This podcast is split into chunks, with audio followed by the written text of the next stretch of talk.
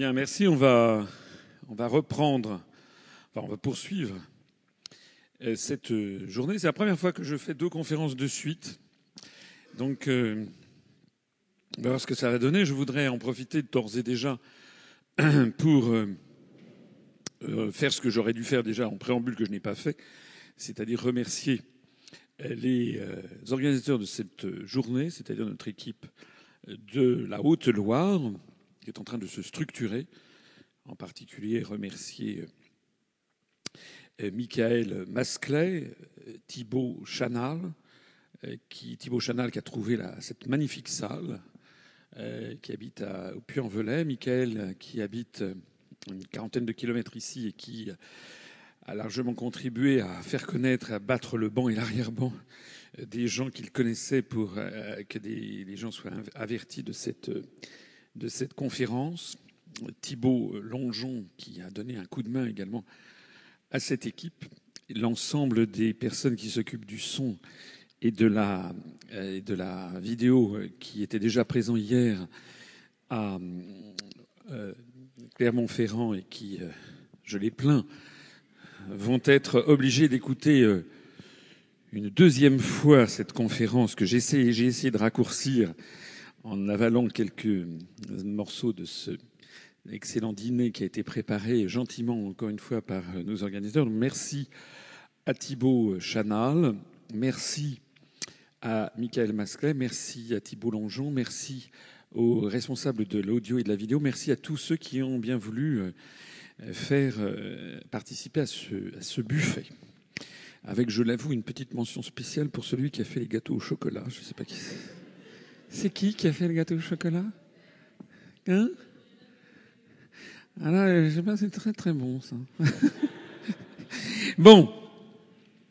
Euh, j'en profite pour dire que Thibaut Chanal m'expliquait tout à l'heure que euh, c'est quand même quelque chose qui est bien, qui euh, nous avons fait 11 adhésions depuis tout à l'heure, ce qui est, je crois, pas loin du record. On a, le record qu'on a fait, c'était au moment des européennes. Je crois qu'une journée, on a fait il me semble qu'on a fait plus de 25 ou 30 adhésions, je crois. Euh, mais là, on n'est pas dans une période de campagne. Et puis là, c'est suite à une, soit suite à, à des, à des conférences. C'est beaucoup 11 adhésions. D'autant plus que pendant que nous parlions, nous avons deux adhésions qui sont arrivées par téléchargement. Et le dernier adhérent qui, alors les 11 adhésions ne sont pas encore incrémentées dans le, dans le compte parce qu'il faut ensuite les, les, passer à notre service comptabilité. En revanche, les gens qui adhèrent par télépaiement, par Paybox, c'est immédiatement comptabilisé. Et donc, je disais tout à l'heure qu'on a eu une adhésion qui est arrivée là pendant que je parlais tout à l'heure, qui est arrivée de l'autre bout du monde, enfin pas tout à fait, mais qui est arrivée de Mayotte. Euh, nous avons maintenant cinq ou six adhérents à, Mayotte. Donc euh, tout à l'heure, si vous vous rappelez, on disait qu'il y avait 119 adhérents dans l'outre-mer, on est passé à, à 120. Voilà. Comment? Alors ça fait 115, alors ça fait bravo Thibaut. Je dis ça parce que j'ai une pensée pour Michael et pour Thibaut qui sont les deux chevilles ouvrières de cette soirée et en plus peut-être particulièrement pour Thibaut Chanal, dont j'ai pu mesurer qu'il était assez anxieux. Je lui ai dit, mais il devait avoir un doute, euh, je lui ai dit que même si, vous savez, il y a une parole que j'aime bien, c'est euh, c'était euh, Perfit qui dit à De Gaulle à un moment, mais euh, est-ce que vous croyez vraiment qu'on va pouvoir sortir du marché commun si nécessaire? Et c'est pas possible, etc. Et De Gaulle dit, en 2000 ans, on en a vu d'autres. Alors j'ai un peu envie de dire ça, c'est que depuis sept ans que je fais des conférences, vous savez, j'en ai vu d'autres. Et je me rappellerai toujours la conférence que j'ai faite à Menton. C'était Qui gouverne la France? Ça dure quatre heures. Et je commence à parler, donc il y avait l'organisateur qui était là, Eric, qui était venu avec ses deux fils. Et dans la salle, il y avait deux personnes. Et je me suis dit, est-ce que je prends la parole pendant quatre heures pour deux personnes? Mais comme j'ai un fort sur moi, hein, comme dirait Freud, je me suis dit, et comme disent les anciens romains, pacta sunt servanda, c'est-à-dire il faut honorer les, ce qu'on a, ce qu'on a promis. Et donc j'ai fait cette conférence pour deux personnes. C'était du, c'était du cousu humain, c'était du, c'était de la dentelle au point d'Alençon. Enfin bon, euh, voilà, ça fait partie de notre éthique. Voilà, donc merci beaucoup à tout le monde et une petite mention spéciale à Thibaut Chanal pour lui dire qu'il soit rassuré que c'est un grand succès, surtout c'est maintenant on en est à 15 adhésions, j'ai presque sans précédent. Allez, on, on, donc on va en avance sur cette conférence. Je ne vais pas vous représenter ça parce que vous l'avez vu tout à l'heure, puis ceux qui n'étaient pas là, tant pis pour eux.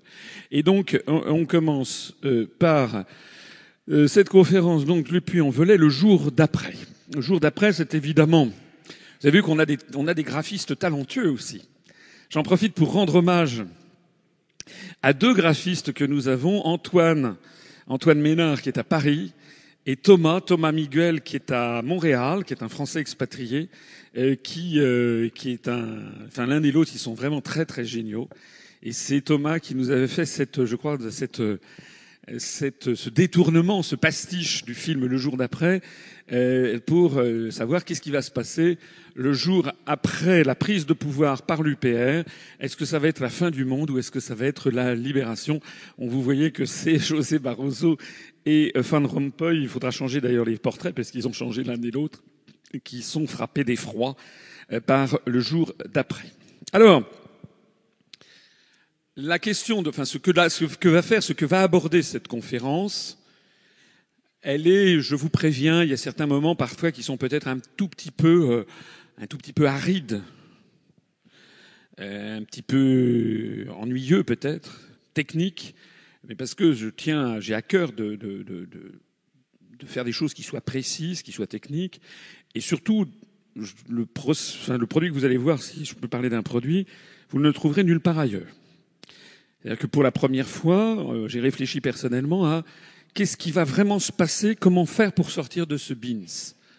Et si vous y réfléchissez bien, l'ensemble des partis politiques n'a jamais vraiment réfléchi. Ils vous lancent comme ça à la cantonade des promesses qui sont inapplicables et personne ne sait comment en sortir. Donc cette conférence, c'est la deuxième fois ou la troisième fois que je la produis. Progressivement, je vais la perfectionner, mais l'idée, c'est de vous apporter des éléments de réflexion. Alors, avant de vous parler des jours d'après la prise de pouvoir, il va y avoir les jours d'avant.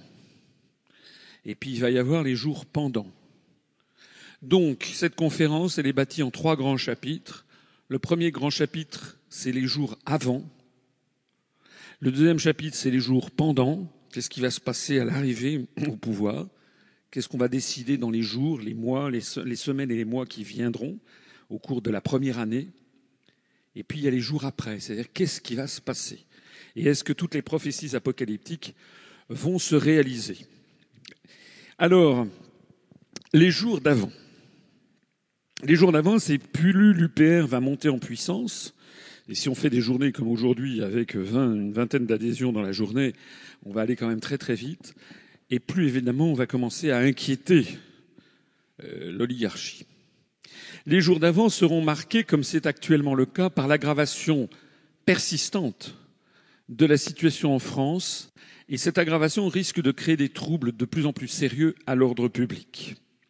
On l'a vu d'ailleurs, vous avez vu cette affaire par exemple de barrage de Sirvins avec ce pauvre jeune homme euh, qui est, qui est mort. C'est sans doute un accident malheureux, mais on voit bien qu'il s'en faudrait de pas grand-chose pour que la société française s'enflamme tellement les esprits maintenant euh, sont exacerbés dans la colère. Alors, euh, je voulais signaler que le 3 novembre 2014, donc il y a quelques jours, on a appris par une énième dépêche AFP que la situation ne fait que s'aggraver.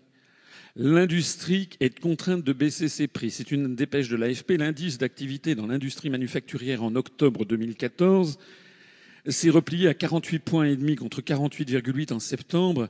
C'est une société qui est spécialisée dans ce genre de calcul, une société qui s'appelle Markit, qui a souligné que les entreprises en France baissaient toujours plus leurs prix pour pouvoir écouler leurs produits.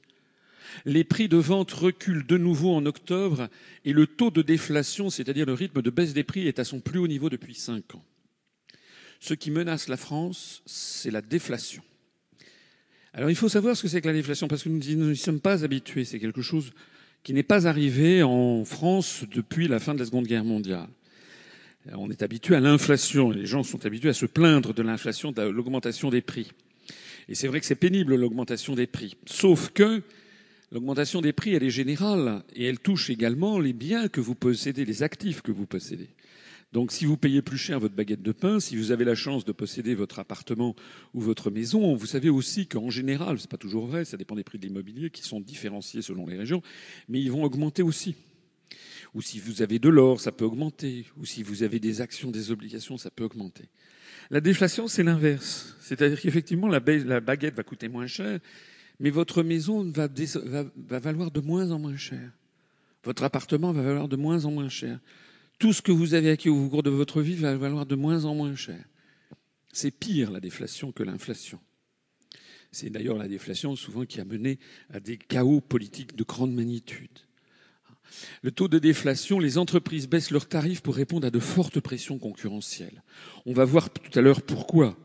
Parce que les entreprises françaises sont mises dans une situation globalement, il y en a quelques-unes qui tirent à leur épingle du jeu, mais globalement, les entreprises françaises sont mises dans une situation de plus en plus insupportable du fait de deux phénomènes concomitants. D'une part, la totale liberté de circulation des mouvements de capitaux, qui fait qu'elles peuvent tout à fait se délocaliser dans des pays où la main-d'œuvre est extrêmement basse.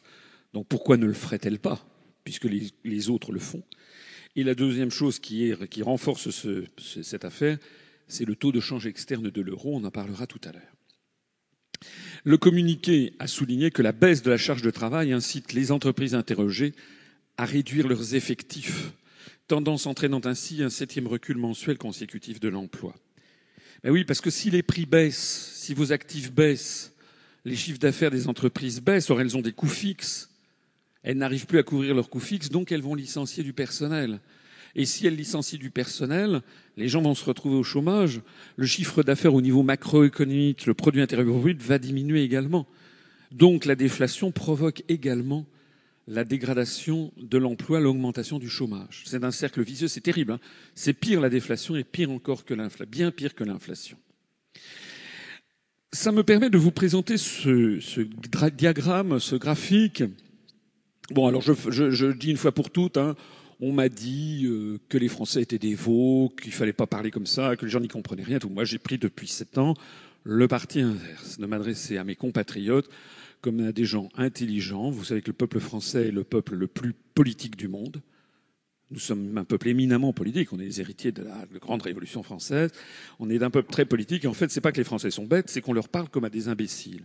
Et, et systématiquement, on veut les, rendre bêtes. Mais lorsqu'on parle aux Français comme à des gens doués de raison, comme à des adultes, et qu'on leur montre des graphiques et qu'on leur commente, les Français comprennent très très très très bien. C'est d'ailleurs ce qui fait que le succès de l'UPR, pour la première fois, on a un parti qui s'adresse à ses compatriotes euh, comme à des adultes. Pas pour la première fois. Je ne voudrais pas passer mon temps à le citer, mais allez voir les conférences de presse de Charles de Gaulle celle du 15 mai 62 où il parle du fédérateur extérieur de l'Europe, celle de février 65 où il parle de l'étalon or. Les conférences de presse de De Gaulle, il faisait de la pédagogie et il expliquait les choses d'une façon assez lumineuse et géniale sur les événements de son époque. Comparez ça aux conférences de presse de Sarkozy ou de Hollande, vous aurez tout compris sur la dégradation du débat public.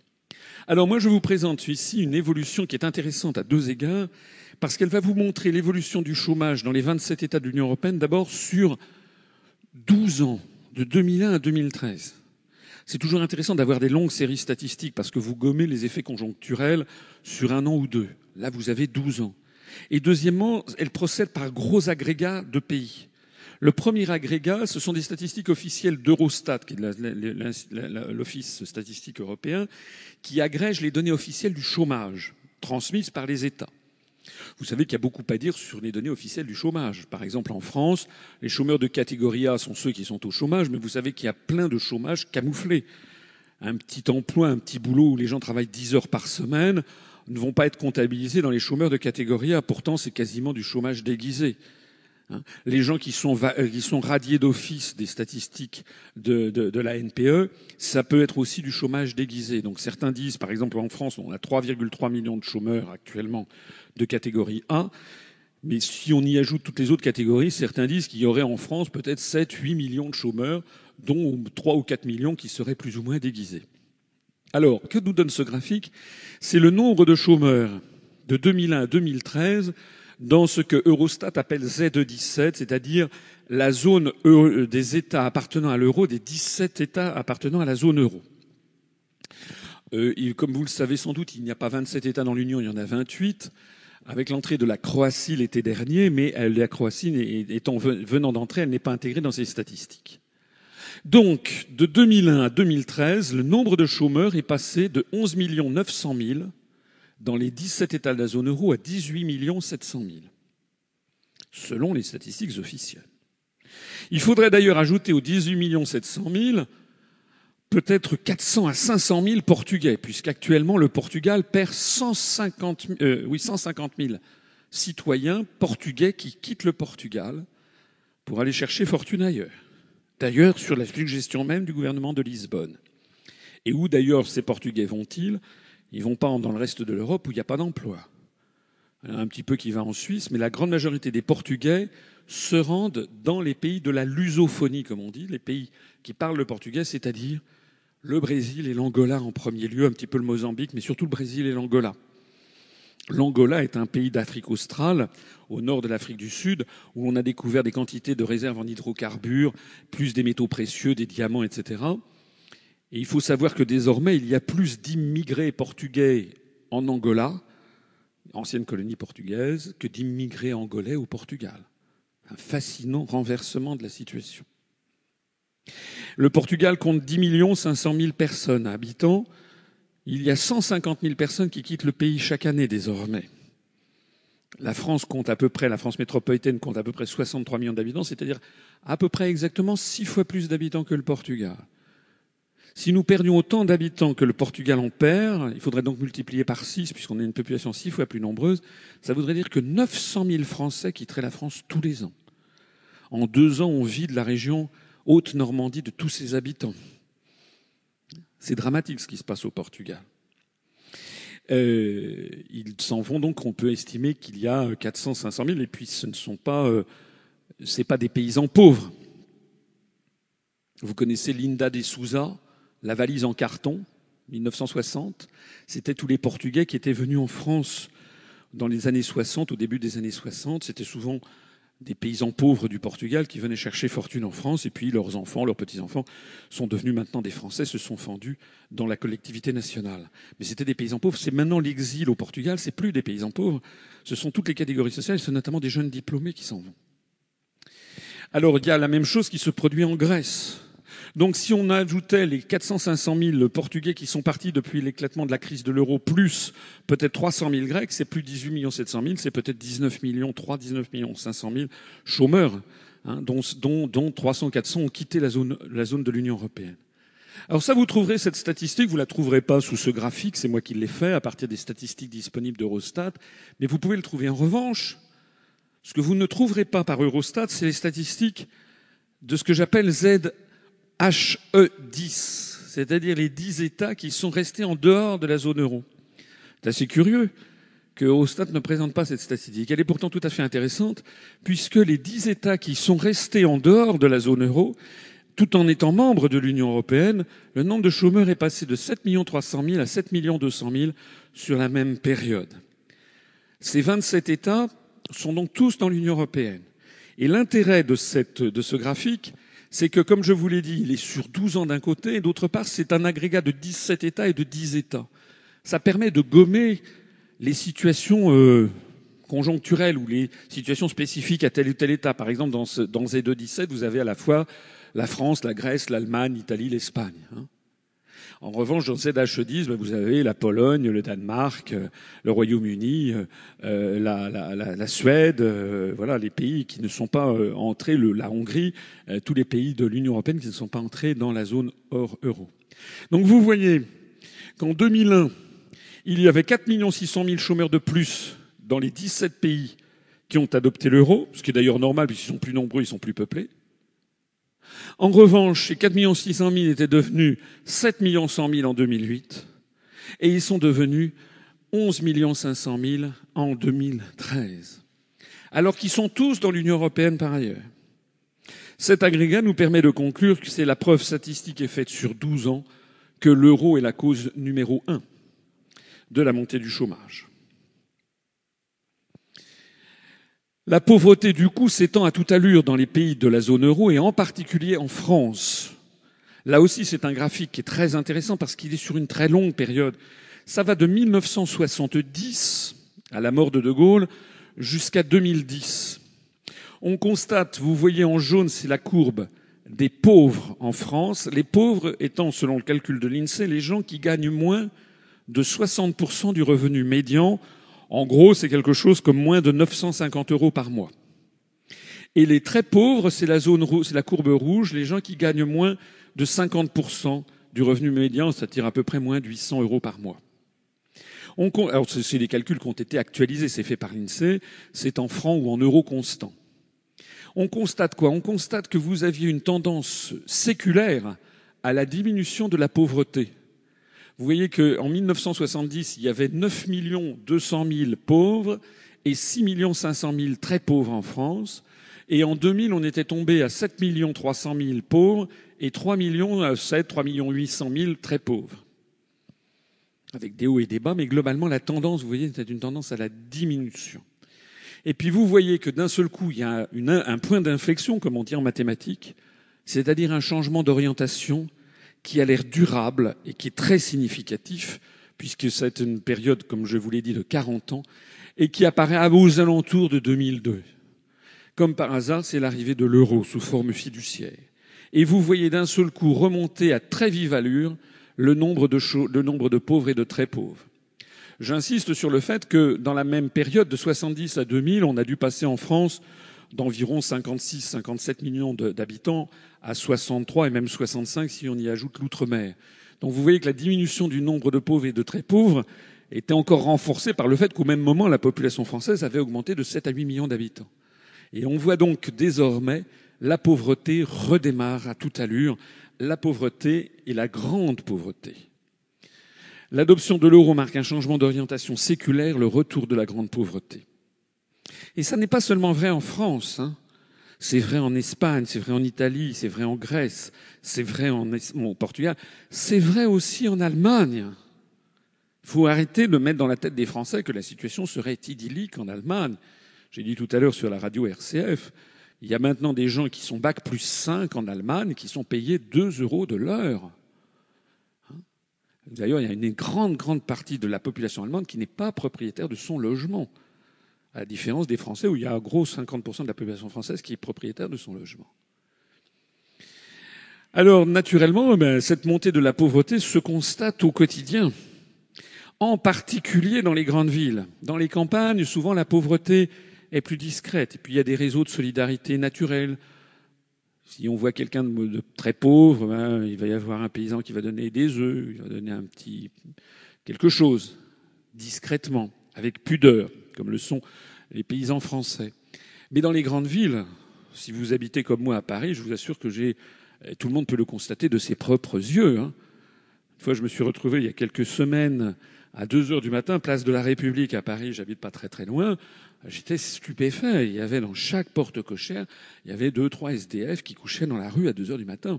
Ça m'a rappelé, quand j'étais étudiant, j'étais allé en Inde, à Connaught Circus, à New Delhi, en 1978. On est en voie de clochardisation. Et c'est un phénomène qui est bien plus avancé encore en Grèce ou dans les pays du sud de l'Europe. Actuellement, chaque jour ouvrable, la France perd 6 à 700 emplois industriels, une usine et 700 Français qui basculent en dessous du seuil de pauvreté selon l'INSEE. C'est dire à quel point, si je parcours la France, ce n'est pas pour, euh, pour m'amuser. La situation, elle est extrêmement grave. Nous allons vers une pauvreté de plus en plus massive. D'ailleurs, l'INSEE a fait ses derniers calculs pour 2012. L'ensemble de la population française a perdu 1% de son niveau de vie en 2012. C'est beaucoup 1%, vous savez, sur une seule année. C'est beaucoup. Donc ce phénomène d'accentuation constante de la pauvreté ne peut amener qu'à des, au minimum à une mauvaise humeur et au maximum à une explosion sociale généralisée. Et probablement à quelque chose qui est l'état d'esprit que vous connaissez, que tout le monde perçoit en France. C'est le sentiment euh, qu'il n'y a plus de pilote dans l'avion, le sentiment que nous sommes dans un navire à la dérive, une espèce de Titanic, que plus personne ne sait quoi faire. La deuxième chose, c'est que cette situation ne pourra que nous favoriser. Peut-être d'autres mouvements, ce que je ne souhaite pas, ce que je crains. Mais les, gens qui manipulent les médias font tout leur possible pour essayer de pousser des mouvements populistes. Nous sommes tous sauf un mouvement populiste. Le populisme agit sur le cerveau reptilien des gens, hein, sur le caractère euh, primaire sur de l'affectif. Nous, nous, nous agissons sur l'intellect déjà. Nous en appelons à la raison, à la rationalité. Plus nous nous rapprocherons du pouvoir, plus nous allons monter en notoriété et en adhérents. J'ai cité le nombre d'adhérents que nous avons fait tout à l'heure. Et plus évidemment, euh, ça va faire entrer en, en ébullition le système. Et si dans les mois précédant l'élection présidentielle, les sondages donnent que l'UPR pourrait faire un score de plus en plus important, ça déclenchera un phénomène de spéculation euh, euh, sur une sortie possible de la France de l'UE et de l'euro qui pourra conduire à une dramatisation du débat public. Il faut savoir, et je renvoie ici à une conférence que j'ai faite qui est un peu technique, mais qui est fondamentalement importante pour comprendre la situation, c'est que l'euro n'est pas une monnaie unique, hein, contrairement à ce qu'on vous dit. Nous avons tous, tous les pays d'Europe ont gardé leur monnaie nationale. Et la preuve en est que tous les pays de l'Union européenne, de la zone euro, ont gardé leur banque centrale nationale. Il y a toujours une banque de France, il y a toujours une banque d'Allemagne, la banque qui s'appelle la Bundesbank, la banque fédérale allemande, il y a toujours une banque centrale de Grèce, une banque centrale italienne, etc. Qu'est-ce qui s'est passé avec l'euro? Il s'est passé que, un jour, il a été décidé que toutes les monnaies nationales de tous ces pays s'appelleraient euro. Mais ça n'empêche pas que la monnaie nationale continue d'exister. On a postulé par ailleurs qu'il y aurait un PEG, comme disent les financiers, c'est-à-dire un lien fixe de 1 pour 1 entre toutes ces monnaies. Une fois qu'on aurait, euh, on serait entré dans un, avec des réévaluations. Par exemple, 6,55 957 francs sont devenus 1 euro. Et ce 1 euro à partir de francs est échangeable à 1 euro à partir de 2,35 Deutschmark. Donc il y a un lien de 1 pour 1. Et la troisième chose, c'est qu'il y a une totale liberté de circulation des capitaux entre tous ces pays et de libre circulation. Alors si vous avez un billet de 20 euros, vous pouvez vous acheter un café au Puy-en-Velay. Si vous partez demain en Espagne ou en Italie, vous sortez votre billet de 20 euros, vous allez pouvoir vous acheter aussi un café à Milan ou à Barcelone. Vous aurez donc le sentiment que c'est une monnaie unique, une monnaie identique. Mais en réalité, ça n'est pas vrai. Le cas des billets étant un cas un peu spécifique dont je ne parlerai pas ici, mais il faut savoir que ce n'est pas vrai puisque ce ne sont pas les mêmes monnaies. Je vais prendre un exemple pour faire comprendre ce dont il s'agit. Euh, Madame au premier rang, Florence, je crois savoir, vous avez 200 000 euros, m'a-t-on dit, sur votre compte courant au Puy-en-Velay. C'est ça, hein? La Société Générale du Puy-en-Velay, elle a 200 000 euros. Je ne sais pas d'où elle les sort, hein, ça c'est... Ces 200 000 euros, en termes juridiques, sont des créances sur la Banque de France. Or, Florence a le droit, si elle le souhaite, d'ouvrir demain un compte à Berlin ou à Düsseldorf ou à Hambourg dans la Société Générale ou Crédit Lyonnais ou une banque allemande, la Bank, la Deutsche Bank à Hambourg. Elle a le droit de le faire, c'est le principe de libre établissement au sein de l'Union européenne elle a le droit de transférer les 200 000 euros sur son compte à Berlin ou à Hambourg. Et elle le fait, elle fera un virement, il y aura 200 000 euros sur son compte à Hambourg. Alors pourquoi le ferait-elle? Le grand public n'est pas du tout au courant de ça. Mais Florence, qui est une financière hors pair, elle est au courant, elle, de ce que ça veut dire. Parce que les 200 000 euros qu'elle aura sur son compte à Berlin ou à Düsseldorf, ce ne sera plus des créances sur la Banque de France. Ça deviendra des créances sur la Bundesbank. Alors ça change tout. Parce que le jour où l'euro explosera, et l'euro explosera, je vous renvoie à ma conférence, la tragédie de l'euro, toutes les monnaies plurinationales de l'histoire ont toujours fini par exploser.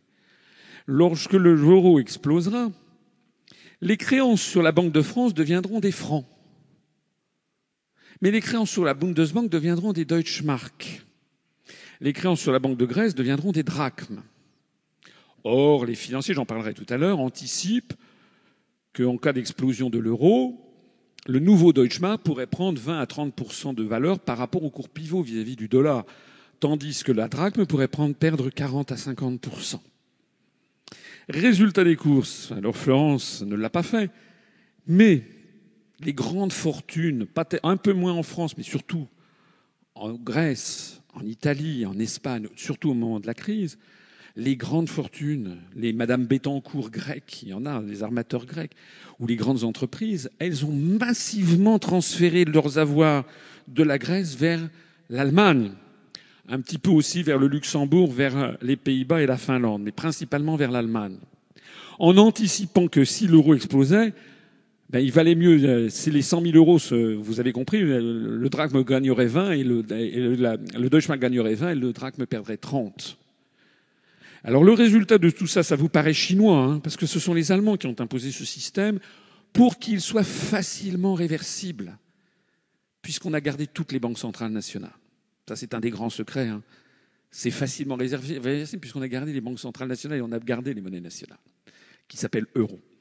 Donc ce système fait que il y a un afflux constant et massif de l'argent des banques, des créances sur les banques centrales des pays du Sud vers l'Allemagne.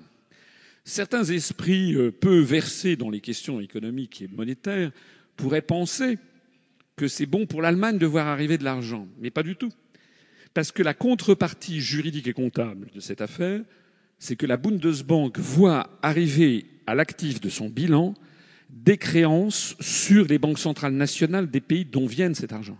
C'est-à-dire que si Florence transfère ses 200 000 euros de la, de, la Société Générale au Puy-en-Velay au Crédit Lyonnais à Düsseldorf, la contrepartie comptable, c'est que la Bundesbank verra augmenter à l'actif de son bilan 200 000 euros de créances sur la Banque de France.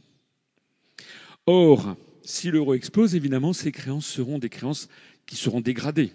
Et si d'aventure la Grèce, par exemple, partait en vrille et faisait faillite, ça ne vaudrait plus rien.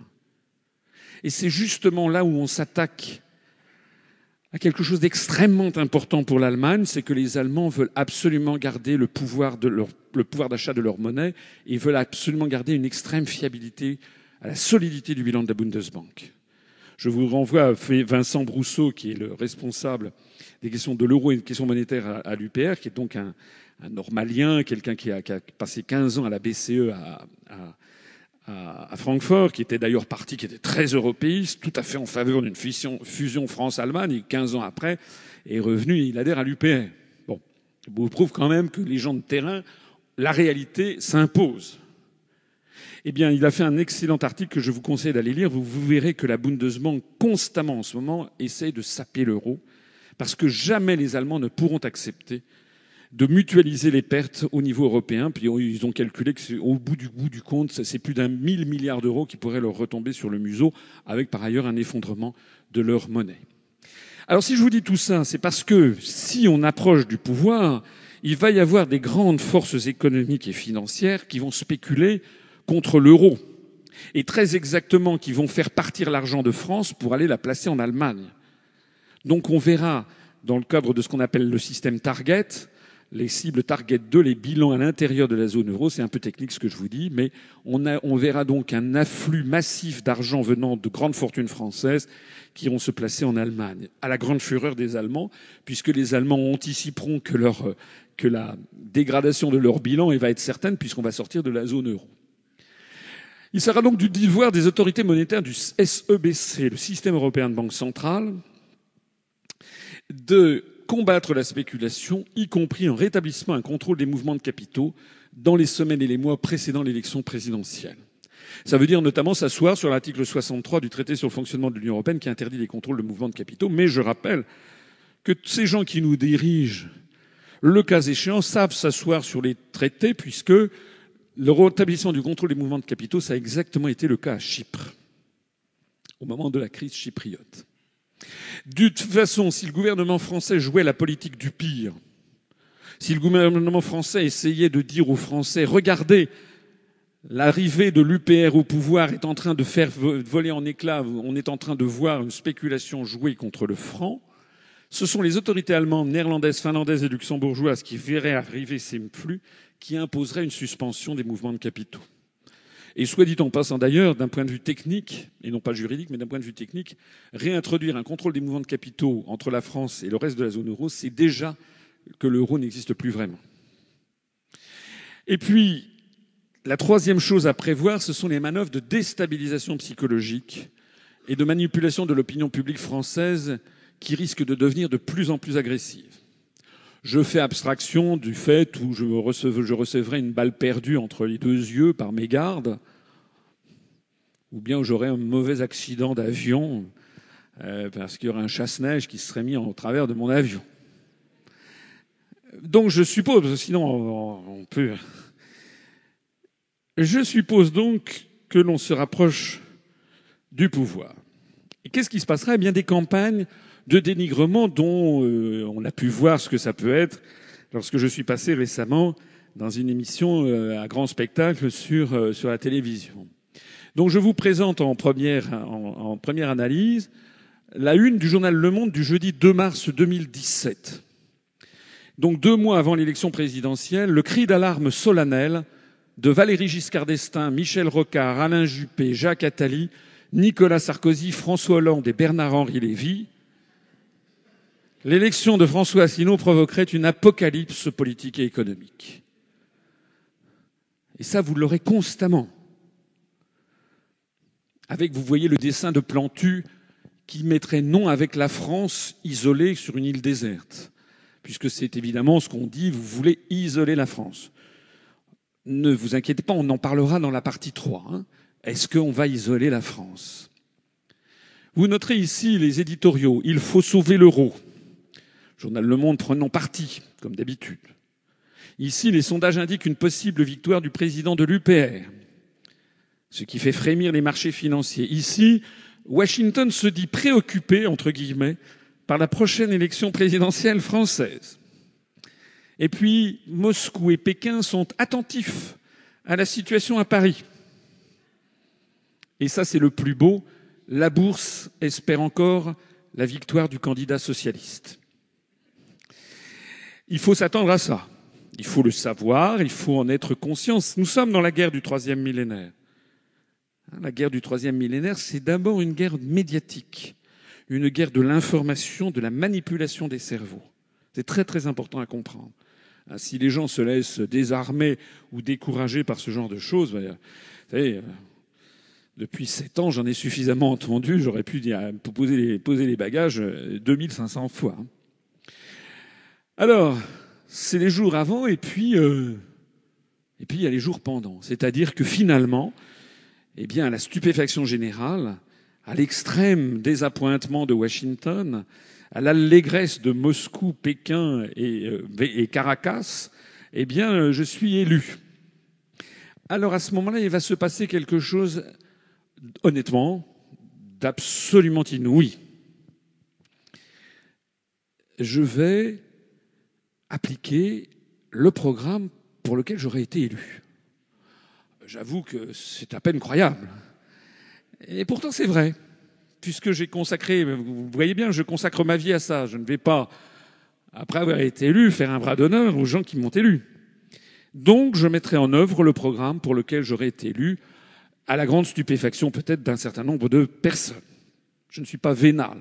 Je ne pense pas, même si on venait avec des valises de milliards d'euros, je ne pense pas que je céderais à la tentation.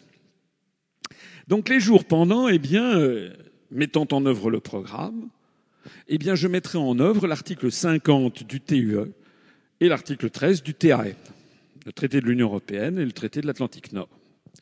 Alors, c'est quoi ces articles? L'article 50 du TUE, c'est le seul article qui permet de sortir de l'Union européenne. Il n'y en a pas d'autre. C'est également le seul article qui permet de sortir de l'euro. Il n'y a pas d'article spécifique dans les traités qui permettent de sortir de l'euro.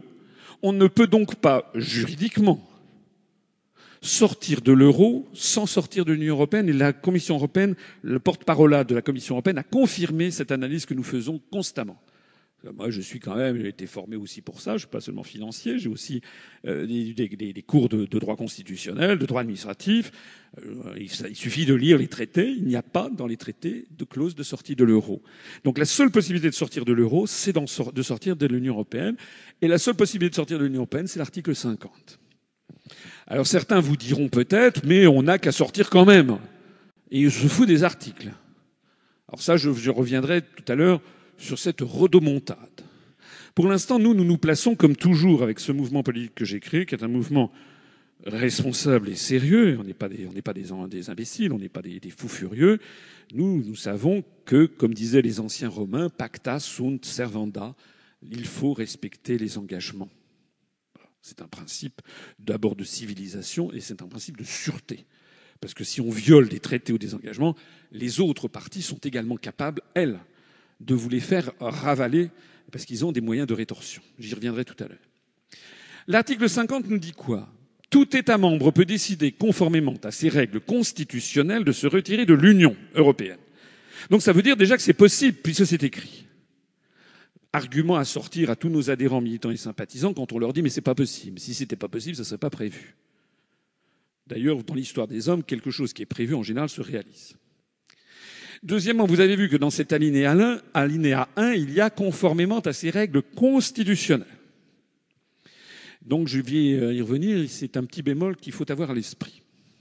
L'alinéa 2 dit l'État membre qui décide de se retirer notifie son intention au Conseil européen. Notifie son intention, ça veut dire que c'est une formule juridique. Ça veut dire qu'il va falloir convoquer un conseil des chefs d'État et de gouvernement des pays de l'Union européenne et dire, messieurs, mesdames et messieurs, la France a décidé de sortir de l'Union européenne. Il s'agit de la notification officielle au titre de l'alinéa 2 de l'article 50 du traité de l'Union européenne. À la lumière des orientations du Conseil européen, encore faudrait-il qu'au Conseil européen, il y ait des lumières, ce qui n'est pas sûr. L'Union, J'essaie de plaisanter un peu sur ces sujets arides. L'Union négocie et conclut avec cet État un accord fixant les modalités de son retrait. Il faut donc, un, notifier, deux, négocier un accord de retrait. On va voir tout à l'heure ce que c'est que cet accord de retrait. En tenant compte du cas de ses relations futures avec l'Union, cet accord est négocié conformément à l'article 188 paragraphe 3 du TFUE. Il est conclu au nom de l'Union par le Conseil, statuant à la majorité qualifiée après approbation du Parlement européen. Donc, on négocie un accord? Ensuite, il faut avoir la majorité qualifiée du Conseil. C'est mieux que l'unanimité. Hein, la majorité qualifiée, c'est une majorité peut-être, je ne sais plus combien, ça doit être à peu près 75 ou 80% des voix. Alors que l'unanimité voudrait dire que tous les États sont d'accord. Donc là, on autorise qu'un État ou deux ne soient pas d'accord. Après approbation du Parlement européen. Certains disent, mais euh, on va vous mettre des bâtons dans les roues. Ça ne sera pas possible de négocier cet accord, les autres États vont l'empêcher. Donc, en fait, ce que vous nous proposez n'est pas sérieux parce qu'on ne va pas pouvoir en sortir. À quoi je réponds deux choses. La première chose, c'est qu'est-ce qui vous assure que les autres États voudraient mettre des bâtons dans les roues des Français? Moi, je fais le pari absolument inverse. On l'a d'ailleurs vu récemment lorsqu'on a appris qu'au Royaume-Uni, le Premier ministre Cameron avait, voulait faire un référendum sur la sortie de l'Union européenne. Il y a un seul État au monde qui a protesté. Ce sont les États-Unis d'Amérique, qui ont envoyé le secrétaire aux affaires européennes, puisqu'ils ont au gouvernement américain un secrétaire d'État aux affaires européennes. J'ai dit, je redis, je prends la promesse que si nous arrivons au pouvoir, au gouvernement français, il y aura un secrétaire d'État aux affaires nord-américaines. Ah oui. C'est ce qu'on appelle la réciprocité.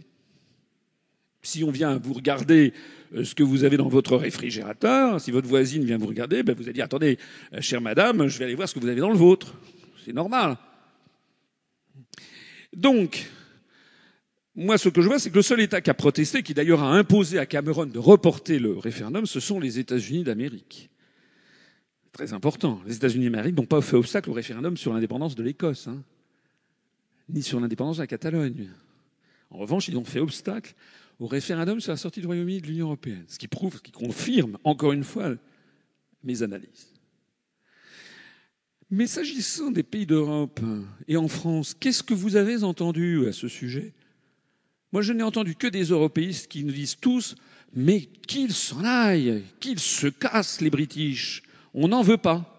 J'ai entendu Michel Rocard, j'ai entendu Jacques Delors. J'avais fait un débat à Compiègne avec un fou furieux, Monsieur Moulier-Boutan, qui est un proche de Cohn-Bendit, ceci explique cela, et qui d'ailleurs est en ligne, allez le voir. Et ce monsieur, qui était un grand Européen, je lui disais, mais euh, les Anglais euh, veulent s'en aller. Mais qui s'en aille, ils nous emmerdent. Ah, très bien. Hein.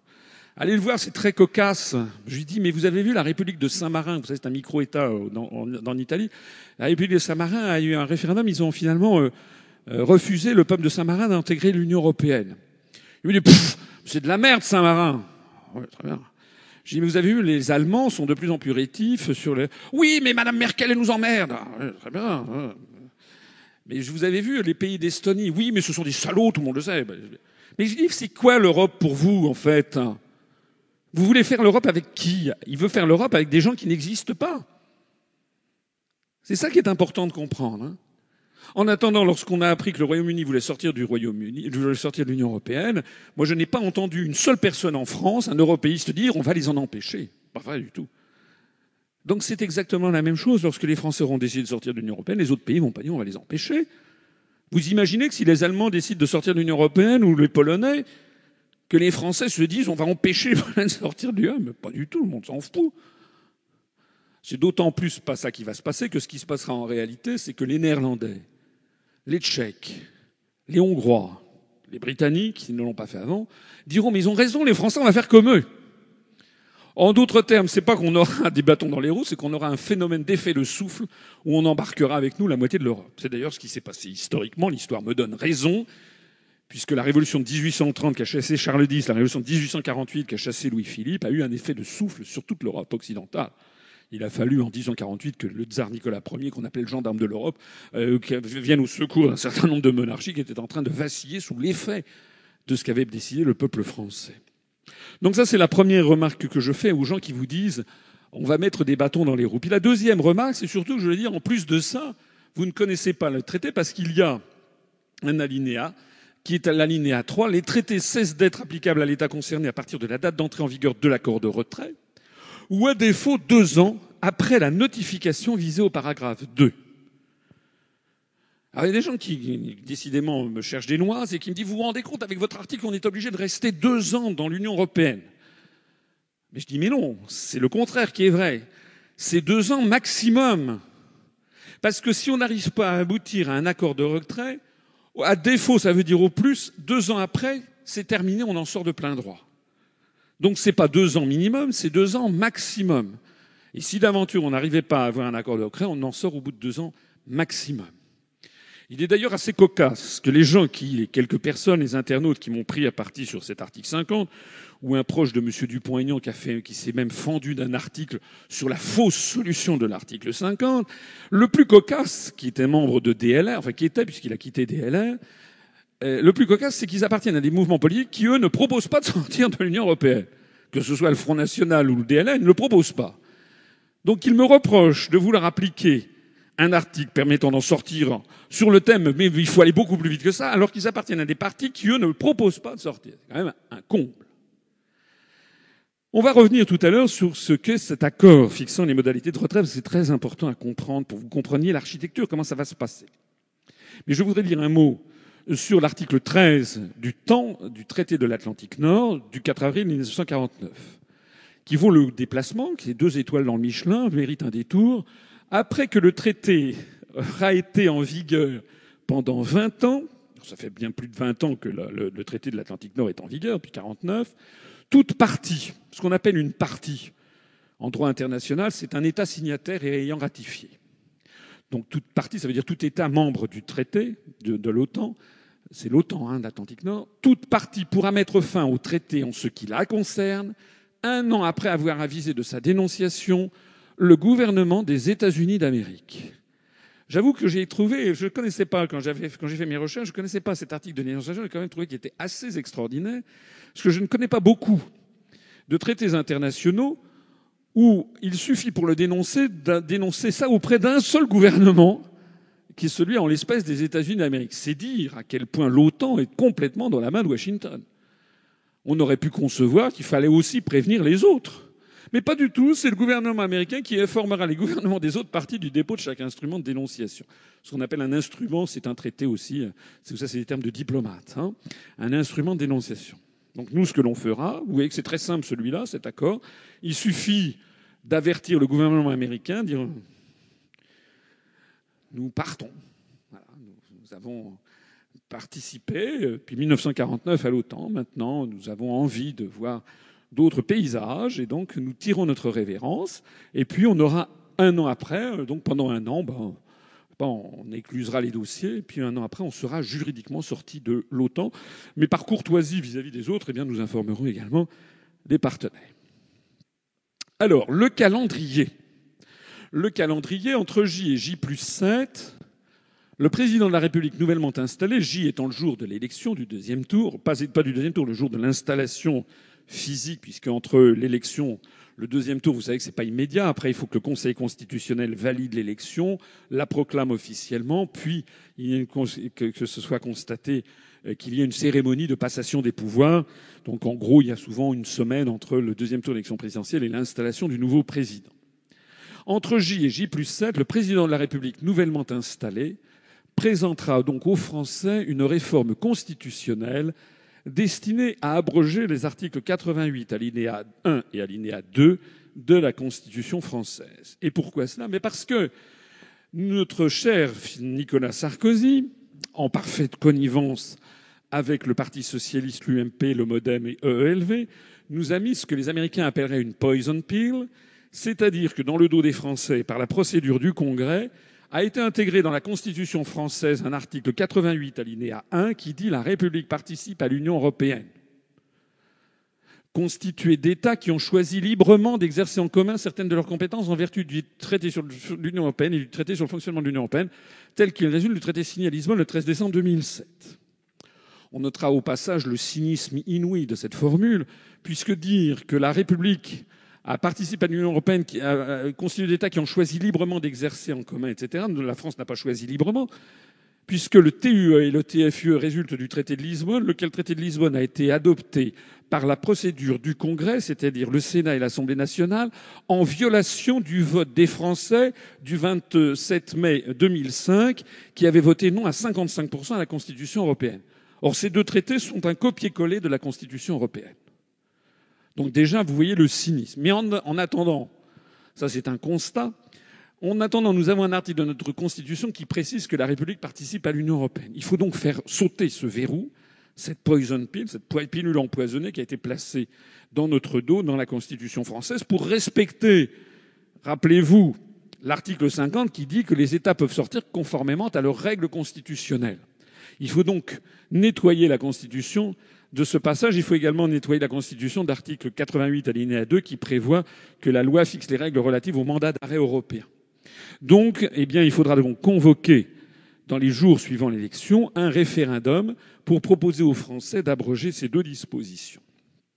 Pendant que nous y serons et que nous convoquerons les Français par référendum, on leur proposera également d'autres suppressions ou d'autres modifications de la Constitution afin que les Français aient le sentiment plus qu'un sentiment, puisse constater concrètement à quel point d'un seul coup les choses vont changer. Donc, dans le même référendum, la réforme constitutionnelle en profitera pour abroger la procédure dite du Congrès prévue dans l'article 89, afin que toute réforme constitutionnelle ne puisse plus désormais être décidée que par le seul peuple souverain. L'article 89 prévoit qu'il y a des réformes constitutionnelles qui peuvent être faites dans le dos des Français par les parlementaires et les sénateurs. C'est comme ça qu'on a eu le traité de Lisbonne. C'est comme ça qu'on a eu euh, cet article 88 alinéa 1 dont vous n'avez jamais vu passer. Hein, donc ça, c'est une vraie faille de la Constitution de la Ve République. Dans l'esprit de De Gaulle, qui en était le rédacteur avec ses conseillers, la véritable modification de la Constitution, c'était l'article 11 par référendum. C'était le peuple qui devait décider mais il avait eu la faiblesse d'inscrire l'article 89 qui ouvrait la voie à des députés et des sénateurs de modifier la Constitution, mais De Gaulle avait précisé dans son esprit que c'était pour des réformettes, des choses de peu d'ampleur. Mais ces choses d'ampleur, malheureusement, les choses de peu d'ampleur, euh, personne n'est là pour dire qu'est-ce qui est d'ampleur et peu d'ampleur. Donc nous, nous supprimerons purement et simplement cet article 89. Dans la même foulée, la réforme constitutionnelle que nous proposerons par référendum, puisqu'on fera une grande réforme, nous réintroduirons le crime de complot contre la sûreté de l'État. Je signale, au cas où vous ne le sauriez pas, que dans la version de la Ve République telle qu'elle avait été rédigée par De Gaulle et ses conseillers, proposée au référendum des Français, adoptée le 4 octobre 1958 par référendum avec, je crois, quelque chose comme près de 80% de oui ou 78% de oui, il y avait dans l'article 68 l'idée de complot contre la sûreté de l'État. Or, cet article a été nettoyé, toiletté, comme on dit gentiment, dans votre dos, dans le mien, toujours par la procédure dite du Congrès, par la loi constitutionnelle du 27 juillet 93, dans la foulée de la ratification du traité de Maastricht. On a enlevé la notion de complot contre la sûreté de l'État comme si ça n'existait plus. Et ceci a été fait donc huit mois, neuf mois après Maastricht. moi, je vous invite quand même à réfléchir. Est-ce que vous ne croyez pas qu'il faut avoir une idée derrière la tête pour retirer d'une constitution l'incrimination de complot contre la sûreté de l'État? Ça n'existe plus, les complots contre la sûreté de l'État? Et puis, on va me dire quoi? Que Charles de Gaulle était un complotiste? C'était lui qui avait prévu ça. D'ailleurs, c'était pas seulement lui. On trouvait cette notion de complot contre la sûreté de l'État, on la trouve depuis 1793. Euh, D'ailleurs, l'histoire du monde est faite de complots. Ce n'est pas les États-Unis qui vont nous dire le contraire. La, prise de pouvoir à Kiev, on sait que c'est un complot. Les, Russes ont balancé sur Internet, on a conversation de Victoria Nuland, la secrétaire d'État adjoint des États-Unis, à l'ambassadeur américain à Kiev et qui lui dit bon, il faut mettre Yarseni Yatsuni au Premier ministre, donc je veux pas de Klitschko. Ça, ça s'appelle exactement un complot. Sinon, c'est quoi un complot? Sinon, ça n'existe pas. Donc c'est ça qui a été retiré, mais nous, nous allons le remettre. On va remettre dans la Constitution qu'il y a des risques de complot contre la sûreté de l'État. Et puis dans la même foulée, on va également réintroduire le crime de haute trahison du président de la République. Parce que De Gaulle avait aussi prévu, dans l'article 68, de châtier le crime de haute trahison du président de la République. Or, ce crime de haute trahison a été lui aussi disparu de la Constitution, dans votre dos et dans le mien, par la loi du 23 février 2007, quelques semaines avant l'élection de Nicolas Sarkozy. Oh Il ne faut pas avoir une idée derrière la tête pour enlever ça, à votre avis? Ça n'existe plus, la haute trahison? Alors, il y a une euh, prétendue journaliste de Arrêt sur Image qui m'a interviewé il y a 15 jours. Je lui disais ça. Alors après, elle a répondu un article, bien entendu, euh, dégueulasse. Et elle a dit que je n'y comprenais rien. Alors, comme j'y comprenais rien, donc comme elle ne savait pas quoi répondre à complot, elle n'a pas parlé de du complot. Mais là, elle a dit, mais non, elle a repris la notice Wikipédia en disant, mais non, c'est parce que maintenant c'est une autre formulation qui a été précisée. Mais c'est pas vrai du tout. La nouvelle formulation de l'article 68 maintenant, c'est qu'il peut y avoir une procédure de destitution qui peut être introduite contre le chef de l'État en cas, de, conduite ou de manquement incompatible avec la fonction. Ça veut dire quoi, les manquements incompatibles avec la fonction? Strictement rien. C'est beaucoup plus flou que haute trahison. Il est vrai que haute trahison n'est pas très précis, mais manquement incompatible, on ne sait pas ce que ça veut dire. On donne à penser qu'on viserait plutôt une maladie mentale ou bien euh, Alzheimer. Si le président de la République devenait Alzheimer, qu'est-ce qu'on fait? Remarquez, on n'en est pas très loin.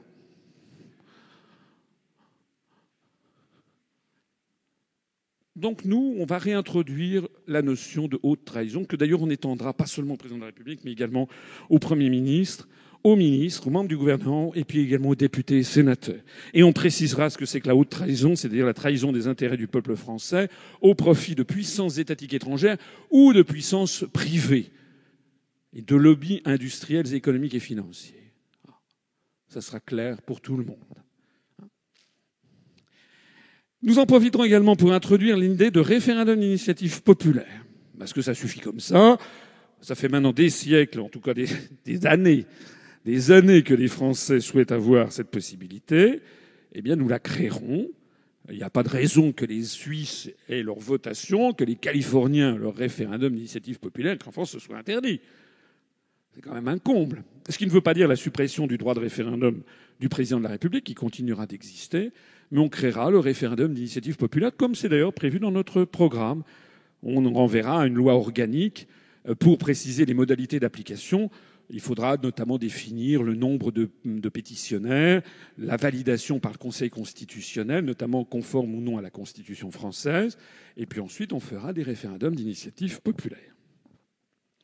Et puis nous en profiterons pour introduire la reconnaissance du vote blanc de plein exercice, qui est beaucoup demandé par un certain nombre de gens qui s'intéressent à la politique et qui veulent cette reconnaissance, qui nous paraît tout à fait légitime. Vous savez ce que ça veut dire Actuellement, si vous votez blanc, ça ne sert strictement à rien d'autre qu'à faire monter le taux de participation. Parce que si vous allez voter blanc, vous êtes considéré comme un votant. Donc ça fait monter le taux de participation.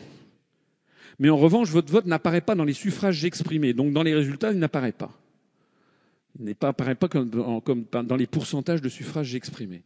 Donc ça ne fait que finalement c'est le contraire de ce que vous souhaitez. Vous souhaitez montrer un désaccord quand vous votez blanc et en fait vous faites augmenter le taux de participation. C'est donc ça conforte les résultats de la personne qui est élue.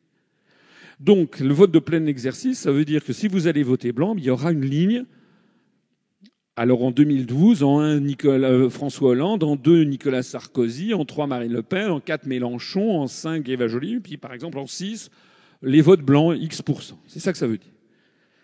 Et le vote blanc de plein exercice a une, conséquence qui a déjà été utilisée, parce que le système que je décris existe en Suède et en Uruguay, de mémoire. C'est déjà arrivé en Uruguay que pour des élections municipales dans une, ville, une assez grande ville, les votes blancs, une fois, sont arrivés en tête. Alors dans ce cas-là, lorsque le vote blanc arrive en première position, l'élection est annulée. Elle est reportée, il y a un délai qui est à prévoir par une loi organique, qui est reporté de deux ou trois mois. Elle est réorganisée, mais dans cette nouvelle élection, toutes les personnes qui se sont présentées au suffrage de la première sont interdites de se représenter à cette deuxième élection. En d'autres termes, c'est une espèce de révocation populaire du choix qu'on propose. Par exemple, imaginez qu'en 2012, le vote blanc exista dans cette situation et fut arrivé en tête. Ça veut dire que eh ben, François Hollande, Nicolas Sarkozy, Madame Le Pen, etc., tout ce petit monde pouvait aller se rhabiller, si j'ose dire, et il fallait trouver de nouvelles personnes pour se présenter à la prochaine élection présidentielle. Ça aurait été assez rigolo et en fait assez justifié finalement quand on voit la bande de branquignoles qu'on nous propose. Et puis, euh, donc ça sera, ça, ça sera le paquet de réformes constitutionnelles qui sont des réformes lourdes quand même.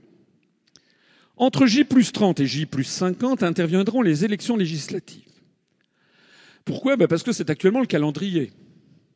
Après l'élection présidentielle vient l'élection législative, surtout depuis que le mandat présidentiel a été réduit à 5 ans, et comme c'est le mandat également des législatives qui est de 5 ans, vous avez vu, c'est arrivé systématiquement. Alors il est vrai que certains prêtent à l'actuel chef de l'État l'idée lumineuse de dissoudre l'Assemblée nationale puisqu'il en a gardé le pouvoir. Hein. Le pouvoir de dissolution n'a pas été retiré euh, en dépit de l'adoption du quinquennat. Si François Hollande faisait ça, ce que je ne crois pas, puisque ça reviendrait à envoyer à l'échafaud 90% des, des, députés socialistes, je ne pense pas qu'il s'y hasarderait. Mais enfin, s'il faisait ça, effectivement, il y aurait par exemple une élection législative qui aurait lieu fin 2014 ou début 2015, et donc cinq ans de plus, ça ferait fin 2019, début 2020. Rien n'empêcherait néanmoins le président de la République nouvellement élu de dissoudre l'Assemblée nationale.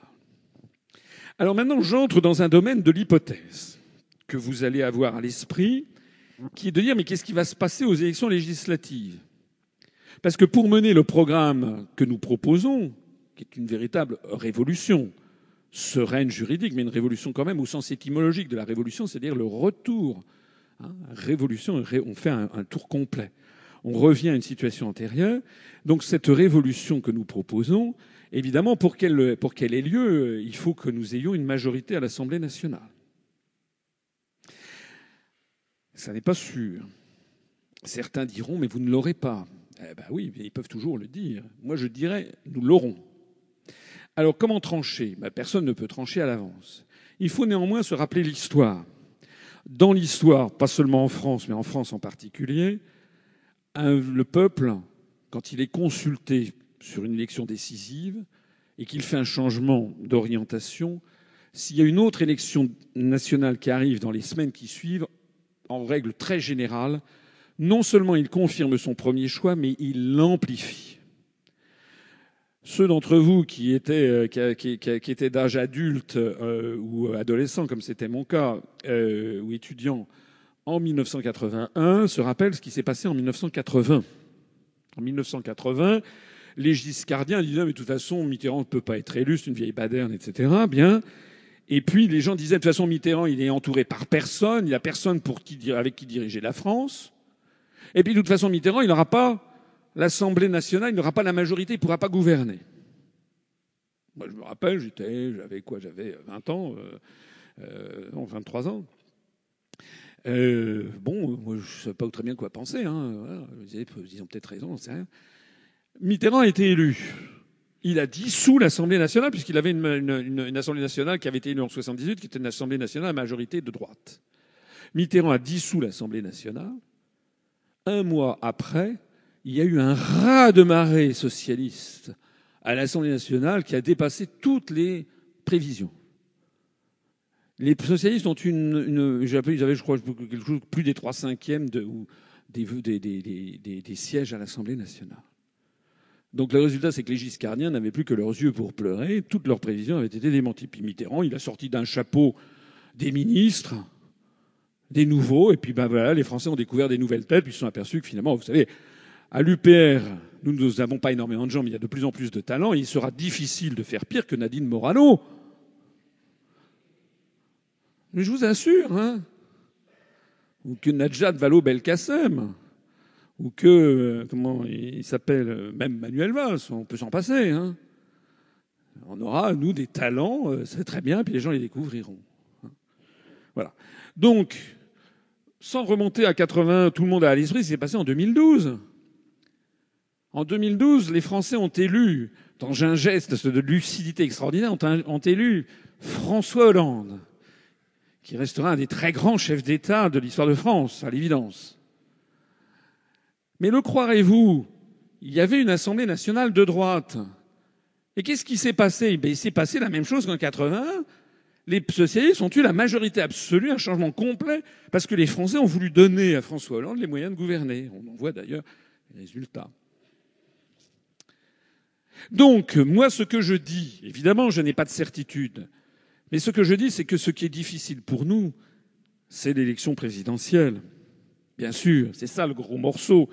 Il faudrait déjà avoir les 500 parrainages. Je pense qu'on les aura en 2017. Il faudrait pouvoir passer dans les médias, c'est ça qui est important. Mais si on arrive, si j'arrive à être élu, ce sera un tel bouleversement de la situation politique, un tel changement de cap énorme qu'il y aura un effet de souffle, comme je le disais tout à l'heure, et que la difficulté ne sera pas, me semble-t-il, d'avoir ensuite une majorité à l'Assemblée nationale. D'autant que le succès appelle le succès. Vous savez ce qui s'est passé en France en 1944. En 1900, janvier 1944, il y a des bombardements anglo-américains à Rouen. Pétain arrive à Rouen.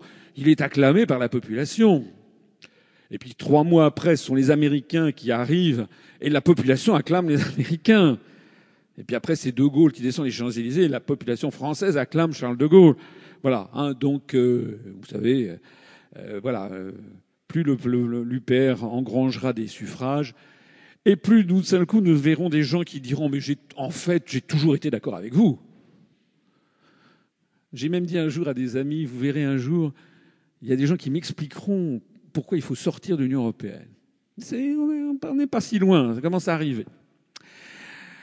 Voilà, donc euh, moi je dirais, bah, écoutez, si vous n'en élisez pas une Assemblée nationale conforme, avec une majorité conforme, bah, je ne pourrai pas mettre en œuvre le programme pour lequel vous m'avez élu, donc il y aura une crise de régime.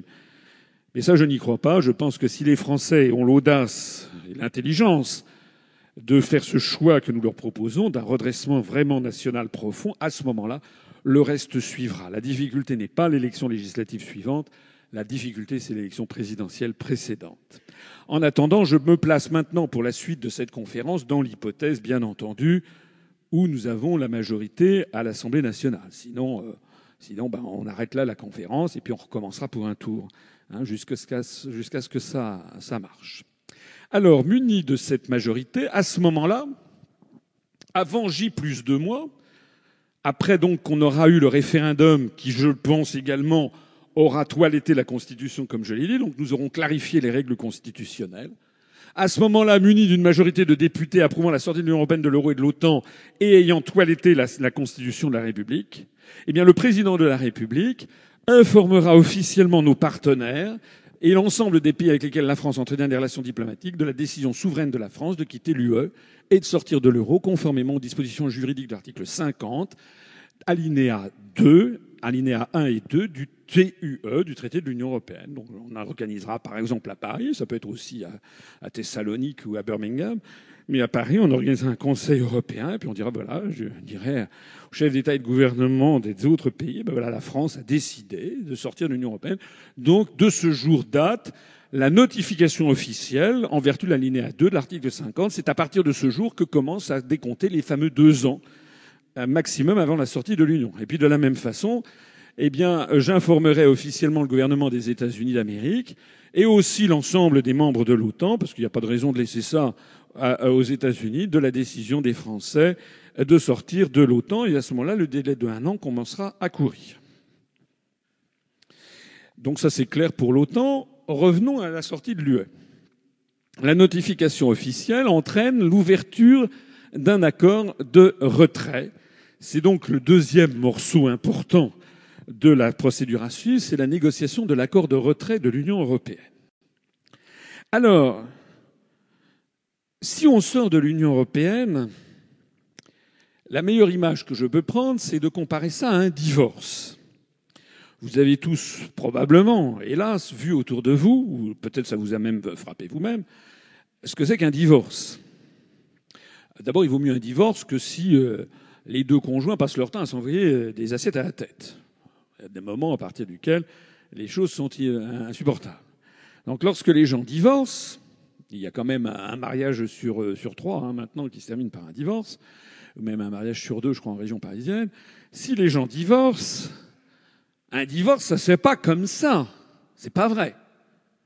Il y a des affaires à régler. Il peut y avoir le couple, par exemple, habite dans un appartement. Imaginons qu'il se soit endetté euh, pour acheter l'appartement. Mais on fait quoi de l'appartement? Il appartient à qui?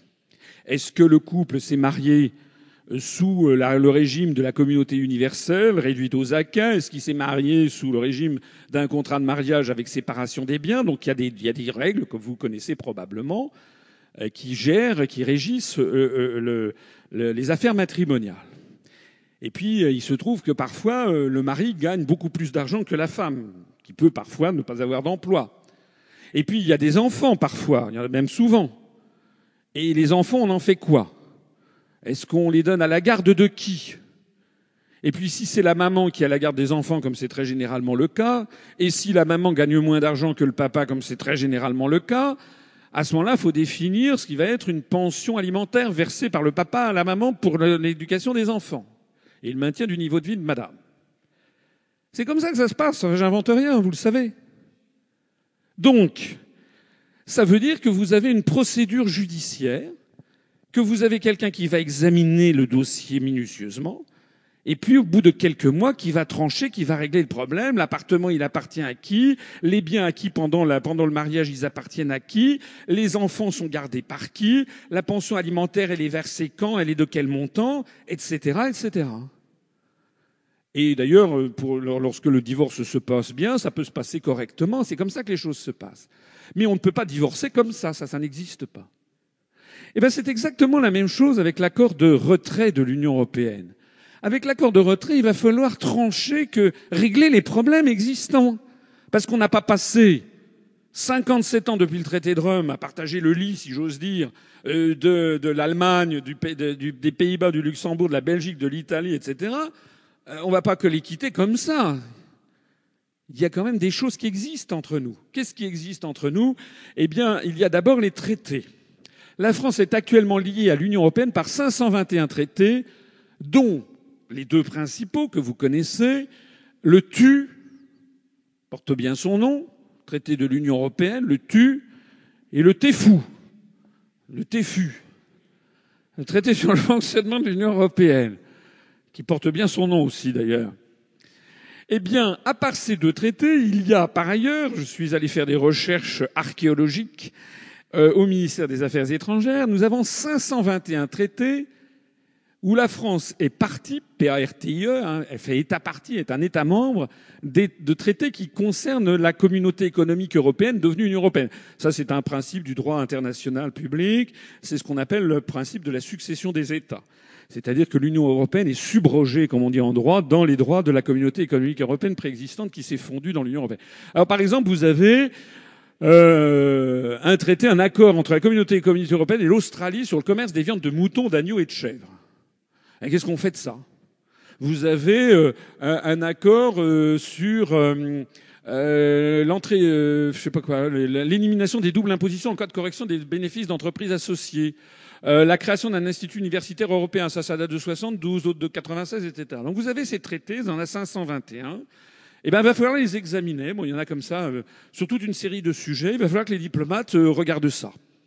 Qu'est-ce qu'on fait?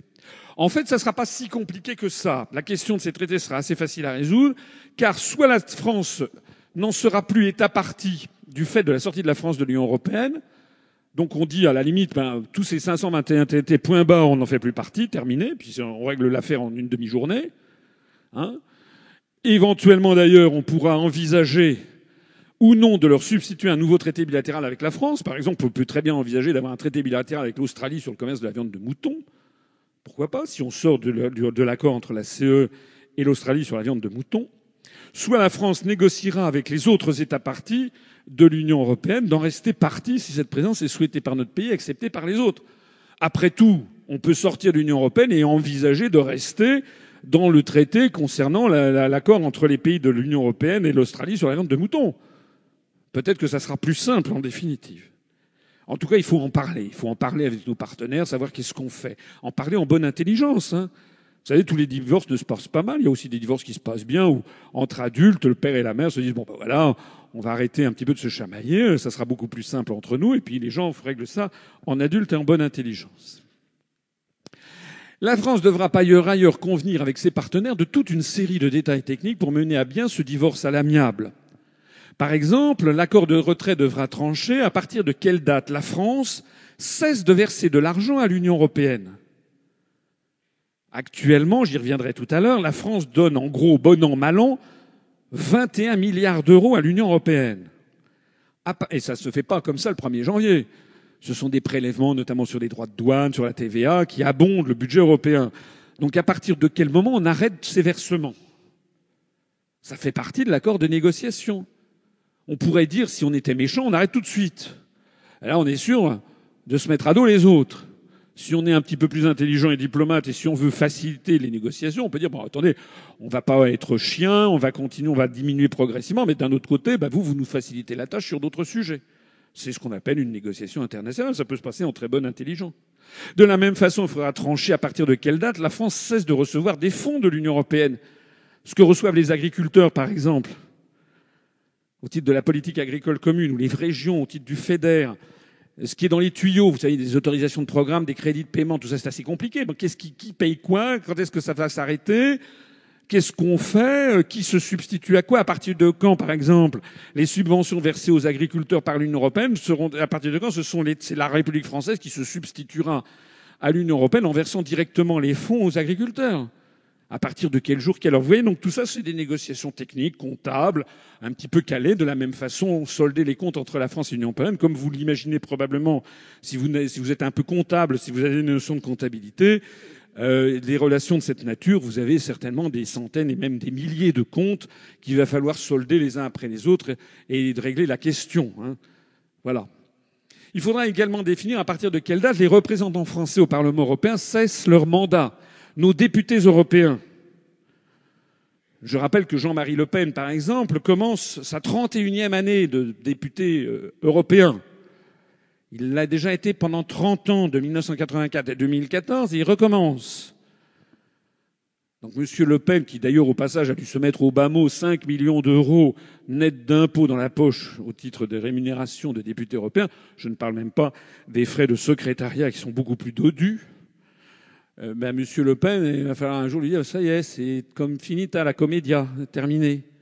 Et puis la fille aussi, euh, elle a déjà touché un million six cent mille euros, ça lui a permis de payer sa nouvelle maison là euh, en banlieue parisienne, parce que je elle était chez papa-maman encore, vous savez, elle avait quoi, 47 ans, elle était chez papa-maman, elle était candidate à la présidence de la République, elle était encore chez papa-maman, ça fait, ben, vous avez suivi cette affaire. Puis Monsieur Mélenchon aussi, puis les gens du parti de gauche, tout ça c'est fini, allez, voilà, on rentre à la maison, vous ne touchez plus l'argent de députés européens. à partir de quand? De la même façon, ce que devient le Parlement européen de Strasbourg. Il n'y a plus de raison, d'ailleurs ça ne pourra plus avoir lieu, que le Parlement se tienne à Strasbourg.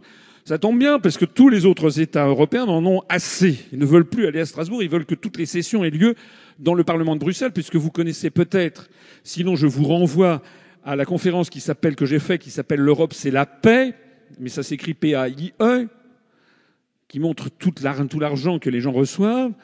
Vous savez donc qu'il y a deux, deux, deux hémicycles, deux parlements, l'un à Strasbourg et l'autre à Bruxelles, et les députés européens en ont assez. Eh bien, nous, nous dirons, mais c'est fini, il n'y a plus de Parlement européen à Strasbourg. Mais nous avons prévu une solution pour nos amis strasbourgeois, nos compatriotes strasbourgeois, dont ils n'auront pas à se plaindre. J'en parlerai tout à l'heure. Ça sera une solution qui leur sera très favorable. Nous parlerons également de ce que deviennent les représentations diplomatiques conjointes avec d'autres pays de l'Union européenne. Il y a des endroits euh, un peu improbables comme à Oulan-Bator, la capitale de la Mongolie, où c'est le même bâtiment qui abrite l'ambassade de la République d'Allemagne et de la République française. Nous établirons également à partir de quelle date les fonctionnaires français employés dans les institutions européennes, les fonctionnaires qui sont à la Commission, les fonctionnaires qui sont à la Banque centrale européenne, les fonctionnaires euh, qui sont à la Cour de justice de l'Union européenne, etc., cessent d'exercer leurs fonctions. Et puis comment ils s'en vont Si c'est quelqu'un qui est là depuis 10 ou 12 ans, est-ce qu'il a droit à une petite euh, une prime de départ? Enfin voilà, tout ça, ça fait partie de ces négociations qu'il va falloir mener, etc., etc. Les enseignements de tout ce que je viens de vous montrer sont importants, je crois. Le premier enseignement, c'est que la plupart de ces problèmes techniques devraient pouvoir être réglés dans les six mois ou un an. Si on met les diplomates au travail, ce n'est pas toujours une mince affaire, et, si on les met au travail, eh bien, il faudra en gros six mois ou un an pour régler ces questions. Peut-être qu'il y aura des points d'achoppement qui dureront euh, euh, qui dureront un petit peu plus longtemps. Mais le, fait que le traité prévoit deux ans maximum est quelque chose d'assez bien, vu. Probablement en un an, on aura à peu près tout euh, réglé. Ça peut même aller beaucoup plus vite si on est plus expéditif sur certaines questions. La deuxième, le deuxième enseignement, c'est que tous les points que je viens d'évoquer sont indispensables à régler. Vous en êtes conscient. On ne peut pas sortir de l'Union européenne comme ça les parlementaires français qui sont à la Commission, à la Cour de justice, au Parlement, les députés, tous les, tous les, tous les traités qui sont en cours, et on en fait quoi? Donc c'est extrêmement concret ce que je vous dis. Hein. Alors, c'est, dans la mesure où c'est indispensable à régler, ça prouve trois choses. La première chose, c'est que l'article 50 du traité de l'Union européenne n'a pas du tout pour objet d'empêcher un État de sortir de l'UE. Il y a des gens qui le croient, qui me disent Oh, mais Asselineau, il est d'une naïveté invraisemblable. cet article est fait pour empêcher un, pays de sortir. Mais non, pas du tout. Il est fait au contraire pour que la sortie se passe le mieux possible, que ça se passe de façon ordonnée, avec bon sens, en concertation légitime avec les autres États. Je le disais d'ailleurs hier, je l'ai dit à la radio tout à l'heure, il faut être conscient de quelque chose qui est extrêmement extrêmement évident. Lorsque la France sera sortie de l'Union européenne, elle restera frontalière de l'Allemagne, de l'Italie, de l'Espagne, de la Belgique, du Luxembourg et à travers la Manche de la, du Royaume-Uni. Notre objectif à nous est de rester en bons termes avec des voisins dont nous partageons l'histoire commune depuis 2500 ans. Donc notre intérêt collectif, à nous les Français, mais aussi aux Allemands, aux Italiens, etc., c'est que ce divorce se passe le mieux possible, à l'amiable. D'où la nécessité absolue de de traiter entre gens adultes, entre responsables adultes, cet accord de sortie. C'est donc tout simplement du bon sens et c'est quelque chose auquel je tiens beaucoup. Nous sommes respectueux du droit, mais nous sommes aussi respectueux du bon sens et nous voulons rester en très bons termes avec les autres pays de l'Union européenne. D'ailleurs, je le dis souvent, c'est la construction européenne qui est en train d'aigrir les, rapports entre les peuples. De plus en plus de Français redeviennent anti-allemands. Je ne parle même pas des Grecs, des Italiens, des Espagnols. Et ça, c'est mauvais. Donc nous, nous voulons, pour calmer le jeu, redevenir comme, dit le proverbe, chacun chez soi, les vaches seront bien gardées. Donc euh, chacun rentre chez soi et en bon terme avec les autres. C'est la première chose. La deuxième chose, c'est que les partis politiques français qui osent dire que l'UPR ferait du juridisme, J'en ai parlé tout à l'heure. Il y a des internautes, des partisans de Mme Le Pen ou M. Dupont-Aignan qui brocardent notre volonté de sortir de l'Union européenne par article 50 en disant qu'on ferait du juridisme. Mais ils se moquent des électeurs. Parce que article 50 ou par article 50, il faudra bien régler ces questions. Le plus fort étant, je l'ai déjà dit, qu'eux ne proposent même pas de sortir de l'Union européenne. Mais le troisième point, c'est que justement, les partis politiques qui dénigrent l'article 50, le Front National et DLF par exemple, n'ont tout bonnement pas étudié la question. D'ailleurs, ils n'ont jamais fait de conférence comparable à la mienne. Ils n'ont pas étudié la question tout simplement parce qu'ils ne proposent pas de sortir de l'Union européenne. C'est tout simplement ça. Donc ils n'ont même pas réfléchi à ce qui se passerait lorsqu'on sortira de l'Union. Nous sommes le seul mouvement politique à l'avoir avoir réfléchi et à le présenter publiquement ce qui confirme encore une fois à quel point nous sommes un mouvement honnête, compétent et fiable, puisque nous nous prenons à bras le corps les problèmes et puis on explique aux Français ce qu'il faudra faire. Les autres, ils font rien. Ce sont des fainéants qui se lancent des slogans et qui n'ont même pas réfléchi à ce qui se passerait s'ils arrivaient au pouvoir. Les critiques contre l'article 50, en fait, n'ont pour but que de tenter de contredire l'UP. Alors la sortie de l'euro, ce sera le deux, troisième morceau important de ces réformes des jours pendant des, premières décisions. La sortie de l'euro et le rétablissement du franc. Eh bien, nous fixerons d'abord la monnaie, le nom de la monnaie, pas de mystère, pas de mystère. Conformément à toute son histoire nationale, la France adoptera le franc. Le franc, c'est-à-dire le libre. Parce que franc, ça veut dire libre, et ça veut dire aussi honnête. Je l'ai dit tout à l'heure, France est un polysémique, comme on dit, ça a plusieurs sens. Être franc, ça veut dire être honnête, être sincère, être direct également. Et puis être franc, ça veut dire être libre. Par exemple, franco de port hein, ou, franchise de douane, ça veut dire qu'il y a exemption de, gratuité, etc. Et puis euh, la, France, ça veut dire ça veut dire libre étymologiquement. Je voudrais rappeler à ce propos, faire un petit clin d'œil historique, mais qui me paraît important et qui donnera peut-être envie à ceux d'entre vous qui ne connaissent pas encore ma conférence sur l'histoire de France d'aller y jeter un œil. Je voudrais vous rappeler d'où vient le franc. En 1356, pendant la guerre de Cent Ans, le roi de France s'appelait Jean II, appelé également Jean le Bon. Et le Bon, c'était euh, c'était une façon gentille de dire qu'il était un peu neuneux, quoi. Genre le con, en fait. Il avait un fils qui était quelqu'un de remarquable, mais était encore un enfant à l'époque, qui deviendra le grand roi Charles V. C'est un des grands rois de France, pas très connu, mais néanmoins un des très grands rois de France, Charles V. En revanche, Jean II, eh bien, il est, euh, il est très gentil, mais enfin, euh, il se bat à Poitiers en 1356 et il est fait prisonnier par le prince noir, qui est le prince de Galles qui est l'héritier du trône britannique. Nous sommes en pleine guerre de Cent Ans, donc l'Aquitaine, ça va jusqu'à Poitiers. L'Aquitaine appartient notamment aux Anglais, et le roi de France est arrêté par l'armée anglaise, ceinturé. Il est fait prisonnier. C'est pas d'ailleurs la première fois, enfin c'est pas la seule fois plus exactement que ça arrivera dans notre histoire nationale que le roi de France soit fait prisonnier. C'est arrivé à François Ier à la bataille de Pavie, c'est arrivé également à Napoléon III à Sedan le 4 septembre 1870.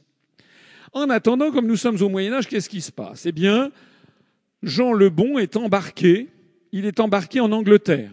Vous connaissez ce portrait, certainement, euh, qui est assez célèbre. Il est emmené en prison en Angleterre. Il est mis sous les verrous par son cousin, le Sa Gracieuse Majesté. C'est tout ce petit monde des cousins, mon cher cousin. Donc on le met en prison, mais c'est une prison, une prison dorée. Il est à la Tour de Londres, je crois. Il a des appartements, des tapis puis il est chauffé, la truc, la vaisselle, la vaisselle hors d'état ou en argent. Il est très bien traité, mais il n'a pas sa liberté de mouvement.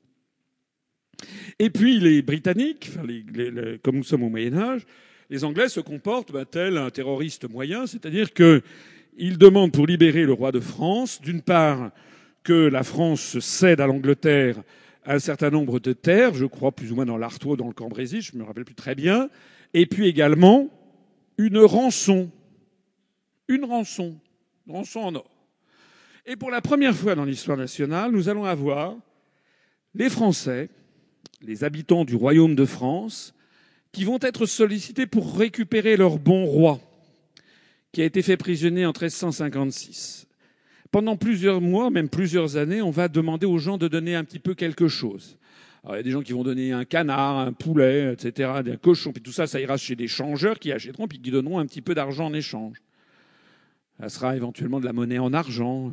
Puis il y a des gens un peu plus riches qui ont un petit peu une monnaie en argent, qui s'appelle des gros tournois, par exemple. Et puis d'autres, ils peuvent avoir un petit peu d'or.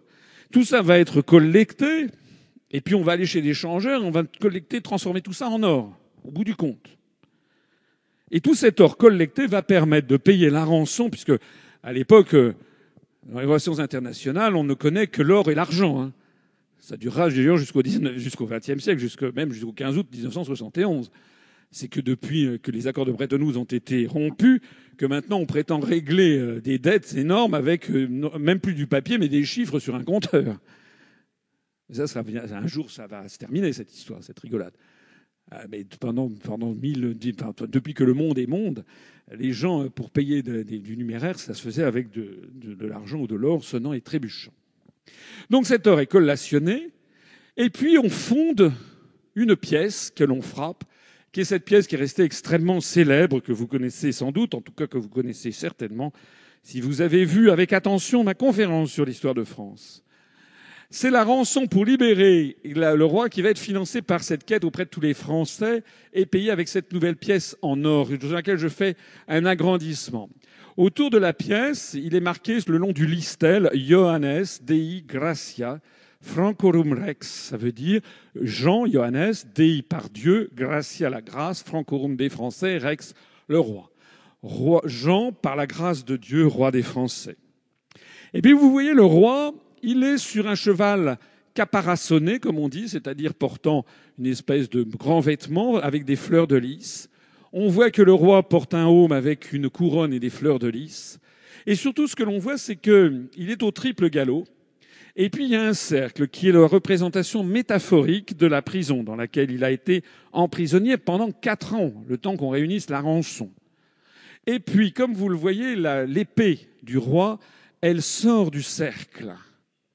Et puis, les pattes avant du cheval sortent également de la prison Et puis les pattes arrière du cheval sortent aussi de la prison symbolique. Ça veut dire quoi? Eh bien, ça veut dire c'est la libération du roi. Il part au triple galop de sa prison dont il s'échappe. C'est ça que veut dire cette très jolie pièce en or de notre numismatique nationale. Et comme la liberté libre, ça s'appelle franc, la pièce va s'appeler le franc à cheval. Et nous allons donc voir arriver pour la première fois dans l'histoire de France une pièce qui s'appelle le franc. Le franc, ça veut dire le libre. C'est extrêmement important à la fois du point de vue historique et du point de vue étymologique. Hein. Ça veut dire que la naissance du franc pour libérer le souverain date de 1360. Être français, c'est avoir sa propre monnaie pour être libre. Et parmi les scansions de l'histoire, comme je disais tout à l'heure, auxquelles il faut être sensible, il faut savoir qu'après, Jean le Bon, qui a donc regagné le royaume de France, monté sur, sur le trône de son fils Charles V, qui a fait fabriquer, frapper des pièces en or qui le représentaient, lui, Charles V, à pied, et que l'on appelait le franc à pied, qui était libre et puis euh, ses successeurs. Et le franc a disparu de la numismatique nationale, a été définitivement, pas définitivement, mais a été temporairement remplacé par l'écu au temps de Louis XIV. Il n'y a plus de franc sous Louis XIV. Or, ce qui est extraordinaire, c'est que Louis XIV est celui qui a imposé à la France une dictature, la monarchie absolue. L'État, c'est moi, c'est un propos apocryphe qu'on lui prête, mais qui traduit bien une pensée. C'est-à-dire que Louis XIV va briser les féodalités, ce qui est bien, mais il va imposer une dictature, ce qui est moins bien. Et donc le franc a disparu de la France lorsque on a établi une dictature. Et puis le franc est réapparu. Il est réapparu quand? C'est le franc germinal à la Révolution.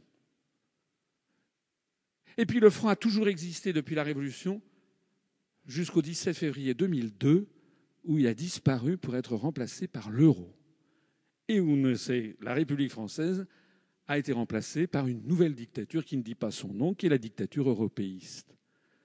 Donc c'est tout à fait fascinant. Je le disais souvent, je le disais pour d'autres choses tout à l'heure. L'histoire ne se répète jamais, mais elle bégaye tout le temps. Ce sont les mêmes archétypes historiques qui se reproduisent, mais sous d'autres formes.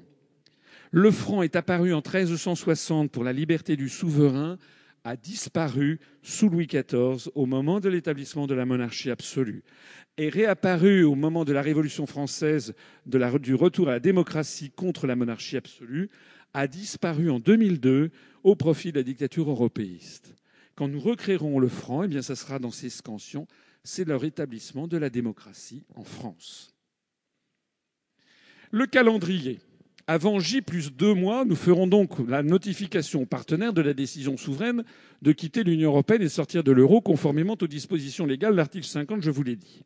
Dans les jours suivants, la République française rétablira le contrôle des mouvements de capitaux en fait, ce contrôle des mouvements de capitaux existera, je l'ai dit très probablement, dès avant l'élection présidentielle pour lutter contre la, euh, spéculation. Un appel d'offres sera lancé pour procéder à la fabrication des pièces et des billets de notre nouvelle monnaie nationale avec des contraintes spécifiques de sécurité et de délai. Avant J plus trois mois, l'État passera commande des pièces et billets aux soumissionnaires retenus pour l'appel d'offres. Avant J plus sept mois sera la mise en circulation des nouvelles pièces et billets en francs. Ce qu'il faut savoir, ce qui est bon à savoir, c'est que la France est l'un des champions mondiaux de la production de billets selon les critères de sécurité des technologies les plus en pointe. La France dispose en effet de l'usine de la Banque de France à Chamalières, notamment, et de l'usine de l'entreprise privée François-Charles Auberture fiduciaire, troisième imprimeur mondial de billets de banque et numéro un mondial des documents d'identification, les passeports, etc. Il faut savoir que énormément de pays dans le monde font fabriquer leurs passeports, par exemple, ou leurs pièces d'identité en France notamment chez François-Charles Auberture. Par exemple, ici, vous avez un spécimen des billets de l'Uruguay qui ont été fabriqués récemment par FCOF, par Auberture. Et, euh, la France imprime la monnaie papier ou les documents d'identification de plus de 70 pays. D'ailleurs, les deux usines que nous possédons en France, à la fois à Chamalières de la Banque de France et d'Auberture, ont été sélectionnées et fabriquent les billets en euros.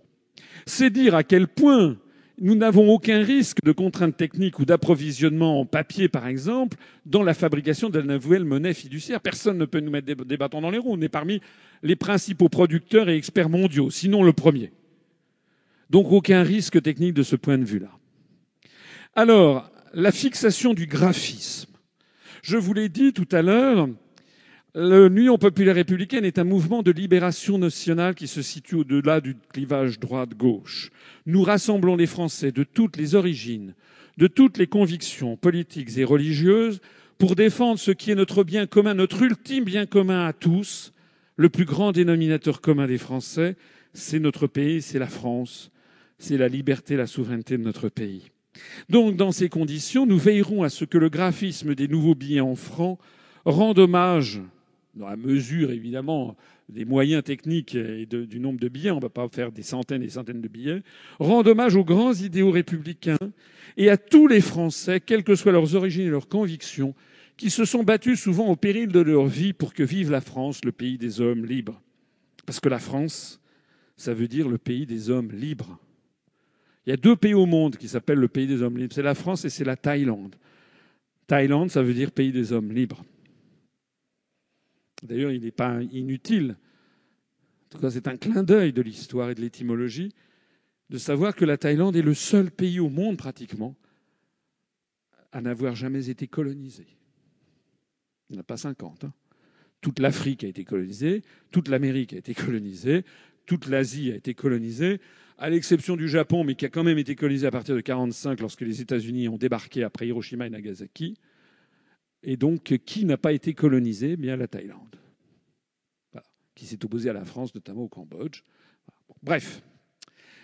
Alors, la fixation du ben, c'est ce qu'on va faire. On va rendre hommage à tous les Français, des hommes, des femmes, des gens de toutes les couleurs, de toutes les convictions et de toutes les opinions politiques. Le premier billet, eh bien, ça sera le billet de 5 francs, euh, qui représentera, avec ici, vous voyez, un filigrane, qui représentera à l'avers le premier franc de 1360 que je vous ai décrit à l'instant. Ça sera la première fois qu'il figurera sur un billet. Ça sera la première fois qu'on rendra hommage à Jean Lebon sur un billet de banque. Et puis au revers, ça sera Jeanne d'Arc. Jeanne d'Arc, la pucelle d'Orléans, morte en 1431, brûlée vive à la demande de l'évêque Cochon, représentant l'intelligentsia parisienne qui jouait déjà le jeu de l'étranger, qui collaborait avec les Anglais contre le royaume de France. Jeanne d'Arc qui a été canonisée en 1920 très tardivement. Jeanne d'Arc, qui est devenue au fil des siècles, notamment au cours du XIXe et du XXe siècle, une espèce de figure allégorique de la droite française, pour ne pas dire de l'extrême droite, qui aime à se prévaloir de Jeanne d'Arc. Outre qu'il n'y a aucune raison de laisser Jeanne d'Arc à l'extrême droite, c'est quand même un symbole et un signal que nous enverrons à tous les Français de droite qui ont rejoint l'UPR et qui veulent se battre pour la France. Sur ce billet figurera, comme sur tous les autres, un filigrane qui représentera ici Marianne, ici la bande métallisée holographique, ici la bande iridescente, et puis vous ne le voyez pas, mais le fil de sécurité sombre observable uniquement en transparence, c'est-à-dire selon tous les critères de la sécurité contemporaine. Le billet de 10 francs, lui, représentera et rendra hommage aux révolutionnaires avec à l'avers ce fameux tableau de Isidore Pils, qui est un tableau apocryphe, qui date d'environ 1840-45, qui représente Rouget de Lille chantant la Marseillaise, le chant de l'armée du Rhin, en avril 1792 à Strasbourg. Et puis au revers, eh bien, un hommage aux sans-culottes qui ont renversé la monarchie. On rendra donc hommage à la monarchie dans le billet de 5 francs. On rendra hommage à ceux qui ont renversé la monarchie dans le biais de 10 francs, ce qui est tout à fait logique puisque l'histoire ne se coupe pas en morceaux. La France, elle est le fruit de, siècles et de siècles de monarques qui ont fait la France. Les Capétiens, notamment, ont fait la France et on doit leur rendre hommage. Et puis la France, elle est aussi le fruit euh, de la Révolution française à laquelle nous devons tant. Et notamment, nous représenterons ici un sans-culotte. Je rappelle au passage que le sans-culotte, ce n'est pas quelqu'un qui se promène tout nu. Le sans-culotte, c'est quelqu'un qui ne porte pas de culotte. Et la culotte, ça n'est pas comme certains d'entre vous qui ont l'esprit mal placé pourraient le penser, ça n'est pas une petite culotte. La culotte, c'est ce qu'on appelle maintenant un pantacourt, ça s'arrête au niveau du genou. C'est porté par les aristocrates, c'est en soie et en dessous, ou en velours plus exactement, excusez-moi, et en dessous, il y a un bas de soie qui va jusqu'à des escarpins. C'était ainsi qu'étaient habillés tous les aristocrates en France. Donc les aristocrates se moquaient du peuple parce que le peuple portait ce que l'on appelait à l'époque des chausses, et que l'on appelle aujourd'hui des pantalons ou des jeans. C'est plutôt l'équivalent du jean, puisque maintenant le jean est porté par une grande partie de Français. Hein, Donc c'était les sans-culottes, et c'est le côté bravage des Français, hein, puisque les aristocrates les méprisaient pour ne pas avoir de culottes, et bien de côté, de façon euh, provocatrice, quand même à être les Français, ils ont dit, bah oui, nous sommes des sans-culottes. Ça, c'est un esprit très français. Hein. Le coq gaulois, c'est la même chose. Gaulois, c'est Gallus en romain, ça fait une allitération avec la Gaule.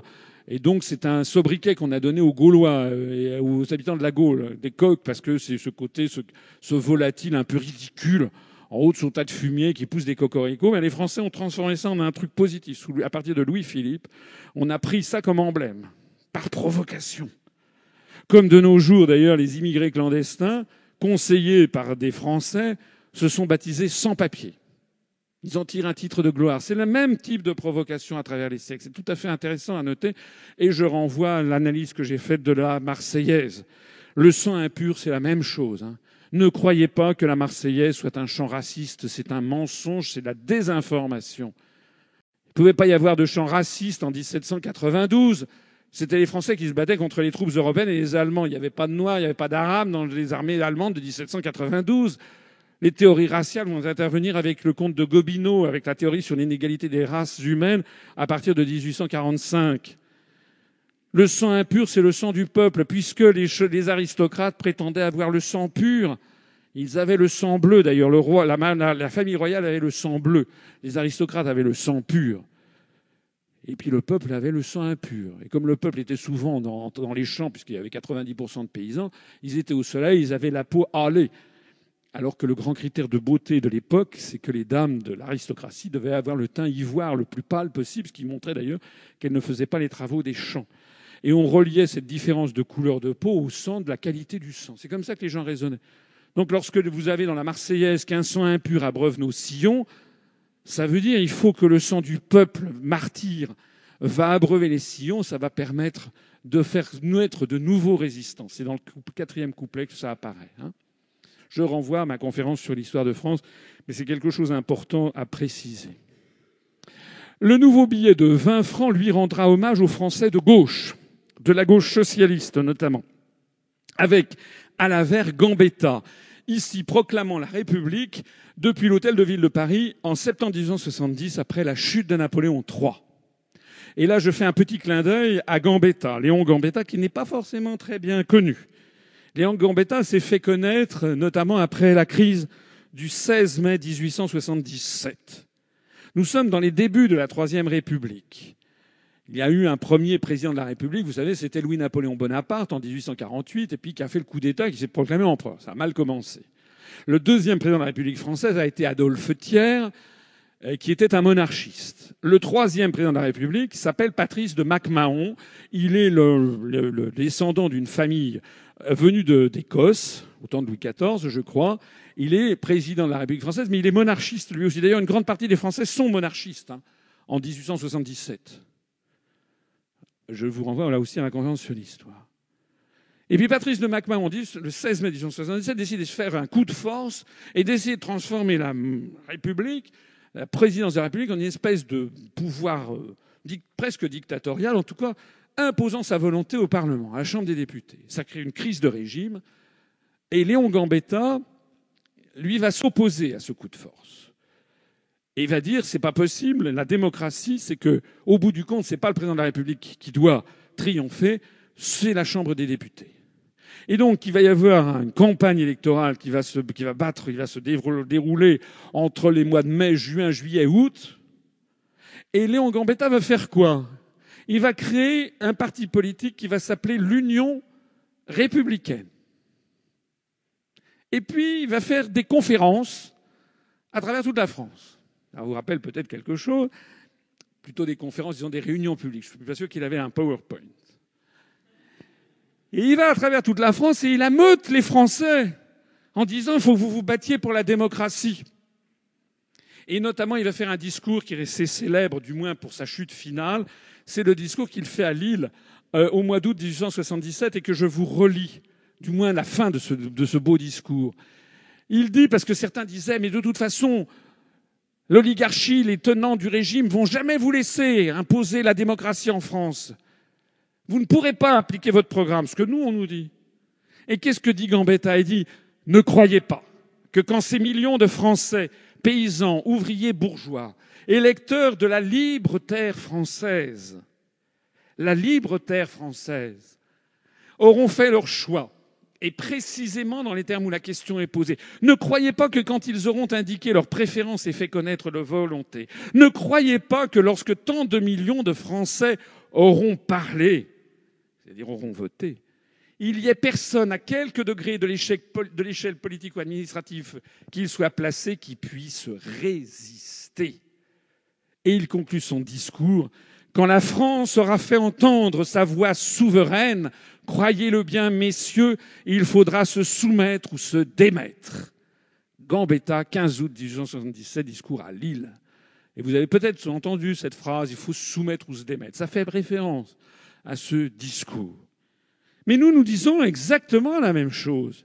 Ne croyez pas, hein, messieurs de Goldman Sachs, de JP Morgan, de la Banque Centrale Européenne, de la Commission Européenne, de Washington et de l'OTAN. Ne croyez pas, messieurs, que quand des millions de Français électeurs de la libre terre française auront fait leur choix de quitter l'Union européenne, l'euro et l'OTAN, ne croyez pas qu'il y ait personne parmi vous qui puisse résister, parce que quand la France aura fait entendre sa voix souveraine, croyez-le bien, messieurs de Goldman Sachs, de JP Morgan, de la Commission européenne, de la Banque centrale européenne, de l'OTAN, de Washington, eh bien, il faudra se soumettre ou se démettre. Tout y est. Hein toute l'histoire de France nous donne la solution de ce qu'il faut faire, celle que nous vous proposons. Et puis au revers de ce billet de 20 francs, toujours pour célébrer les Français de gauche, eh bien, Jean Jaurès, Jean Jaurès qui est mort en juillet 1914, comme vous le savez, parce qu'il s'opposait au jeu des alliances automatiques qui nous entraînait vers l'abîme. La France avait fait une alliance avec le roi, avec l'empire des tsars. La visite de Nicolas II, d'Alexandra Feodorovna, sa femme, la tsarine, qui avait été reçue en 1896 à Paris par Félix Faure. C'était l'alliance franco-russe pour faire la paix, pour garantir la paix par rapport aux empires centraux. Et puis l'alliance de 1905 avec Théophile Delcassé du côté français pour faire l'entente cordiale avec le Royaume-Uni. Et c'est ces alliances-là qui étaient prétendues faire la paix qui nous ont entraînés, au désastre, parce que lorsqu'il y a eu l'attentat de Sarajevo, il y a eu un jeu de court-circuit qui s'est brutalement passé. L'Autriche a demandé des comptes à la Serbie, qui a refusé une des quatorze conditions qui avaient été imposées. L'Autriche a déclaré la guerre à la Serbie. La Serbie avait des accords avec la Russie. tout d'un seul coup nous a embrasés. Et Jaurès s'y est opposé. Il a été assassiné par un assassin qui portait le nom de Raoul Villain. Et d'ailleurs, on a oublié de dire qu'il a été acquitté en 1920. En attendant, ce qu'il faut savoir, c'est que nous sommes dans la même situation. Je renvoie à ma conférence qui s'appelle L'Europe, c'est la guerre. Nous sommes en train, en ce moment, de recréer les mêmes conditions de 1914, le même jeu des alliances automatiques. Cette fois-ci, les empires centraux à combattre ce n'est pas l'empire wilhelmien, l'empire bismarckien, la Prusse devenue Allemagne, et ce n'est pas l'empire austro-hongrois. Désormais, les empires centraux, l'histoire ne se répète jamais, elle bégaye tout le temps. Désormais, les empires centraux, c'est la Russie, euh, Russie poutinienne, si j'ose dire, et le monde arabo-musulman. Si vous avez compris ça, vous avez tout compris sur ce qui risque d'arriver. Le billet de 50 euros est peut-être celui que je trouve le plus émouvant, puisque lui, il rend hommage un peu aux extrêmes. Il rend hommage côté Avers à l'extrême gauche, ainsi qu'aux immigrés et aux étrangers qui se sont battus pour que vive la France. C'est une reproduction de la photo des membres du réseau de Missak Manouchian fusillés au Mont Valérien le 21 février 1944 pour que vive la France, avec des gens qui étaient arméniens, italiens, polonais, juifs, communistes pratiquement tous, et qui, bien que n'étant pas de nationalité française, faisaient partie de la résistance et ont été fusillés et sont morts pour la patrie. Façon de rendre hommage à tous ces étrangers qui sont morts pour la France et dont on trouve d'ailleurs des traces même à Valmy. Vous savez, l'un des fidèles lieutenants de celui qui allait devenir Bolivar était à la bataille de Valmy. Des étrangers sont venus se battre pour défendre la République française contre les troupes de l'Europe coalisée. Et je ne cesse personnellement de rappeler que nous avons une dette d'honneur vis-à-vis notamment de tous les Sénégalais qui sont morts en 1915, 1916, qui sont venus se battre à Verdun et que l'on envoyait souvent parmi les premiers, ou bien les Algériens ou les Marocains que l'on envoyait souvent parmi les premiers se faire tuer à Monte Cassino en 1944. Et puis le revers de ce billet, c'est pratiquement l'inverse. Le revers de ce billet, c'est honorer d'Étienne d'Orve, une très grande famille aristocratique française, très à droite, catholique, qui lui aussi, qui était de la Marine nationale, et qui a été fusillé au Mont Valérien le 29 août 1941, lui aussi pour que vive la France. Ce qui montre que la France est capable de rassembler autour d'elle des gens de conditions sociales extraordinairement différentes, mais qui ont le même idéal, c'est de faire que la France reste le pays des hommes libres. Le billet de 100 francs représentera Charles de Gaulle, chef de la France libre en juin 1940. Je n'ai rien à ajouter, si ce n'est que Charles de Gaulle, comme d'ailleurs toutes les personnalités citées auparavant, n'ont jamais fait l'objet d'un billet en France, d'un billet de francs. Et donc il est temps de rendre hommage aux fondateurs de la France libre, de la résistance, de la Ve République. Et puis le revers de ce billet de 100 francs rendra hommage à Félix Éboué, compagnon de la Libération un compatriote noir. Jamais, en tout cas dans les billets de coloniaux, ça a déjà été le cas, mais dans les billets de la République française, il n'y a jamais eu de billets qui représentent certains compatriotes français noirs. Vous savez que Félix Éboué a sauvé l'honneur de la haute fonction publique française puisqu'il a été le premier haut fonctionnaire français à rallier Charles de Gaulle. Or, Félix Éboué était un descendant d'esclaves qui avait été transférés au XVIIe ou XVIIIe siècle dans la traite des Noirs en Guyane française. Ses ancêtres avaient été rendus libres, notamment après 1848, avec Victor Schœlcher, l'abolition de l'esclavage par la République française. Il en était un descendant, il était le gouverneur du Tchad, et Félix Éboué a été le premier haut fonctionnaire à rallier de Gaulle. quand tous les hauts fonctionnaires avaient rallié Vichy. Ça sera pour nous une façon de rendre hommage à cette personnalité finalement peu connue de l'histoire de France et une façon également de rendre hommage à tous les Français, y compris à nos compatriotes noirs, qui méritent bien cet hommage de la patrie. Le billet de 200 francs, enfin le dernier billet, eh bien, représentera, euh, ça on se fera un petit plaisir collectif, si je peux me permettre, c'est la statue de la République, place de la République à Paris, qui brandit un rameau d'olivier, symbole de paix et de République. Ça sera évidemment un clin d'œil de fin gourmet pour les gens qui auront travaillé au développement de l'Union populaire républicaine avec son rameau d'olivier. Et puis au verso, eh bien, ça sera le génie de la liberté au sommet de la colonne de la place de la Bastille où figurent les noms des quelques 3000 Parisiens et Français qui ont été fusillés, assassinés en fait, euh, par les troupes de Charles X en 1830 pour essayer de rétablir la République. Vous savez d'ailleurs que cette révolution a été volée aux Français, au peuple de Paris, euh, par un banquier, notamment le banquier Lafitte, avec le vieux Lafayette et le jeune Thiers, et qui ont dit aux Français, ah oui, ce que vous voulez, en fait, c'est un autre roi. C'est pas du tout ça que voulaient les gens. Ils voulaient la République. Donc, en 1830, la révolution a été déviée. C'était une espèce de, comme la révolution, les révolutions arabes, n'est-ce pas? On a dit à la, population, ce que vous voulez, c'est ça, parce que c'est du tout ce que voulait la population. Comme ça que les Français se sont ramassés, Louis-Philippe, pendant 18 ans, jusqu'à ce que la monarchie s'effondre et que Louis-Philippe s'enfuit.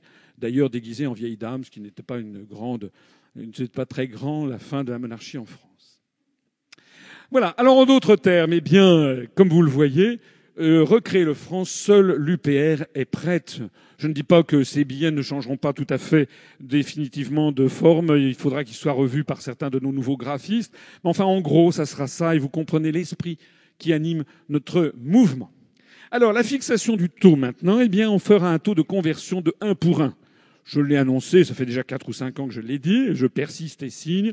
Ça veut dire qu'on changera les billets de 5 euros pour 5 francs, de 10 euros pour 10 francs, de 20 euros pour 20 francs, de 50 euros pour 50 francs, de 100 euros pour 100 francs, de 200 euros pour 200 francs. Certains pourront s'étonner en disant pourquoi est-ce que vous ne revenez pas au taux de change de 6,55, 957 Mais ça n'aurait pas de sens. Ça n'aurait pas de sens, ça n'aurait aucun intérêt si ce n'est que de rendre aux Français un certain effroi par rapport au prix qu'ils acquittent.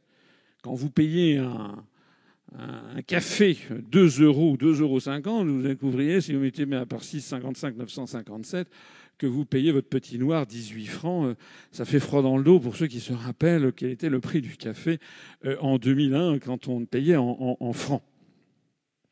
J'ajoute également que ça facilitera le travail des commerçants, de tous les distributeurs, et ça empêchera les phénomènes inflationnistes des taux d'arrondi. Parce que si vous êtes obligé de remultiplier tous les francs, tous les prix par 6,55, 957, certains seraient tentés de multiplier par 7. Ce qui fait évidemment une inflation. Vous savez ce qui s'est passé au moment du passage du franc à l'euro. Ça a été une formidable inflation qui a été largement euh, sous-estimée et cachée.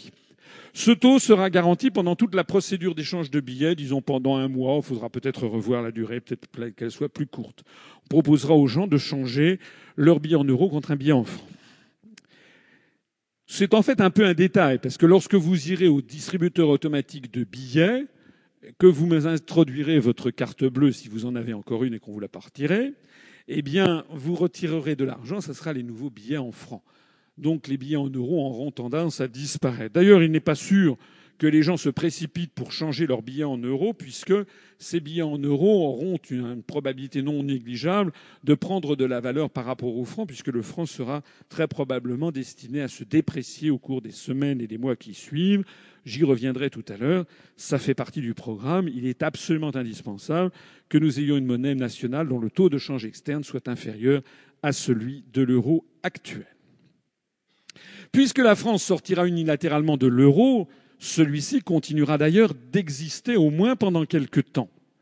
Les billets en euros qui n'auront pas pu être échangés contre des billets en francs, tout de change administré, n'auront donc pas perdu de leur valeur. À la différence de ce qui s'est passé en 2002.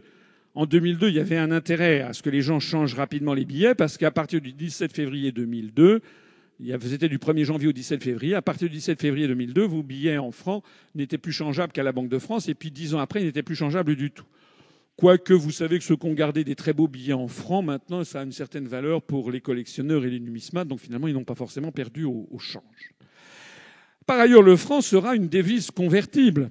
Donc une fois la période d'échange administrée au taux garanti de 1 franc pour 1 euro, qui durera peut-être d'ailleurs moins d'un mois, qui durera peut-être que finalement une semaine ou quelques jours, les billets en francs et les billets en euros resteront mutuellement convertibles, comme les billets en dollars, les billets en livres sterling, etc. Vous pourrez toujours changer des billets en francs contre des billets en euros, mais évidemment peut-être pas au même taux hein, que ceux auxquels vous l'aurez changé. Je reviendrai sur l'évolution du franc par rapport à l'euro ensuite. Il est possible également que vous n'ayez pas à le changer contre l'euro parce qu'il est tout à fait possible que la sortie de la France de l'euro amène la désintégration de l'euro.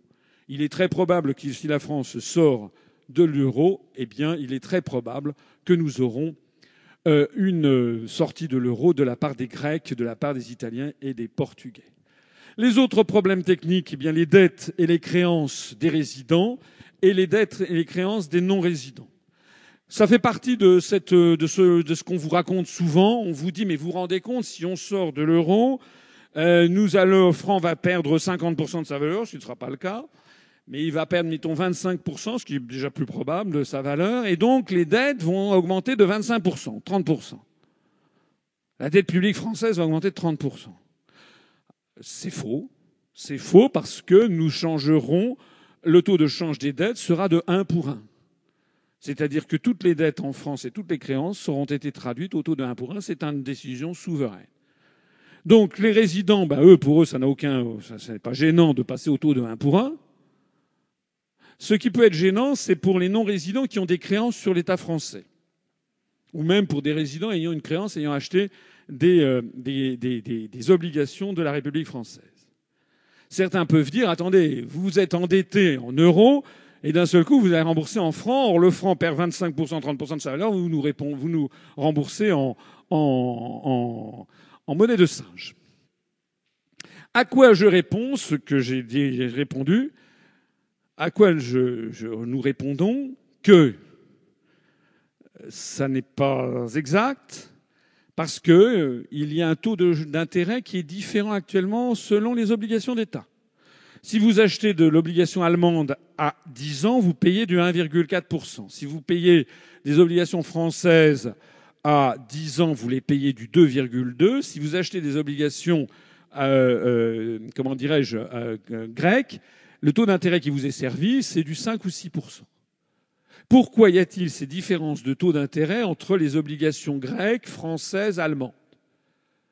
Il n'y a aucune raison normalement, puisque c'est une monnaie prétendument unique, avec un taux impec de 1 pour 1 ad vitam aeternam, et qu'il y a une solidarité entre tous les États. Donc normalement, c'est le même risque de crédit. Donc normalement, ça devrait être euh, absolument les mêmes taux d'intérêt. Si ça n'est pas les mêmes taux d'intérêt, c'est qu'il y a un problème. Problème qui a été posé, la question a été posée par les journalistes du Financial Times, du Wall Street Journal, à Mario Draghi, le président de la BCE, à l'été 2012. Et ce monsieur a commis un petit impair, un gros impair dans la communauté financière internationale. Il a dit, il a levé le, ministère, enfin il l'a dit, c'est le tort qu'il a eu, c'est de le dire. C'est-à-dire qu'il fallait payer le risque de liquidité, c'est-à-dire que quand vous prêtez de l'argent, ça, a un coût de prêter de l'argent, vous facturez quelque chose, puisque vous vous privez, vous, de la jouissance de l'argent dont vous possédez. Mais ça, ça ne dépend pas euh, de, du, euh, ça ne dépend pas du débiteur, enfin ça, ne dépend pas du, du créancier. Le deuxième chose, c'est le risque de crédit. Et la troisième chose, c'est le risque de change, et ce que ça dit Mario Draghi. Risque de change, ça veut dire quoi? Mais Ça veut dire qu'en réalité, si vous payez, enfin si vous, si le taux d'intérêt que les marchés financiers demandent à la Grèce pour 10 ans est de 6%, alors qu'il n'est que de 2,2 à la France et 1,4 à l'Allemagne, c'est parce que les marchés financiers intègrent dans leurs anticipations la possibilité que sous dix ans, l'euro est explosé et qu'il soit remboursé en drachme dans un cas, en francs dans un autre cas et en, en Deutsche Mark dans le troisième cas. Donc ils facturent ce coût. Ils facturent cette hypothèse. Donc nous, nous serons fondés à dire, écoutez, la France a payé du 2,2 ou 2,3 quand l'Allemagne payait du 1,4. Nous, les marchés financiers nous ont surfacturé par rapport à l'Allemagne par euh, anticipation du risque qui maintenant se concrétise. Il s'est concrétisé, nous n'avons rien à payer. Vous aviez, justement, nous avions payé une prime de risque pour ça qui se concrétise. Comprenez le raisonnement hein? Donc ça veut dire qu'on ne peut pas avoir le beurre, l'argent du beurre et le sourire de la crémière en même temps. La mise en œuvre des principales mesures du programme de libération nationale seront le grand point fort également des premières semaines et des premiers mois de notre nouveau, euh, nouvelle majorité, de notre nouveau gouvernement. Parce que si nous voulons sortir de l'Union européenne, ça n'est pas une fantaisie, ça n'est pas de la nostalgie, c'est pour répondre aux problèmes les plus urgents et les plus immédiats qui se posent aux Français. Nous voulons les mesures que nous prendrons dans les premiers mois, conformément à notre programme inspiré de celui du Conseil national de la résistance, nous, amèneront à arrêter l'hémorragie de délocalisation et d'emplois industriels le plus vite possible. Je vous ai dit que nous perdons une usine par jour. Rétablir l'agriculture. Tous les jours, il y a des agriculteurs qui quittent la terre, sans parler des 400 qui se suicident par an. Nous voulons inverser pour de bon la courbe du chômage arrêter la paupérisation de la population française au plus vite, ressusciter nos services publics qui sont en débandade et dont la fin est programmée et la privatisation généralisée, réduire les inégalités qui ravagent la société française, démocratiser les institutions, reformer l'unité nationale qui est gravement attaquée par les attaques subreptices sous la théorie de l'Europe des régions, casser l'engrenage vers la guerre qui nous emmène vers la guerre contre le monde arabo-musulman ou vers la Russie, parce que nous sommes placés sous la tutelle de l'OTAN, redonner sa dignité à la République en ayant des représentants, des dirigeants qui soient dignes des fonctions qu'ils occupent, dignes parce qu'ils connaissent les dossiers, dignes parce qu'ils obéissent au peuple français dont ils ne sont finalement que les mandataires rendre à la France sa liberté, susciter le respect des autres peuples du monde et non pas le mépris que nous sommes en train de susciter parce que nous sommes devenus les larbins des États-Unis d'Amérique. Voilà le programme que nous avons et qui est un programme où nous allons prendre à bras le corps les problèmes des Français. Et pour prendre des problèmes à bras le corps, il faut avoir d'abord un peu d'expérience. Je me flatte d'en avoir. En tout cas, j'en ai beaucoup plus que bien d'autres qui se présentent à la fonction suprême. Alors ça veut dire quoi? Ben, Les exemples de mesures prises, permises par notre sortie de l'Union européenne. La première chose que nous ferons, c'est le rétablissement des autorisations préalables pour toute délocalisation d'entreprises à l'étranger. Et ceci, ça sera permis grâce à la fin de l'article 63 du traité sur le fonctionnement de l'Union européenne qui organise les délocalisations puisqu'il interdit toute restriction aux échanges de capitaux. Actuellement, ce que l'on constate en France, c'est ça. Tous les jours, toutes les semaines, on apprend ici, le fabricant de lingerie, le Jabi, délocalise et supprime 197 postes. Eh bien, nous interdirons ceci. Le Peugeot va délocaliser la prochaine C3 en Slovaquie. Nous interdirons cela. Electrolux délocalise son usine de Reims. Nous interdirons ceci. Et comment nous l'interdirons? Mais Tout simplement parce que nous refuserons les, transferts de capitaux nécessaires pour construire les usines sur place. Et ces transferts de capitaux devront faire l'objet d'une autorisation de l'État, comme c'était d'ailleurs le cas sous Vincent Auriol, sous René Coty, euh, sous Charles de Gaulle, sous Valéry Giscard, sous Georges Pompidou, sous Valéry Giscard d'Estaing, sous François Mitterrand, jusqu'au traité de Maastricht. Parce que c'est comme ça que ça se passait avant. Les entreprises, ça fait belle lurette qu'elles auraient aimé aller s'installer dans des pays à très bas coût de salaire. Sauf que c'était niette. Il fallait obtenir l'autorisation de l'État, qui, qui dit autorisation ne dit pas interdiction systématique. Je cite souvent l'exemple de Peugeot allant s'installer, allant créer une usine en Iran. Eh bien, la France avait étudié, le ministère des Finances avait étudié, est-ce que oui ou non, et puis on avait dit oui. Oui, pourquoi? Parce que c'était bon pour Peugeot. D'ailleurs, si Peugeot proposait le truc, c'est qu'ils jugeaient que c'était bon pour l'entreprise. Ça permettait à l'entreprise de se développer au Moyen-Orient, de fabriquer des 504 robustes pour le marché iranien, le marché afghan. Je rappelle qu'à l'époque, la cour de Kaboul, comme la cour de Téhéran, parlait entièrement le français. De développer également ces véhicules qui seraient commercialisés au Moyen-Orient. C'était bon également pour l'Iran, puisque l'Iran n'ayant pas d'industrie automobile, voyait d'un seul coup une industrie automobile prendre pied chez elle. Certes avec des capitaux étrangers, mais enfin, il vaut mieux avoir une entreprise automobile avec, des capitaux étrangers que pas d'entreprise automobile du tout. Ça crée de l'emploi, ça crée de l'industrie à l'Iran. C'était bon pour l'Iran. Est-ce que c'était bon pour la France? Oui, c'était bon pour la France parce que ça permettait à la France d'accentuer sa présence culturelle, industrielle. dans toutes les rues de, de, Téhéran, on voyait, ou d'Isfahan, on voyait des voitures fabriquées en France. Les garagistes devaient se former à la technique française. Des ingénieurs iraniens allaient venir en France. Tout ça était bon pour le rayonnement de la France. Donc c'était bon pour Peugeot, pour l'Iran et pour la France. Est-ce que c'était bon pour les ouvriers français? Ben, C'était pas mauvais pour les ouvriers français puisqu'il y avait un quota de réimportation zéro en France. Peugeot ne pouvait pas réimporter en France des véhicules fabriqués en Iran. C'était seulement pour le marché local. Donc les ouvriers français gardaient leur emploi. Donc c'était bon pour tout le monde. Et donc là, on disait oui. Mais maintenant, c'est plus du tout ça. Hein. Maintenant, on n'a même plus le droit de dire oui ou non. De toute façon, c'est de plein droit. Donc toutes les entreprises s'enfuient pour aller créer leur truc à très bas coût de salaire et réimporter d'ailleurs les produits en France. C'est ça le système. Donc de la même façon, nous rétablirons. Alors ce que je voulais dire, oui, c'est que qu'est-ce que vous propose concrètement, concrètement, hein, tous les autres partis pour empêcher cette hémorragie sans fin des, des usines en France? Ils vous proposent quoi, par des belles paroles? Ils ne vous proposent rien puisqu'ils refusent de vous proposer de sortir de l'Union européenne. Ça veut donc dire qu'ils maintiennent l'article 63 qui règle notre commerce extérieur et qui règle notamment nos échanges de capitaux.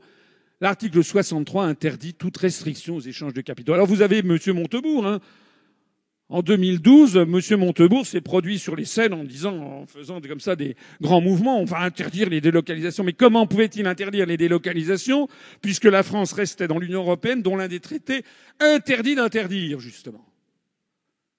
C'est là où il se moque de vous. Moi, je ne me moque pas de mes compatriotes parce que j'aime mon pays et puis j'aime mes compatriotes. C'est voilà, je suis là. Il est de temps en temps nécessaire que dans la vie des peuples et des nations, des gens se lèvent pour dire non par rapport à une situation de plus en plus injuste et inique, où on est en train de manipuler les gens qui sont entraînés vers la misère parce que des gens leur racontent des cracks. Malgré cracks, si on veut arrêter les délocalisations, il n'y a pas d'autre solution que de mettre un terme à l'article 63. Point. De la même façon d'ailleurs que nous rétablirons également des autorisations préalables pour tous les achats étrangers des actifs du patrimoine national. Peut-être fixerons-nous un plafond, un plancher minimum.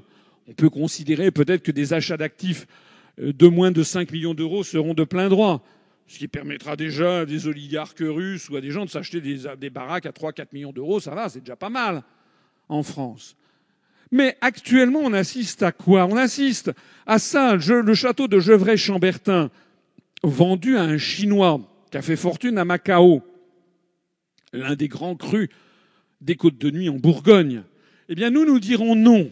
On assiste à ça, le Qatar qui rachète la France, le Paris Saint-Germain, l'hôtel Martinez à Cannes, euh, l'un des très grands hôtels particuliers de la place Vendôme, le Ritz, le, euh, excusez-moi, le Prince de Galles, le Georges V, tout ça, c'est le Qatar qui rachète. Ben, nous, nous dirons non. Voilà. Alors, c'est sûr que peut-être l'émir du Qatar ne va pas me donner des valises de billets pour mener ma campagne présidentielle. C'est possible. Mais ça ne nous empêchera pas de dire ce que nous pensons. Nous dirons non. Nous dirons non également lorsque, par exemple, ça s'était sorti dans la tribune il y a deux jours, et si l'État vendait l'aéroport de Toulouse aux Chinois, eh bien, nous dirons non. Et puis aussi, pourquoi est-ce qu'on vendrait pas la Joconde à, Goldman Sachs et puis le château de Versailles à JP Morgan pendant qu'on y est? Nous dirons non. Et ce qu'il faut savoir, c'est qu'en disant non et en interdisant cela, nous ferons ce que font les autres pays du monde. Puisque, comme je le dis souvent, si par exemple, Florence, vous gagnez 100 millions d'euros à l'euro million de, vendredi prochain, vous ne pourrez pas acheter un hôtel au Qatar, ou vous ne pourrez pas acheter un très grand jardin de thé en Chine, parce que les Chinois ou les Qataris diront interdit, quand ça interdit, interdit, mais attendez, interdit par notre législation. Les autres pays du monde se protègent et nous, nous sommes interdits de nous protéger par les règles, les traités européens. Hein, ça, c'est quelque chose qui est extrêmement important à comprendre. La mondialisation, c'est un jeu de hum, c'est-à-dire que la mondialisation n'a pas les mêmes règles pour tout le monde. Nous, nous voulons que tout le monde ait les mêmes règles et la réciprocité. Donc ça, c'est justement ce qui nous permettra de lutter contre ça. Que proposent d'ailleurs tous les autres partis pour empêcher ce pillage? Rien. Rien que des belles paroles. On le voit bien d'ailleurs. Ils ont fait quoi? Qu'est-ce qui s'est passé sous euh, Chirac, sous Sarkozy, euh, sous, euh, sous Hollande? Les délocalisations à tout va et le pillage généralisé. Puisque l'article 63 nous interdit d'agir. Exemple de mesures permises par notre sortie de l'Union européenne, la fin de la fuite fiscale des grandes entreprises. On a appris il y a quelques jours ce qu'on a appelé le LuxLeaks. Le Luxembourg est un paradis fiscal pour 340 multinationales. Des entreprises multinationales s'arrangent avec le Luxembourg pour faire apparaître des bénéfices au Luxembourg et faire apparaître des pertes dans les autres pays. Résultat, eh bien, il n'y a pas d'impôt à payer en France, etc. Et comme l'impôt est extrêmement faible au Luxembourg, elle ne paye pas d'impôt du tout. On est en train de revenir à ce qu'a créé la Révolution française. Hein. La Révolution française, les nobles, les aristocrates, le haut clergé ne payaient pas les impôts, c'était les plus riches. Ça remontait à Charles VII, qui avait fait une espèce d'accord comme ça pour clôturer la guerre de Cent Ans. Résultat, en 1787-1788, ceux qui payaient les impôts, c'était les pauvres, et ceux qui étaient les plus riches n'en payaient pas. Eh bien, on est en train de revenir à cette situation. Actuellement, ce sont les Français, les mêmes les plus pauvres, qui payent les impôts. Même s'ils ne payent pas l'impôt sur le revenu, tout le monde paye l'impôt sur la, TVA, qui est un impôt anti-redistributif et injuste. Puisque Madame Bettencourt, qui est une multimilliardaire, ou bien quelqu'un qui n'a même pas le SMIC, lorsqu'ils achètent, je ne sais pas moi, un litre de lait, ils payent la même TVA.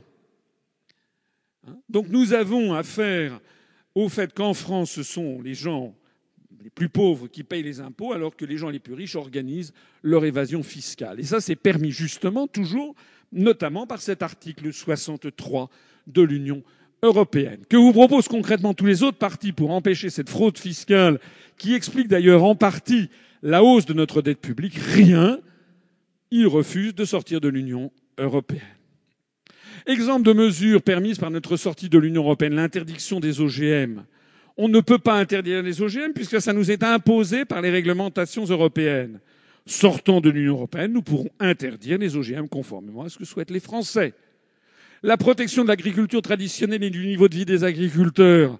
Actuellement, les agriculteurs français sont placés dans une situation de plus en plus épouvantable, avec un euro qui est extrêmement élevé, qui rend les productions agricoles françaises très chères, et des contraintes de productivité, puisqu'il faut qu'ils aient la même productivité que les grandes plaines de l'Oklahoma, par exemple, ou de l'Arkansas, ou du Saskatchewan au Canada. En sortant de l'Union européenne, nous pourrons arrêter le désastre de l'agriculture française et redonner des marges de manœuvre à l'agriculture française l'autorisation à la Banque de France de monétiser une partie du déficit public. Nous la réautoriserons. Hein, c'est la fameuse loi dite la loi Pompidou euh, de 1973 qui n'existe plus. C'est l'article 125 du traité de fonctionnement de l'Union européenne. En sortant des traités, nous pourrons, en tant que de besoin, faire ce genre d'opération la suppression de la reconnaissance du mandat d'arrêt européen, le retour à la procédure normale d'extradition garante des libertés publiques, nous pourrons le faire parce que nous serons sortis de l'Union européenne. Si nous y restons, nous ne le pourrons pas. Ce que nous pourrons faire aussi, c'est le retrait immédiat de la France du réseau INDECT, ce réseau de surveillance généralisée financé par l'Union européenne, notamment pour surveiller vos courriers électroniques. Ce que nous ferons, c'est le retrait immédiat de la France des traités transatlantiques TAFTA et TISA qui sont actuellement négociés dans le dos des Français. Ce que nous ferons également, c'est la récupération de notre pouvoir de négociation nationale à l'Organisation mondiale du commerce, dont nous sommes privés au profit de la Commission européenne, ce qui a un impact considérable sur le commerce extérieur français, etc., etc. Nous ferons également le rétablissement et la constitutionnalisation des services publics. C'est actuellement interdit par l'article 106 et l'article 121 du traité sur le fonctionnement de l'Union européenne. Conformément au programme du Conseil national de la résistance, conformément à ce que souhaitent les Français, les Français ne sont pas un peuple d'extrême. Les Français ne veulent pas que la France devienne un pays collectiviste. Mais les Français ne veulent pas que la France devienne un pays ultra-capitaliste. Ils ne veulent ni l'un ni l'autre. Ils veulent quelque chose qui soit raisonnable. Ils veulent quelque chose qui soit conforme à l'esprit français, c'est-à-dire la nécessité que l'État joue un rôle important pour la justice sociale, pour entraîner les initiatives privées, parce que nous sommes comme ça. L'État a un rôle important dans l'industrie depuis euh, Charles VII avec euh, Colbert, euh, excusez-moi, avec, euh, avec Jacques Coeur, Louis XIV avec Colbert, Napoléon III avec les frères Pereire. De Gaulle disait, sur les questions industrielles, les grands projets industriels, il faut mettre de l'État, sinon ça merdoit.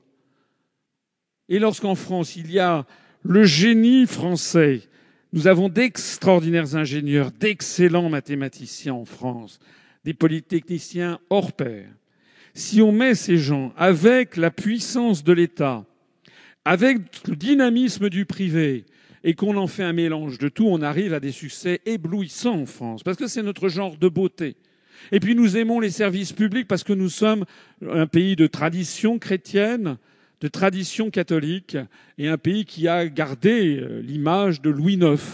Louis IX qui en 1245 a fait une véritable révolution en France, puisqu'il a créé les établissements de commun profit. En 1245, le très chrétien, comme on appelait le roi de France, a décidé que tous les, les, sujets de son royaume, qu'ils fussent riches ou pauvres, qu'ils fussent par exemple des manants, des paysans sans terre, s'ils étaient malades, ils pouvaient venir dans un établissement financé sur la cassette du roi pour se faire soigner. Certes, il s'agissait de la médecine de 1245, qui n'était peut-être pas aussi avancée que celle de 2014. Mais ça veut dire que les Français ont gardé un souvenir extraordinairement ébloui de ce roi qui prenait la défense des petits et des humbles contre les féodaux. C'est d'ailleurs la raison pour laquelle ils ont demandé et obtenu, dès la fin du XIIIe siècle, la canonisation de Louis IX, qui est devenu Saint Louis. Eh bien ça, ça a frappé l'imagination collective. Et 800 ans après, ou moins 750 ans après, les Français sont toujours désireux d'avoir un État puissant qui assure la justice sociale, notamment au grand moment de l'existence, comme je le disais tout à l'heure, la naissance, l'éducation, la maladie et la mort. Nous ne voulons pas d'une société à l'américaine où il y a 50 millions de personnes qui ne sont pas couvertes par la sécurité sociale. Et moi, je n'ai jamais vu dans mes conférences qui que ce soit venir me trouver en me disant Monsieur, ce que je veux, c'est que la, poste soit privatisée. Ça n'est pas vrai. Donc nous, eh bien, conformément au programme du CNR, nous allons faire le retour à la nation. C'était le terme utilisé par le programme du Conseil national de la résistance de 1944. Nous allons faire la nationalisation totale ou partielle si nécessaire, ou l'interdiction constitutionnelle de privatiser selon les cas, de toute une série de services publics qui sont d'ailleurs encore pour une partie d'entre eux nationalisés, mais nous voulons casser ce qui actuellement est en train de se produire, c'est-à-dire la privatisation contre la volonté du peuple français. Donc nous inscrirons dans la Constitution que les entreprises suivantes sont nécessairement des entreprises publiques dont, dont la privatisation est interdite. EDF, GDF, France Télécom, la SNCF, les sociétés d'autoroutes, les sociétés de réseau d'adduction d'eau, TF1, Télédiffusion de France, ainsi que tout établissement financier secouru par des fonds publics. Si une banque a besoin d'être secourue par des fonds publics, on dira très bien, mais maintenant ça devient une propriété de la collectivité nationale, parce que ça suffit ce système où lorsque des banques font du profit, c'est pour les actionnaires, et lorsqu'elles font des pertes, eh bien ce sont les Français qui doivent éponger les pertes. C'est plus possible. Et puis nous mettrons dans le même sac également la poste, la sécurité sociale, et nous constitutionnaliserons le principe des retraites par répartition. Dans l'ambiance actuelle de la France, ça paraît un programme presque d'extrême gauche. Mais détrompez-vous, ça n'est que revenir à la situation de 1944, en gros. Le CNR était présidé par Charles de Gaulle, c'était quand même pas un extrémiste de gauche. Il y avait au CNR des communistes, des socialistes, des chrétiens, des chrétiens sociaux, des gens, des patrons, des ouvriers. Nous voulons simplement revenir à ce qui est l'équilibre nécessaire de la société française. Et puis, enfin, pour terminer les jours pendant, donc pendant ces premiers mois, après la prise de pouvoir, eh bien, nous ferons très vite, en fait, les mesures symboliques qui s'imposent de nature éducative et de nature symbolique pour marquer la rupture avec l'idéologie européiste. Ça, c'est actuellement la façade du ministère français des Affaires étrangères, le Quai d'Orsay, où vous voyez qu'on voit pratiquement plus le drapeau français, mais en revanche, on voit le torchon bleu aux étoiles d'or. Eh bien, ça sera désormais terminé lorsque nous serons sortis de l'Union européenne on verra réapparaître le drapeau bleu, blanc, rouge, celui de la République française, celui de la Révolution, celui de la liberté, de l'égalité et de la fraternité. La même chose, par exemple, devant l'Assemblée nationale, où nous avons le torchon bleu aux étoiles d'or qui s'est immiscé parmi le drapeau de la République, ce qui d'ailleurs est contraire à la Constitution de la République française, qui précise que l'emblème national est le drapeau bleu, blanc, rouge. À aucun moment dans la Constitution il est mentionné le drapeau bleu aux étoiles d'or, donc c'est contraire à la lettre de la, Constitution de la République. Là aussi, nous le ferons disparaître. Nous avons vu les jours d'avant, nous avons vu les jours pendant, il nous reste les jours d'après. Je ne sais pas si on va me laisser le temps de parler de tous les jours d'après. J'espère que oui. Parce que c'est quand même pour ça que vous êtes venus. Les jours d'après, qu'est-ce qui va se passer? Est-ce que, comme le disent certains, sortir de l'Union européenne, c'est pas vrai, c'est pas possible, c'est épouvantable, c'est affreux et c'est impossible? Alors j'ai quand même toute une série d'arguments à vous présenter. Premièrement, est-ce qu'il est insensé de vouloir sortir de l'Union européenne et de rester en dehors? Ben, Il suffit de regarder ce qui s'est passé autour de nous. Autour de nous, par exemple, le 7 mai 2013, Nigel Lawson, ancien chancelier de l'échiquier, ancien ministre de l'économie de Margaret Thatcher, au Royaume-Uni, a dit que le Royaume-Uni devait sortir de l'Union européenne. Quelques jours après, Philip Hammond, secrétaire à la défense du gouvernement britannique, aux membres du gouvernement, il est maintenant ministre des Affaires étrangères, a appelé le Royaume-Uni à sortir de l'Union européenne. Le même jour, Michael Gove, qui était à l'époque ministre britannique de l'Éducation, qui maintenant est devenu secrétaire général du gouvernement de Cameron, a appelé le Royaume-Uni à sortir de l'Union européenne. Alors voici le gouvernement de Sa gracieuse Majesté. Est-ce que ce sont des irresponsables? Est-ce que ce sont des malades mentaux? Alors il faudrait le dire, il faudrait qu'on rompe les relations diplomatiques. On ne peut pas à la fois dire qu'en France, vouloir sortir de l'Union européenne, c'est une folie, et entretenir les meilleures relations, et M. Hollande se rend au 10 Downing Street et célébrer l'amitié et la coopération avec le gouvernement britannique. Il y a quelque chose qui cloche. D'ailleurs, le même 13 mai 2013, c'est le syndicat RMT, Rail, Maritime et Transport, en Royaume-Uni, qui est un syndicat d'extrême gauche, qui a appelé le Royaume-Uni à sortir de l'Union européenne en disant c'est un problème de démocratie fondamental, il n'y faut surtout pas laisser ce problème au seul parti UKIP et au parti conservateur. C'est un parti dont la gauche, c'est une proposition dont se doit s'emparer la gauche britannique. Je signale qu'en octobre 2013, sous la pression populaire, le gouvernement islandais a annoncé qu'il abandonnait le projet d'adhésion de l'Islande à l'Union européenne. Est-ce que l'Islande a pété les plombs? Je signale au passage, vous savez combien il y a d'habitants en Islande? Il y a 320 000 habitants en Islande. Et les Islandais ont décidé, comme des grands, avec souveraineté, dignité, de dire non à l'entrée dans l'Union européenne. Et nous, on nous explique que la France, qui est la quatrième ou cinquième puissance économique mondiale, ne pourrait plus être à la taille de ce que fait l'Islande, qui a 320 000 habitants et qui est perdue dans les glaces à côté du Groenland. Le jour suivant la sortie de l'Union européenne, la France va-t-elle connaître l'apocalypse? C'est ce que l'on vous promet. Eh bien, ceux qui vous disent ça, vous allez leur répondre ceci. Voici un territoire qui s'appelle le Groenland, qui est une colonie danoise, un territoire d'outre-mer du Danemark, qui faisait partie de la communauté économique européenne et qui a procédé en 1982 à un référendum sur son retrait de la CEE. E. Le oui l'ayant emporté, le Groenland est sorti de la CEE e le 1er février 1985. Et voilà ce qui s'est passé. Là, c'est le Groenland le 31 janvier 1985, avant la sortie de la CEE. E. Et ça, c'est le Groenland le 1er février 85, après la sortie de la CEE. E. Vous avez compris?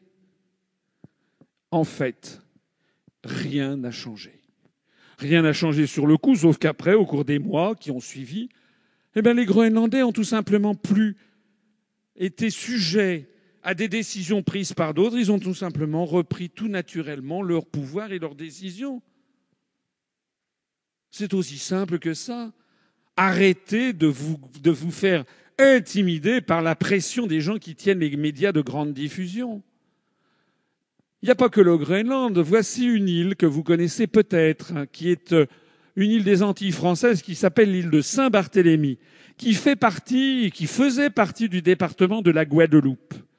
Les départements d'outre-mer sont ce que l'on appelle des RUP, c'est-à-dire des régions ultra-périphériques qui appartiennent à l'Union européenne.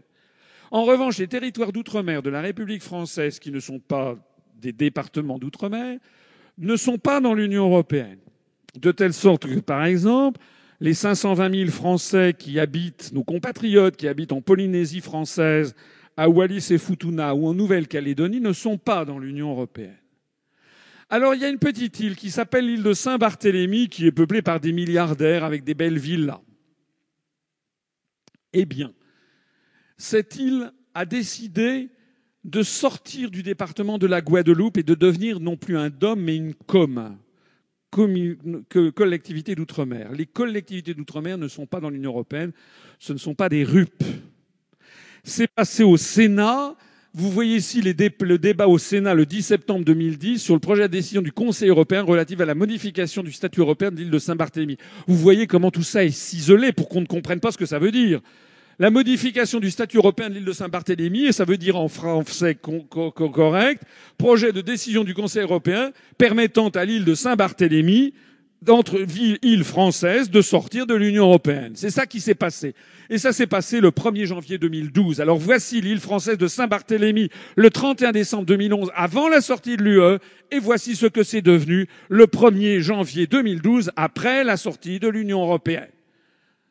Alors arrêtez de vous laisser intimider. Les gens qui vous disent ça va être la catastrophe, dites allez donc voir à Saint-Barthélemy je vous assure qu'il n'y a pas eu un trou qui s'est créé dans la surface terrestre avec un, effondrement dans, dans le magma. Alors, que se passera-t-il le lendemain de la sortie de l'Union européenne lorsque la France en aura décidé ainsi? Est-ce que ce sera ça, la France, le lendemain de la sortie de l'Union européenne Eh bien non, la France, ça ne sera pas ça. La France, ça sera ça. Il ne se passera absolument rien. Lorsque vous ouvrirez vos volets, je vous assure que la boulangère sera toujours là et qu'elle fera toujours ses baguettes. La sortie de l'Union européenne va-t-elle conduire la France à fermer ses frontières? Ça, c'est un des grands, des, des grandes théories. Vous allez isoler la France. La France va être refermer ses frontières. Voici quelques photos que je suis intéressé de vous montrer. Ça, il s'agit de la frontière des États-Unis avec le Mexique le long du Rio Grande. Le mur, le de Berlin et, le, et le rideau de fer qui existait dans les années 50-60 n'a rien à envier à cela. Lorsque des Mexicains veulent entrer aux États-Unis, on tire à vue, il y a eu plus de 450 morts. Ça va même d'ailleurs jusque dans l'océan Pacifique, puisque ici on voit la belle Californie est séparée du repoussant Mexique par cette frontière. Alors vous allez me dire, oui, mais ça, vous parlez des États-Unis. Euh, nous, on n'est pas les États-Unis. Alors parlons d'un autre pays dont on parle assez peu. Ça, c'est la frontière d'Israël avec les territoires occupés de Palestine, avec le mur de séparation à Jérusalem-Est, ou bien ici, le mur de séparation encerclant la bande de Gaza, transformant la bande de Gaza en une espèce de camp de concentration à ciel ouvert. D'ailleurs, en ce moment, toutes les issues sont fermées. Les gens sont pris comme dans un trou à rats. Ce mur a été condamné par l'ensemble de la communauté internationale à l'ONU. Même l'Union européenne l'a condamné. C'est dire. Ils le font quand même. Alors vous allez me dire, oui, mais ça c'est Israël. Oui, mais on n'en parle jamais. Alors c'est vrai que c'est Israël, c'est vrai que c'est les États-Unis, mais alors parlons d'autre chose. Eh bien parlons des frontières de l'Union européenne. C'est quoi les frontières actuelles de l'Union européenne? Est-ce que vous savez comment ça marche Les frontières extérieures de l'Union européenne? Vous savez pas, mais je vais vous montrer un peu comment ça marche. Ça, c'est la frontière barbelée en ce moment en cours d'installation par la Grèce le long de l'Evros, la frontière avec la Turquie à partir de février 2012 avec le ministre de l'Intérieur grec qui examine comment on est en train de protéger l'Europe. Le mur de Berlin n'a rien à envier à ceci. Vous savez ou vous ne savez pas que sur les côtes du Maroc, il y a depuis le XVe siècle une présence espagnole. À Melilla, près de Oujda, il y a 57 000 habitants dans une enclave qui est espagnole depuis 1496, quatre ans après la découverte de l'Amérique par Christophe Colomb. Et à Ceuta, qui est près de Gibraltar, il y a 74 000 habitants dans l'enclave espagnole de Ceuta depuis 1580. Il faut savoir que depuis maintenant un certain nombre d'années, ça s'accélère notamment depuis la destruction du régime libyen, qui a déstabilisé tout le Machrek et également le Mali. Il y a énormément de, de migrants venus de Libye, venus du Mali, venus du Sahel, qui essayent d'accéder à l'Union européenne pour essayer d'avoir à manger et d'envoyer un peu d'argent pour leurs familles qui sont en train de mourir de faim. Eh bien, ces gens essayent de passer par ces enclaves. Et ces enclaves se protègent de cette façon. On ne vous en parle jamais de ces frontières-là. Ceux qui vous disent quoi Vous voulez sortir de l'Union européenne Vous voulez rétablir des frontières? Mais moi je dis et ça c'est quoi ça? C'est de la blanquette de veau? Voilà les frontières avec ici des migrants qui veulent essayer d'entrer dans l'Union européenne. L'Union européenne a bâti des frontières qui sont absolument sévères. Et parfois où il y a d'ailleurs de nombreux morts. Alors si je vous dis ça, c'est pour attirer l'attention sur le cynisme de l'argument des frontières, l'indignation sélective des européistes, ceux qui veulent faire peur aux Français en agitant la menace de la fermeture des frontières en cas de sortie de l'UE sont les premiers à construire des frontières d'une extrême cruauté où des centaines de migrants meurent chaque année. Le problème qu'ils ont, ce qui les dérange, c'est pas du tout le principe des frontières, ils sont pour. Ils sont pour. La construction européenne est un apartheid planétaire qui est en train de construire des frontières à côté desquelles le rideau de fer et le mur de Berlin sont de la gnognotte. Ils sont pour les frontières. Ce qui les dérange, c'est la réappropriation par une nation d'Europe de son droit à gérer les entrées et les sorties sur son territoire et encore plus à un pays de sortir de cette prison des peuples et de cet apartheid planétaire qu'est la construction européenne. C'est ça qui les dérange. C'est pas le principe des frontières. C'est tellement vrai d'ailleurs que l'on a appris il y a quelques jours que l'Union européenne va financer un mur entre l'Ukraine et la Russie. Un véritable mur de Berlin à l'envers. Hein? L'Union européenne, ça a été il y a quelques jours, a prévu de débloquer 18 millions de dollars pour lancer ce projet dont le coût total s'élèvera à 4 milliards de dollars à charge principalement des contribuables ukrainiens. C'est ce qu'on nous dit maintenant. Ça, sans doute, ça changera. Le premier ministre ukrainien, Arseny Yatsenyuk, celui qui a été promu premier ministre, par la grâce de la secrétaire d'État adjointe américaine, Madame, Madame Neuland, l'aménagement de la frontière russo-ukrainienne dans le cadre du projet baptisé Mur sera échelonné sur trois ans et Kiev entend y attirer près de 38 millions de dollars d'investissements étrangers.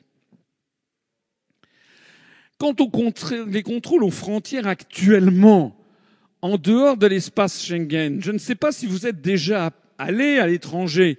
Vous êtes peut-être déjà allé à Djerba en Tunisie, ou vous êtes peut-être déjà allé à New York, ou vous êtes peut-être déjà allé à Marrakech au Maroc, ou à Moscou, ou à Tokyo, ou, même à Londres, ou à Dublin. Eh bien, dans ces cas-là, vous êtes allé peut-être prendre l'aéroport, votre avion à Roissy, et vous avez franchi des frontières. Et donc, si nous sortons de l'Union européenne, ça c'est avant la sortie de l'Union européenne, mais après la sortie de l'Union européenne, mais ça sera exactement la même chose. Parce qu'actuellement, quand on entre ou quand on sort de France, il y a des contrôles aux frontières. C'est le cas le plus général. Hein. Lorsque, par exemple, on va au Royaume-Uni, eh bien, il y a les contrôles aux frontières. Avant et après, c'est exactement pareil. Donc, la seule chose qui se pose, en fait, avec ces affaires de frontières, eh bien, c'est ce que l'on appelle l'espace Schengen. Il est vrai qu'il y a ce qu'on appelle dans l'espace Schengen des pays qui se sont regroupés, qui sont ici en rouge, qui font partie d'un espace où il n'y a plus de contrôle aux frontières. Donc ça veut dire en pratique, si vous passez la frontière espagnole en Belgique, frontière terrestre, ou avec l'Allemagne, le Luxembourg ou l'Italie, il n'y a plus de contrôle aux frontières. Ça, c'est exact. Mais en revanche, vous voyez que il y a des pays de l'Union européenne qui ne sont pas dans l'espace Schengen. C'est notamment le Royaume-Uni et l'Irlande. C'est d'ailleurs la raison pour laquelle à Calais, après à Sangatte, à Sangatte, pardon, il y a énormément de migrants qui sont bloqués, puisque justement il y a un contrôle aux frontières. Vous voyez qu'il y a en revanche des pays comme la Norvège ou l'Islande qui ne sont pas dans l'Union européenne, mais qui, elles, sont dans l'espace Schengen. Donc en réalité, les seules choses qui pourraient éventuellement être changées lorsque la France sortira de l'Union européenne, ce sont les contrôles aux frontières terrestres avec la Belgique, le Luxembourg, l'Allemagne, la Suisse, l'Italie et l'Espagne, et les contrôles aux frontières aériennes avec les 25 États de l'espace Schengen. Et ce que nous, nous avons toujours dit, c'est que nous soumettrons aux Français, par un grand débat national, ce qu'ils veulent. On demandera aux Français ce que vous voulez. Il n'y a pas besoin d'en faire une proposition idéologique ou un combat, une espèce de nouvelle guerre de religion. Est-ce que les Français souhaitent ou non rétablir des contrôles aux frontières comme le font le Royaume-Uni, l'Irlande ou les États-Unis d'Amérique que l'on nous présente constamment comme le, paradis terrestre dont nous devons tout imiter Ou bien est-ce que les Français souhaitent conserver leur place dans l'espace Schengen? Ils pourront, tout en étant, ayant quitté l'Union européenne, puisque je rappelle que la Norvège ou l'Islande ne sont pas dans l'Union européenne et sont dans Schengen. Ce sont deux choses disjointes. On peut même envisager d'ailleurs que les Français choisissent une solution mitigée, avec par exemple des contrôles aux frontières vis-à-vis de l'Espagne et de l'Italie, aux frontières terrestres, et puis pas de contrôle aux frontières aériennes avec les pays scandinaves, s'il s'agit de mieux contrôler l'immigration des pays du Sud. Tout ça n'est pas quelque chose qu'il faut politiser à l'extrême. Tout ça, c'est simplement du bon sens. Alors certains vont dire oui, mais la sortie de l'Union européenne va nous coûter une fortune. Heureusement que l'Europe est là pour payer l'agriculture, vous vous rendez pas compte. Alors ceux qui vous disent ça, ben nous leur disons mais vous n'avez rien compris. Vous n'avez absolument rien compris à la façon dont fonctionne l'Union européenne. L'Union européenne ne produit strictement rien. Comme le disait De Gaulle, l'Europe, ça n'est exclusivement les fonctionnaires et l'argent que les pays ont mis dedans.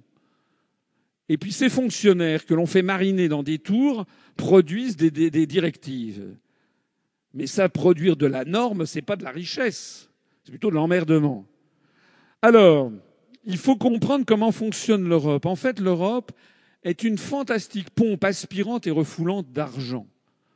En fait, chaque pays donne de l'argent à l'Europe, à l'Union européenne, et l'Union européenne redonne de l'argent à chaque pays. Alors évidemment, si l'Union européenne redonnait à chaque pays l'argent que chaque pays a donné à l'Union européenne, ça ne servirait à rien. Il n'y aurait plus qu'à fermer boutique. Donc ce n'est pas comme ça que ça fonctionne. Il y a des pays qui donnent plus qu'ils ne reçoivent. On les appelle les contributeurs nets. Et il y a des pays qui reçoivent plus qu'ils ne donnent. On les appelle les bénéficiaires nets.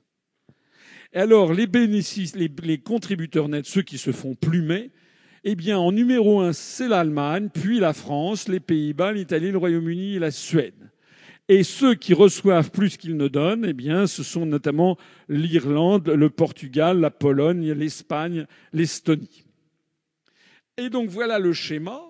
Progressivement, des ponctions sont faites sur les pays les plus riches au profit des pays en retard. Et puis, il y a un détournement, une espèce de dérivation qui est empochée par la Commission européenne pour ses bonnes œuvres, c'est-à-dire pour son propre fonctionnement, le fonctionnement de ses commissaires européens, de ses fonctionnaires européens, et puis également les fonds européens, euh, les divers et variés. Alors, ça veut dire quoi, ce système? Ça veut dire que, par exemple, en 2012, ce sont des informations qui sont cachées sciemment à la population française. Jamais vous ne trouverez ces informations. C'est fait pour. Chaque année, c'est ce que j'ai reconstitué. Je n'ai jamais d'ailleurs été attaqué là-dessus, c'est-à-dire que mon calcul est peut-être finalement encore pas assez sévère. En 2012, la France a versé en gros 21 milliards d'euros à Bruxelles. Ici, c'est la Commission européenne.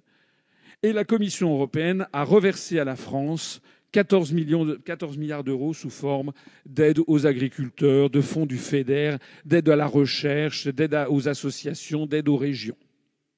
Avec le drapeau bleu aux étoiles d'or. Et comme nous sommes en Auvergne, et que m'a-t-on dit en Auvergne, un chou, c'est un chou, vous aurez remarqué qu'il y a un petit truc. C'est quoi le petit truc? Ben, Le petit truc, c'est ça. C'est qu'il y a 7 milliards d'euros qui ont disparu, qui se sont évaporés, et qui ont tout simplement été piqués par la Commission européenne pour en donner une partie à d'autres États membres et pour ses propres frais de fonctionnement, sous forme bleue aux étoiles d'or. 21, 14 et 7, ça veut dire les deux tiers, en gros, nous sont restitués. Alors comment ça marche l'Union européenne? Je vais toujours parler à Florence. L'Union européenne, c'est très exactement ça. Je demande à Florence qu'elle me donne un billet de 100 euros. Donnez-moi donc 100 euros. Elle me donne 100 euros. Je garde les 100 euros pendant quelques mois. Et puis au bout de quelques mois, je reviens en donnant à Florence 66 euros. Et je lui dis, on dit merci qui? Hein? Je suis généreux. Ça, c'est les fonds européens. C'est son argent. Hein. J'en ai barboté 34 euros et elle doit me dire merci. Pas seulement ça, je lui dis 66 euros, mais à la condition que vous fassiez, vous refassiez la peinture de votre cuisine et de votre salle de bain qui ne me plaît pas du tout. Mais moi, je me plaît. Non, non, non, non. Vous changez la truc de. Vous dépensez cet argent que je vous donne gracieusement pour faire les politiques que j'ai décidées. C'est ça l'Europe. Et puis ensuite, les 34 euros que j'ai conservés, je m'en mets à peu près 10 dans la poche pour aller euh, faire bombance, aller au resto, etc. Et puis les 24 euros restants, je les donne à madame et je dis, on dit merci qui? Je suis quand même vachement sympa. Et elle doit dire merci à moi, à l'Europe. C'est-à-dire que l'argent que verse la France, nous en sont restitués les deux tiers pour mener des politiques imposées par l'Europe, fussent-elles les plus absurdes possibles. Et le dernier tiers sert à financer une vie de nabab des fonctionnaires européens qui partent à la retraite au bout de 15 ans, à un taux plein, qui gagnent des sommes phénoménales. Et le reste est donné à d'autres pays au nom de l'Union européenne, c'est-à-dire que ceux qui reçoivent notre argent ne savent même pas que c'est nous qui payons. Chapeau Vraiment, comme stratégie, c'est fantastique. Alors, lorsque les contribuables français versent 100 euros à l'Union européenne, les agriculteurs français récupèrent 50 euros via la politique agricole commune. Les régions françaises récupèrent 16 euros via les aides économiques structurelles. Les 34 euros restants ne sont pas récupérés. Ils financent les fonctionnaires européens, les frais de fonctionnement, ainsi que les Polonais, les Estoniens, les Slovaques, les Turcs. Les Turcs, puisqu'ils sont en procédure d'adhésion, puisque les États-Unis, sont les États-Unis qui ont décidé que la Turquie entrerait dans l'Union européenne. Je l'ai expliqué maintes fois, c'est parce qu'il s'agit de faire coïncider le périmètre de l'OTAN et le périmètre de l'Union européenne. Mais il y a encore mieux. C'est que l'Union européenne demande de cofinancer avec notre argent et avec de l'argent de la République des campagnes de promotion pour vendre les bénéfices de l'Union européenne. Ça, c'est des photos que j'avais prises à Millau dans l'Aveyron, le croirez-vous? Pour révolutionner les nouvelles technologies, les étoiles de l'Europe, c'est mieux. On fait croire à la population française que si l'Europe n'était pas là, on ne pourrait pas financer la recherche. Alors que si nous sommes sortis de l'Union européenne, non seulement nous pourrons la financer directement, mais on aura 7 milliards d'euros en plus à dépenser pour notre propre compte. Alors ça, il ne faut surtout pas que vous le sachiez. Mais enfin, vous voyez cette escroquerie extraordinaire qui a un impact considérable sur l'unité nationale. Voici ici un village que vous ne connaissez peut-être pas, même assez probablement pas, puisque ici c'est la France et de l'autre côté de ce fleuve, cette côte que vous voyez en face, c'est le Brésil. Le fleuve s'appelle l'Oyapock et la ville s'appelle Saint-Georges de l'Oyapock. C'est une commune française, de Guyane française. Eh bien, sur ce panneau, vous voyez le drapeau, enfin le blason de la commune et le drapeau européen et le financement de l'opération pour l'amélioration des voiries, vous avez tout simplement la commune, le département et le FEDER, c'est-à-dire le Fonds européen de développement régional. C'est-à-dire que nos compatriotes de Guyane qui se renseignent un petit peu sont fondés à se dire mais finalement la France nous laisse tomber, heureusement que l'Europe est là. Prenons donc notre indépendance c'est fait pour. Ce qui existe à Saint-Georges-de-l'Oyapock, on vous le trouvez à Rouen. Au port autonome de Rouen, c'est les travaux financés par l'Union européenne, le port autonome de Rouen, le Conseil régional de Haute-Normandie, le Conseil général de Seine-Maritime, la communauté d'agglomération rouennaise. Celui qui paye le plus, la structure qui paye le plus, c'est la République française, n'apparaît pas. Parce que l'Union européenne, ce sont les fonds versés par la République. Le Conseil général et le Conseil régional, c'est financé par les taxes d'habitation, taxes foncières décidées par la République, payées par les contribuables français. Mais si vous habitez à Rouen, vous vous dites, mais finalement, on peut se passer de la, France. autant avoir une Normandie réunifiée, une province indépendante qui traitera directement avec Bruxelles pour avoir l'argent. Et on va dire la même chose en Bretagne, on va même financer le mouvement des bonnets rouges. Et on va dire la même chose aux Corses. Et la même chose aux Alsaciens, puisque c'est la même chose en Alsace. Les travaux sont faits par l'Union européenne, la France n'apparaît plus. Les gens sont fondés à se dire, mais qu'est-ce que c'est que cette France qui ne cesse que de nous envoyer des réglementations? Parce que les réglementations, on les fait porter le chapeau aux énarques, mais les réglementations sont décidées par la Commission. Donc nous, on nous fait, on nous fait faire le sale boulot, l'État fait faire le, c'est le sale boulot, et puis les subventions, le bon boulot, il est prétendument venant de l'Union européenne. Vous voyez, même dans la Somme, la baie de, vélo, de Somme à vélo, on explique que si vous pouvez faire de la bicyclette dans la baie de Somme, c'est grâce à l'Union européenne. Vous voyez quand même où va se nicher la propagande extraordinaire. Ne vous laissez donc pas intimider par la propagande. Les subventions dites européennes sont en fait payées par les Français, ne représentent qu'une partie de ce que nous versons, en gros les deux tiers. Si nous sortons de l'UE, non seulement la France pourra toujours verser le même montant de subventions aux agriculteurs, sauf que cette fois-ci, les agriculteurs de l'Aveyron, de l'Ardèche, de la Haute-Loire, du, euh, du Puy-de-Dôme et de toute la France recevront les subventions avec le drapeau de la République française, ce qui est normal puisque c'est la République française qui paye, c'est-à-dire la collectivité nationale. Et deuxièmement, nous aurons 7 milliards d'euros de plus soit à économiser pour diminuer notre dette publique, ça ne serait pas forcément inutile, puisqu'on s'endette en définitive pour payer la Commission européenne. Hein.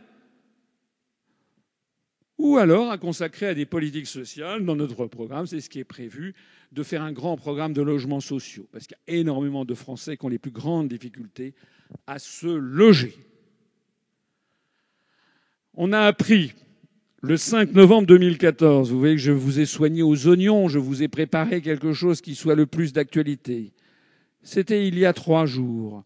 La Cour des comptes européenne, il y a une Cour des comptes en Europe, qui a publié un rapport qui a révélé que selon des estimations partielles, l'Union européenne aurait dépensé par erreur 6,97 milliards d'euros en 2013.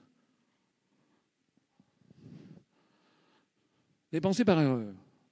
Oh chérie, excuse-moi, j'ai dépensé 7 milliards d'euros par erreur. On se fout de qui là?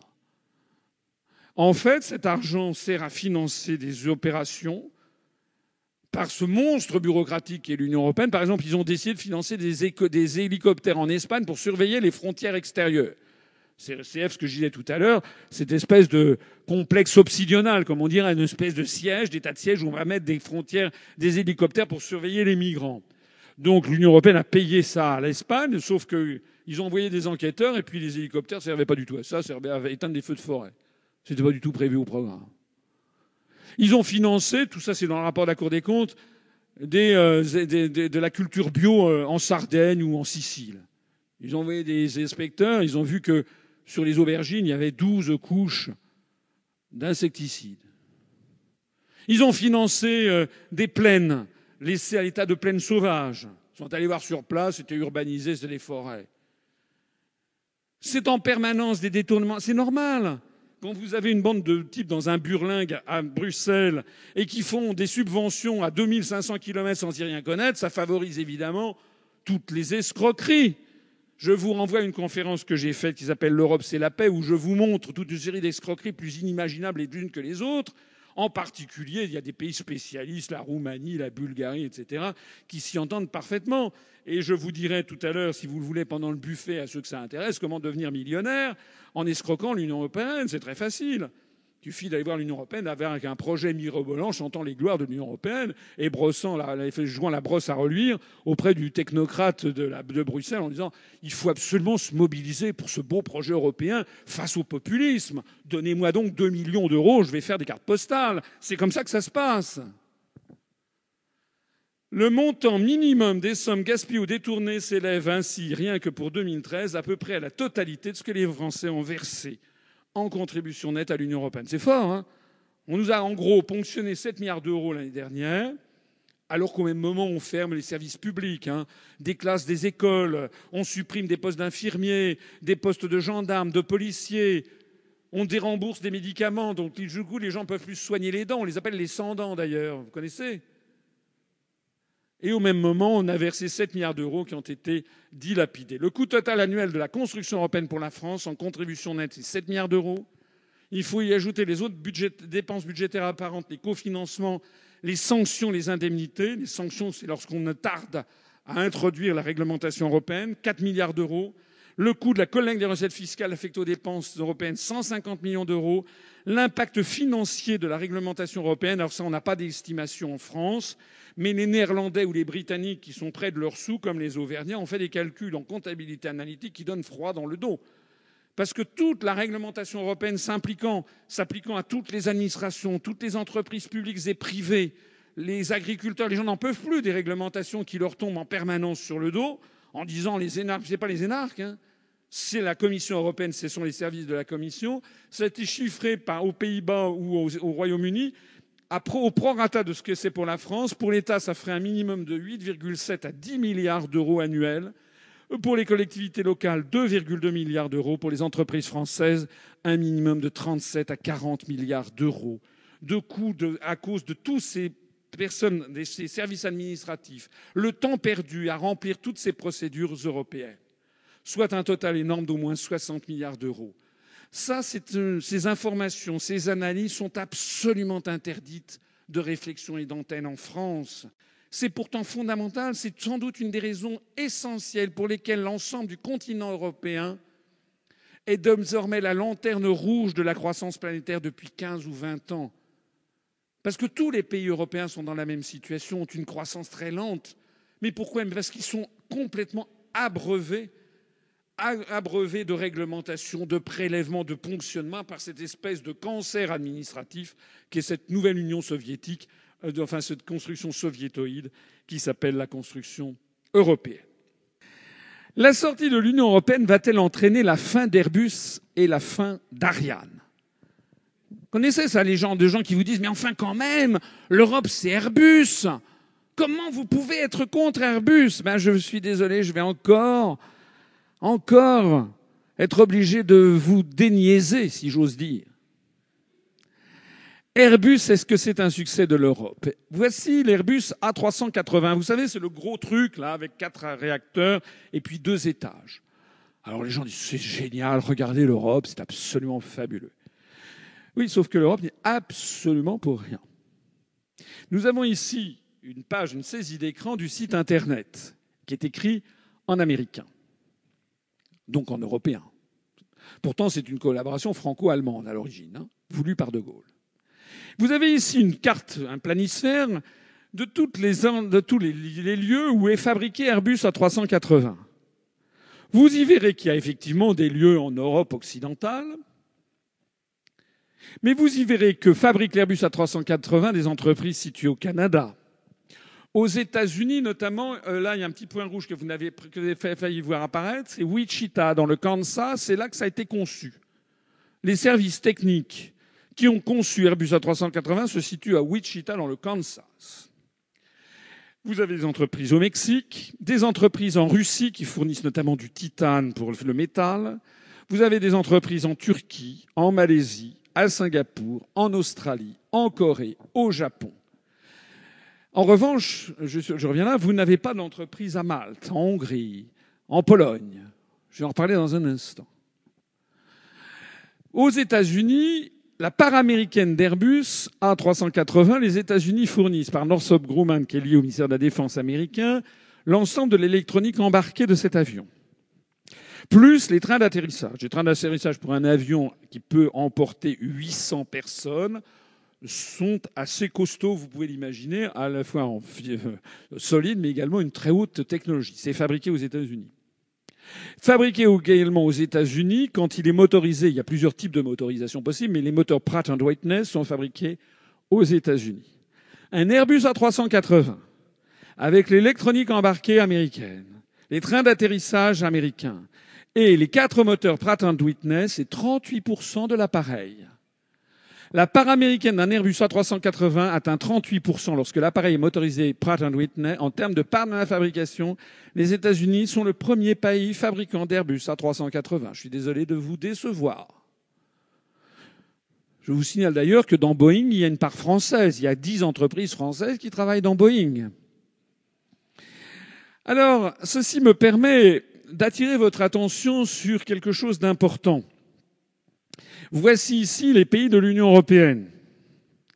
Et puis, voici Airbus. Et par un coup de baguette magique, je vais déterminer quels sont les pays qui participent à la construction d'Airbus. En réalité, c'est d'abord et avant tout la France et l'Allemagne, puis un peu moins l'Espagne et le Royaume-Uni, encore moins les Pays-Bas et l'Italie, encore moins l'Autriche, la Pologne, la Belgique, la Slovaquie, la Suède, la Finlande et la République tchèque. 15 des 28 États membres de l'Union européenne, c'est-à-dire plus de la moitié, ne jouent absolument aucun rôle, ne mettent même pas une vis dans Airbus.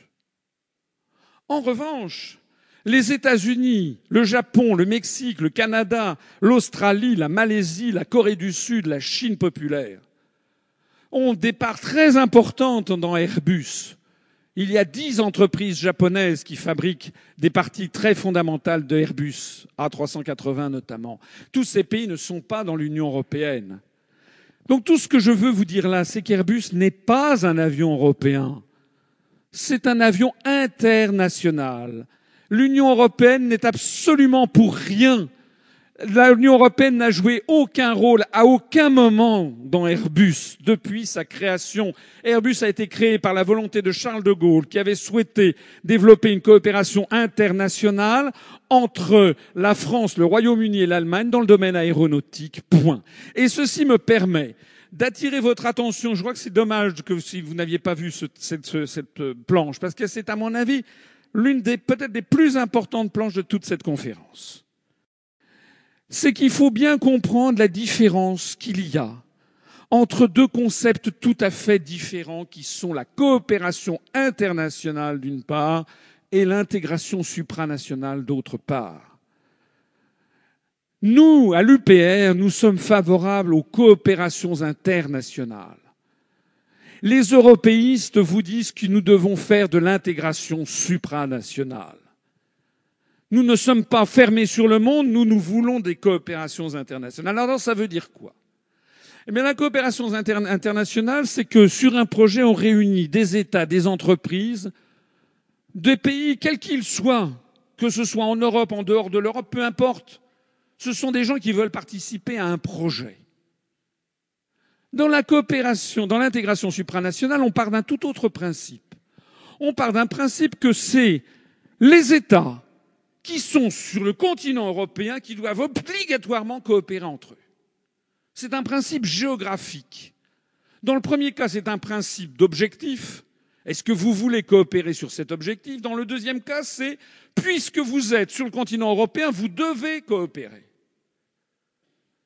Parce que le Portugal est frontalier de l'Espagne, qui est frontalière de la France, qui est frontalière de l'Allemagne, laquelle est frontalière? De la Pologne, Pologne qui est bien entendu frontalière de la Lituanie, qui est frontalière de la Lettonie, frontalière elle-même de l'Estonie, qui par le golfe de Finlande est frontalière de la Finlande, de proche en proche, il faudrait que les Lapons de Laponie finlandaise de la ville de Rovaniemi partagent le même avenir et les mêmes objectifs et tous les mêmes projets que les Portugais qui vivent dans l'Algarve portugaise. C'est ça le projet européen, c'est un truc de dingo si vous y réfléchissez. C'est un truc de dingo. Dans la coopération internationale, les États ou les entreprises décident de coopérer sur un seul sujet, précis et limité, conforme à leurs intérêts nationaux. Dans le deuxième cas, on force par idéologie tous les États à coopérer sur tous les sujets. Vous devez être coopéré sur tous les sujets parce que vous êtes sur le continent européen. C'est comme si vous habitez par exemple dans un immeuble où il y a 27 colocataires et on vous dit maintenant du jour au lendemain, vous êtes dans cet immeuble, il y a 28 colocataires, vous devez passer toutes vos vacances ensemble, toujours bouffer ensemble, avoir les mêmes projets, peindre les mêmes couleurs, c'est du délire. Il se trouve que peut-être vous ne pouvez pas supporter votre voisine du dessus ou votre voisin de palier mais qu'en revanche, vous avez des amis à l'autre bout de la rue ou à l'autre bout du monde ou de la famille.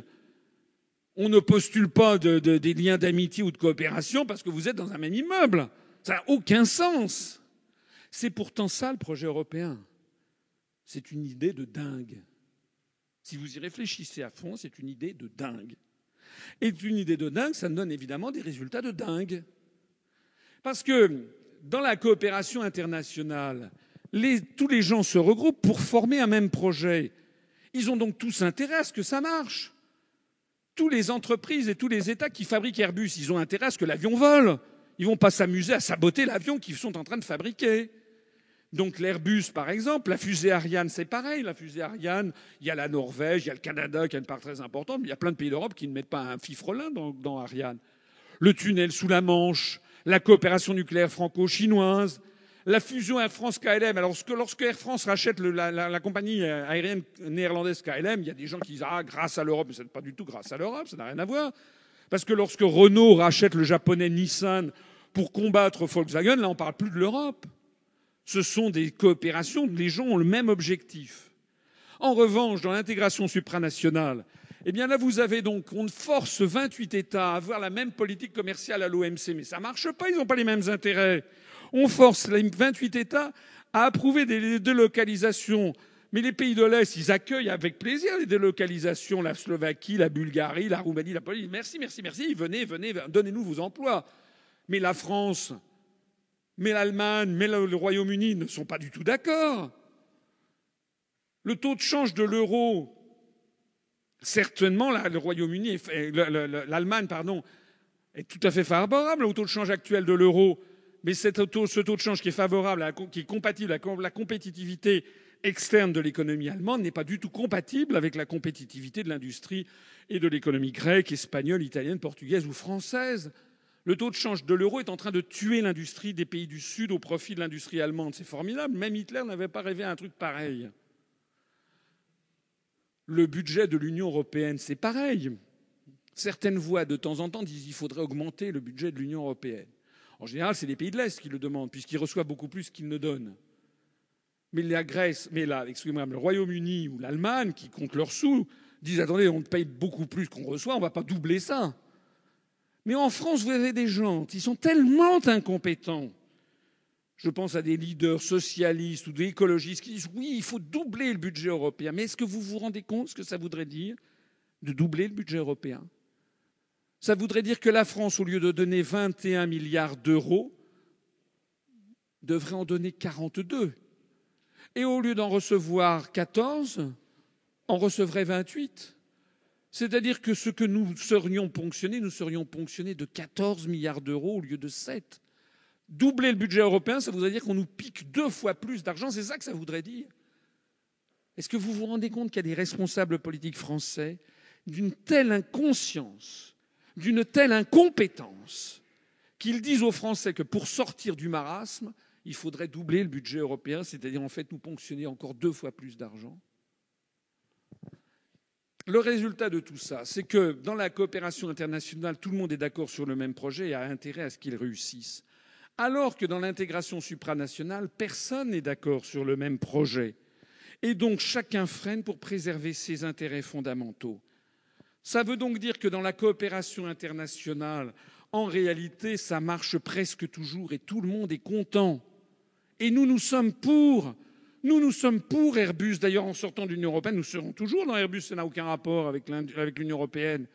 Nous sommes pour Airbus, nous sommes pour Ariane, nous sommes pour le tunnel sous la Manche, nous sommes pour la coopération nucléaire franco-chinoise, nous sommes pour la fusion Air France KLM, nous sommes pour la fusion Renault-Nissan, nous sommes pour toutes ces coopérations internationales y compris avec des pays qui ne sont pas dans l'Europe.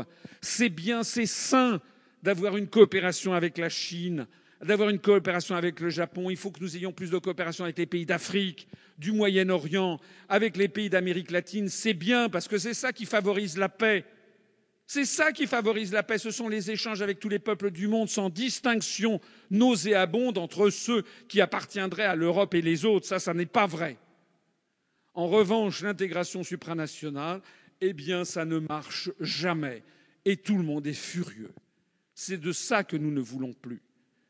Donc vous comprenez que sortir de l'Union européenne, ça n'est pas du tout se refermer sur soi-même, c'est renouer avec la réalité, le monde réel et avec ce qui marche. Alors il y a encore un autre argument. Vous allez isoler la France du reste du monde. C'est un argument un peu différent de l'argument des frontières. C'est comme si on allait être le mouton noir du monde diplomatique international. Alors, euh, comme d'habitude, moi, je prends ma rationalité, je me renseigne et je regarde ce qui nous relie au monde extérieur. On veut faire croire aux Français que ce qui nous relierait au monde extérieur serait exclusivement l'Union européenne. C'est faux. C'est une histoire de dingue, ça aussi. En réalité, la France restera liée à l'Allemagne par des traités bilatéraux si nous sortons de l'Union européenne, pas moins de 252 traités. Par exemple, les conventions de non-double imposition, les échanges d'étudiants entre la France et l'Allemagne, la délimitation des frontières, les échanges diplomatiques, euh, les adoptions, le changement de nom, les transferts de corps de, de personnes décédées. Nous avons 252 traités bilatéraux entre la France et l'Allemagne.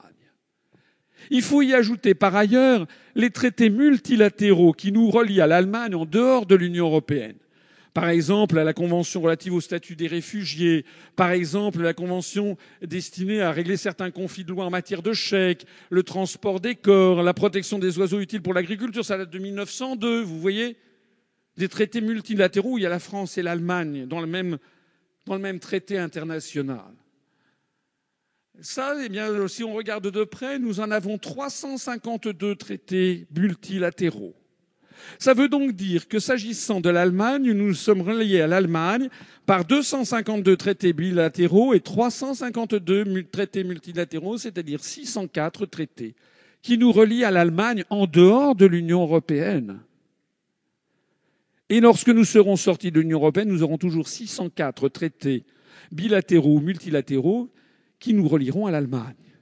De même que nous aurons 500 traités qui nous relieront à la Belgique, 430 à l'Espagne, 263 à la Grèce, 175 à la Hongrie, 488 à l'Italie, 220 à la Pologne, 266 au Portugal, 425 au Royaume-Uni, 127 à l'Algérie. Tout ça, en rouge, c'est les pays de l'Union européenne. Mais j'ai pris des pays en dehors de l'Union. 127 à l'Algérie, 129 à la Chine, 294 aux États-Unis, 102 au Japon, 183 à la Russie, etc., etc. En d'autres termes, si on prend les traités de la France avec tous les États du monde, nous avons 4 877 traités bilatéraux, 1776 traités multilatéraux. Au total, 6 653 traités qui nous relient au reste du monde en dehors de l'Union européenne. Donc ceux qui vous disent que si la France sortait de l'Union européenne, elle serait isolée, vous leur répondez quel bobard Lorsque la France sera sortie de l'Union européenne, elle restera liée aux 195 autres États du monde par 6653 traités. Excusez du peu. On comprend effectivement, quand un journaliste de renom m'a dit euh, ils ne veulent pas débattre avec vous parce qu'ils ne savent pas quoi vous répondre. Oui, parce que je démasque tous les mensonges de la propagande. Tout ce que l'on veut vous faire croire, vous faire prendre des vessies pour des lanternes. De la même façon, je vous signale que la France possède le deuxième réseau diplomatique du monde. Nous avons 190 États, nous avons des relations diplomatiques avec 190 États dans le monde. Nous comptons actuellement 165 ambassades, sachant que des ambassades sont accréditées sur plusieurs États à la fois, par exemple en Afrique ou dans le Pacifique Sud. Et nous avons 145 consulats ou sections consulaires à l'étranger. Voulez-vous que je vous les lise? Lorsque nous serons sortis de l'Union européenne, nous aurons toujours ces ambassades. Il n'y a aucune raison pour fermer l'ambassade à Djibouti, en Égypte, en Namibie, au Népal, au Niger, au Mexique, au Luxembourg, au Kirghizistan, en Allemagne. On a d'ailleurs déjà une ambassade en Allemagne, en dehors de l'Union européenne, on va la garder. Au contraire, d'ailleurs, c'est si nous restons dans l'Union européenne que progressivement on va fermer les ambassades parce qu'on nous le demande au profit de l'Union européenne. C'est l'Union européenne qui nous coupe du reste du monde. À ceci, donc, si les gens vous disent que la France serait isolée, vous dites quel bobard. Lorsque la France sortira de l'UE et de l'OTAN, elle conservera intégralement ses 165 ambassades et ses 145 consulats et sections consulaires. Ce sera toujours le deuxième réseau diplomatique du monde. Et puis, il faut ajouter à ceci les délégations et représentations dans des organisations internationales. Je vais passer vite. Il faut savoir que nous avons des représentations dans les 26 représentations, ambassades, dans des, délégations des organisations internationales comme l'ONU, l'OCDE, etc. Et que sortis de l'Union européenne, En réalité, nous en conserverons 23, nous en fermerons 3. Les deux représentations permanentes à l'Union européenne et celle à l'OTAN. Et encore, on pourra peut-être transformer l'une de celles à l'Union européenne d'une représentation permanente en une ambassade auprès de, l'Union européenne, à supposer que l'Union européenne continue d'exister. En d'autres termes, les organisations internationales dont la France restera membre après être sortie de l'UE l'Organisation des Nations Unies, dont nous resterons membres permanents du Conseil de sécurité, alors que nous risquons de perdre ce siège permanent si nous restons dans l'UE l'Organisation mondiale du commerce, l'Organisation du Fonds monétaire international, la Banque mondiale, l'Organisation mondiale de la propriété intellectuelle, l'Agence internationale de l'énergie atomique, le, Haut Commissariat pour les réfugiés de l'ONU, l'Office international des migrations, le Haut Commissariat pour les droits de l'homme, l'Organisation internationale du travail, l'Organisation mondiale de la santé. Nous resterons dans toutes ces organisations lorsque nous serons sortis de l'Union européenne, de même que nous resterons à l'UNESCO, que nous resterons resterons à l'Organisation de l'aviation civile internationale, à l'Organisation des Nations unies pour l'alimentation et l'agriculture. Nous resterons membres de l'Union internationale des télécommunications. Nous resterons membres de Interpol pour la coopération policière internationale. Nous resterons membres de la Convention des Nations unies sur le droit de la mer et l'autorité des fonds marins. Nous resterons membres du traité de l'Antarctique. Nous resterons membres du traité de l'espace et du Bureau des affaires spatiales des Nations unies, membres de l'Organisation météorologique mondiale, membres de la Convention cadre des Nations unies sur les changements climatiques. Vous voulez que je continue? C'est bon, hein? Quelles vont être les conséquences de la sortie de l'euro? Et ce sera, je crois, la fin de cette conférence, qui me permettra d'aller boire. Je vais aller vite, assez vite. C'est l'évolution du taux de change entre le franc et l'euro. Les Européens ont tenté d'effrayer les Français en leur certifiant que le franc sera victime d'attaques spéculatives incessantes, que son cours s'effondrera, que les étrangers s'enfuiront en se pinçant le nez, que le chômage galopera, etc., etc. Qu'est-ce qu'on va entendre? On l'entend déjà. Mais c'est en ce moment que les gens s'en vont. D'ailleurs, c'est pas les étrangers qui s'enfuient, c'est les Français qui s'enfuient. C'est en ce moment que le chômage galope. C'est en ce moment que la France s'effondre. C'est en ce moment qu'il faut qu'ils rendent des comptes.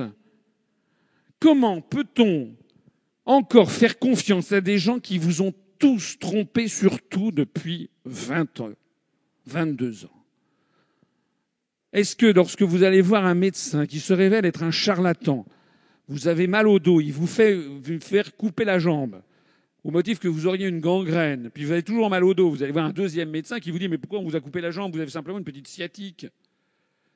Est-ce que vous allez revoir le premier médecin en disant donnez-moi vos conseils?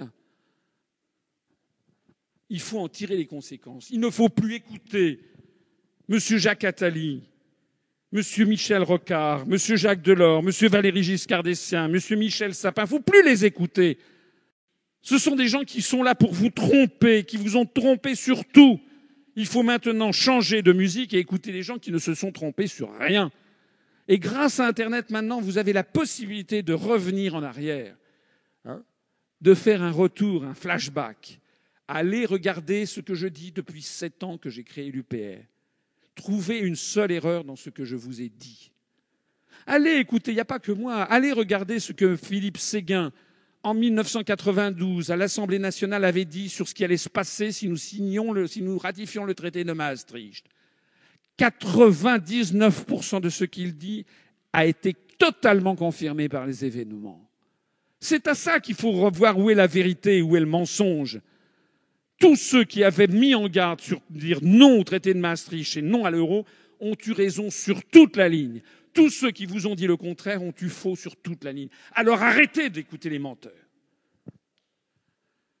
Je vous ai déjà parlé du cas suédois. Pendant neuf mois précédant le référendum du 14 septembre 2003, les européistes ont menacé les Suédois de la pire apocalypse s'ils votaient non à l'entrée dans l'euro. Ils ont prédit un effondrement de la couronne suédoise, le départ des grandes entreprises, des investisseurs internationaux, la mise au banc de la communauté internationale. Ceux que ça intéresse pourront aller voir ma conférence qui s'appelle Faut-il avoir peur de sortir de l'euro J'explique le cas suédois en long et en large. Résultat des courses. Les Suédois ont voté non. Ils ne se sont pas laissés intimider par les bobards pseudo-techniques des européistes. Ils ont voté non à l'euro le 14 septembre 2003 avec 57% de non. Dans les semaines qui ont suivi, la couronne suédoise a grimpé sur les marchés d'échange. Elle devait s'effondrer, elle a grimpé. Il a fallu que la banque centrale suédoise intervienne pour faire euh, baisser les taux d'intérêt, pour faire baisser le taux, pour faire baisser le taux de change de la couronne suédoise. Et depuis lors, depuis 2003, le taux de croissance de la Suède, comme d'ailleurs le taux de croissance du Royaume-Uni et du Danemark, a toujours été supérieur au taux de croissance de la zone euro d'environ 50%. C'est pour ça que personne ne vous parle de la Suède ni du Danemark. Cette évolution du taux de change de l'euro par rapport au dollar, et ça sera le dernier graphique de cette conférence, vous montre l'évolution de l'euro par rapport au dollar sur la décennie 2000. Il vous montre que plus l'euro était tombé à 0,85 dollars, il est ensuite monté à 1,60 dollars pour un euro. Et ensuite, il fait du yo-yo aux alentours de 1,25, 1,30. Pendant la même période, voici en rouge l'évolution de nos importations, en bleu l'évolution de nos exportations. Comme on peut le constater, les deux courbes bleues et rouges sont à peu près identiques pendant la période avec le décalage de neuf mois qui est la prise en compte dans les statistiques douanières, pendant la période où l'euro était égal ou inférieur à un dollar. Ça veut dire que notre commerce extérieur était équilibré lorsqu'un euro égale un dollar ou un petit peu moins. Ça veut dire en revanche que plus l'euro est fort par rapport au dollar, et plus nous importons, c'est normal, parce que plus l'euro est fort, plus ce qui est produit en dehors de la zone euro est bon marché, et plus nous importons de produits bon marché. Mais plus les produits fabriqués en France ou en zone euro sont chers, et donc nous avons du mal à exporter. Et donc vous voyez que se creuse, se creuse et se creuse notre déficit commercial. En 2012, nous avons eu le plus gros déficit commercial de l'histoire de France depuis Vercingétorix. 78 milliards d'euros, c'est-à-dire quelque chose comme à peu près euh, euh, quelque chose comme 550 milliards de francs, c'était du jamais vu. Et puis en 2013, on est passé de 78 milliards d'euros à 73 milliards d'euros. Madame Nicole Brick, qui n'en cassait pas beaucoup, qui était secrétaire d'État au commerce extérieur, qui a d'ailleurs été licenciée comme une malpropre par Manuel Valls, parce qu'elle avait dit que ce qu'on mangeait à l'Élysée était dégueulasse. Je ne sais pas si vous vous rappelez. Pour un ministre du commerce extérieur censé vendre l'image de la France, on fait quand même mieux. Madame Nicole Brick s'était enorgueillie que le commerce extérieur français s'était un peu amélioré. Moyennant quoi, c'était quand même le deuxième déficit commercial le plus élevé de l'histoire de France. En réalité, si nous dégageons des, excès, des déficits commerciaux énormes, c'est parce que l'euro est surévalué et que l'euro ne peut être, pour convenir à la France, il faut avoir un euro égale un dollar à peu près. Sinon, eh bien, sinon, on peut acheter effectivement à l'étranger, mais on torpille notre industrie, les usines ferment, les unes après les autres, le chômage augmente et les gens s'appauvrissent. C'est exactement ce qui se produit. C'est pour ça qu'il faut que le franc baisse. Alors les gens vont dire oui, mais si le franc baisse, on paiera l'essence plus cher, on paiera le pétrole plus cher. C'est vrai. Mais en économie, euh, il n'y a jamais 100% de bénéfices ou 100% de pertes. Il y a toujours du pour et du contre. On paiera le pétrole plus cher, c'est exact. Mais je vous rappelle que l'essence à la pompe, il y a 55% de taxes. Et puis il y a 20% de raffinage, transport et distribution. Donc si on s'arrange bien, l'État pourra, en diminuant un peu la taxe sur les produits pétroliers, atténuer, voire faire disparaître complètement le surcoût que procurera la baisse du, du franc par rapport au, au, dollar en cas de, euh, pour les produits pétroliers. Ça, c'est vrai qu'il y aura quelques inconvénients. Les produits étrangers coûteront plus cher, c'est vrai. Mais les produits français coûteront beaucoup moins cher. Et donc, qu'est-ce qui va se passer? Ben, Ce qui va se passer, ça a été réfléchi, notamment par Jacques Sapir et Philippe Murer, qui ont publié une étude qui fait plusieurs dizaines de pages, fondée sur des modèles économétriques. Ils ont fait tourner leurs ordinateurs, les scénarios de dissolution de l'euro avec trois hypothèses de situation. Une dissolution contrôlée de la zone euro, une scission de la zone euro en deux zones, une dissolution non contrôlée de la zone euro. Et trois options de politique économique, une pro-consommation, une pro-investissement et une réduction des déficits. Et en faisant tourner leurs ordinateurs, ils sont arrivés à ces conclusions. Ce n'est pas forcément une vérité d'évangile, bien entendu. C'est contestable, c'est de, de la futurologie. Toute prévision est contestable. Mais enfin, voilà des chercheurs qui ont fait tourner des ordinateurs, qui ont beaucoup réfléchi, et nous, et nous avons, nous, à la télévision, à la radio, des gens qui viennent vous dire ça sera l'apocalypse, sans aucune explication. Ce sont les Jacques Attali, ce sont les, les, les, les Jacques Delors, ce sont les Michel Rocard, les Giscard d'Estaing qui se sont plantés sur tout. Donnons la parole et examinons des gens, des professeurs d'économie sur le résultat de cette étude. C'est que dans la mesure où le franc perdrait environ 30% de sa valeur, ce qui est conforme d'ailleurs à ce que je viens de vous montrer, puisque je vous ai dit qu'il faudrait qu'un euro égale un, dollar, donc un franc, puisque nous on veut rétablir le franc pour l'euro, il faudrait qu'en fait un franc soit à peu près égal à un dollar pour rétablir la compétitivité. Or actuellement un euro est égal à 1,30. Donc actuellement l'euro est à peu près 30% trop cher. Donc la sortie de crise de la France, il faut que notre monnaie perde à peu près 25 à 30% C'est exactement l'hypothèse qu'ont faite Jacques Sapir. Et qu'est-ce qu'ils ont trouvé? Ils ont trouvé que la dissolution de la zone euro, le retour au franc, accompagné d'une dévaluation de l'ordre de 25 à 30 du franc par rapport au dollar, laisserait les revenus et les dépenses réalisées sur le territoire inchangés. Même avec des hypothèses pessimistes, L'inflation ne dépasserait pas 5% la première année, 4% la deuxième année, reviendrait ensuite à son niveau structurel. Ils ont découvert qu'un strict contrôle des mouvements de capitaux devrait être mis en place pour gérer la dévaluation. C'est exactement ce qu'on propose, ça tombe bien. Je l'ai déjà dit plusieurs fois, c'est ce qui est arrivé au moment de la crise à Chypre. Ils ont montré que le poids de la dette publique diminuerait rapidement tandis que le déficit résiduel des dépenses publiques pourrait être parfaitement couvert par l'épargne nationale avec une redescente rapide à 75-85%, 80% du PIB. On est actuellement à 88% du PIB. Ils ont découvert que les gains en croissance et en emploi seraient spectaculaires selon les neuf scénarios. La croissance s'établirait selon les scénarios entre plus 8 et plus 21% en 4 ans on pourrait atteindre du 5% de croissance pendant quatre années successives. Est-ce que vous vous rendez compte? Est-ce que vous vous rendez compte que le nombre de chômeurs actuellement de 3,2, 3,3 millions en catégorie A chuterait selon les différents scénarios qu'ils ont, étudiés à 2,2 millions de chômeurs dans le plus mauvais des cas et plus sûrement à 1,2 million de chômeurs?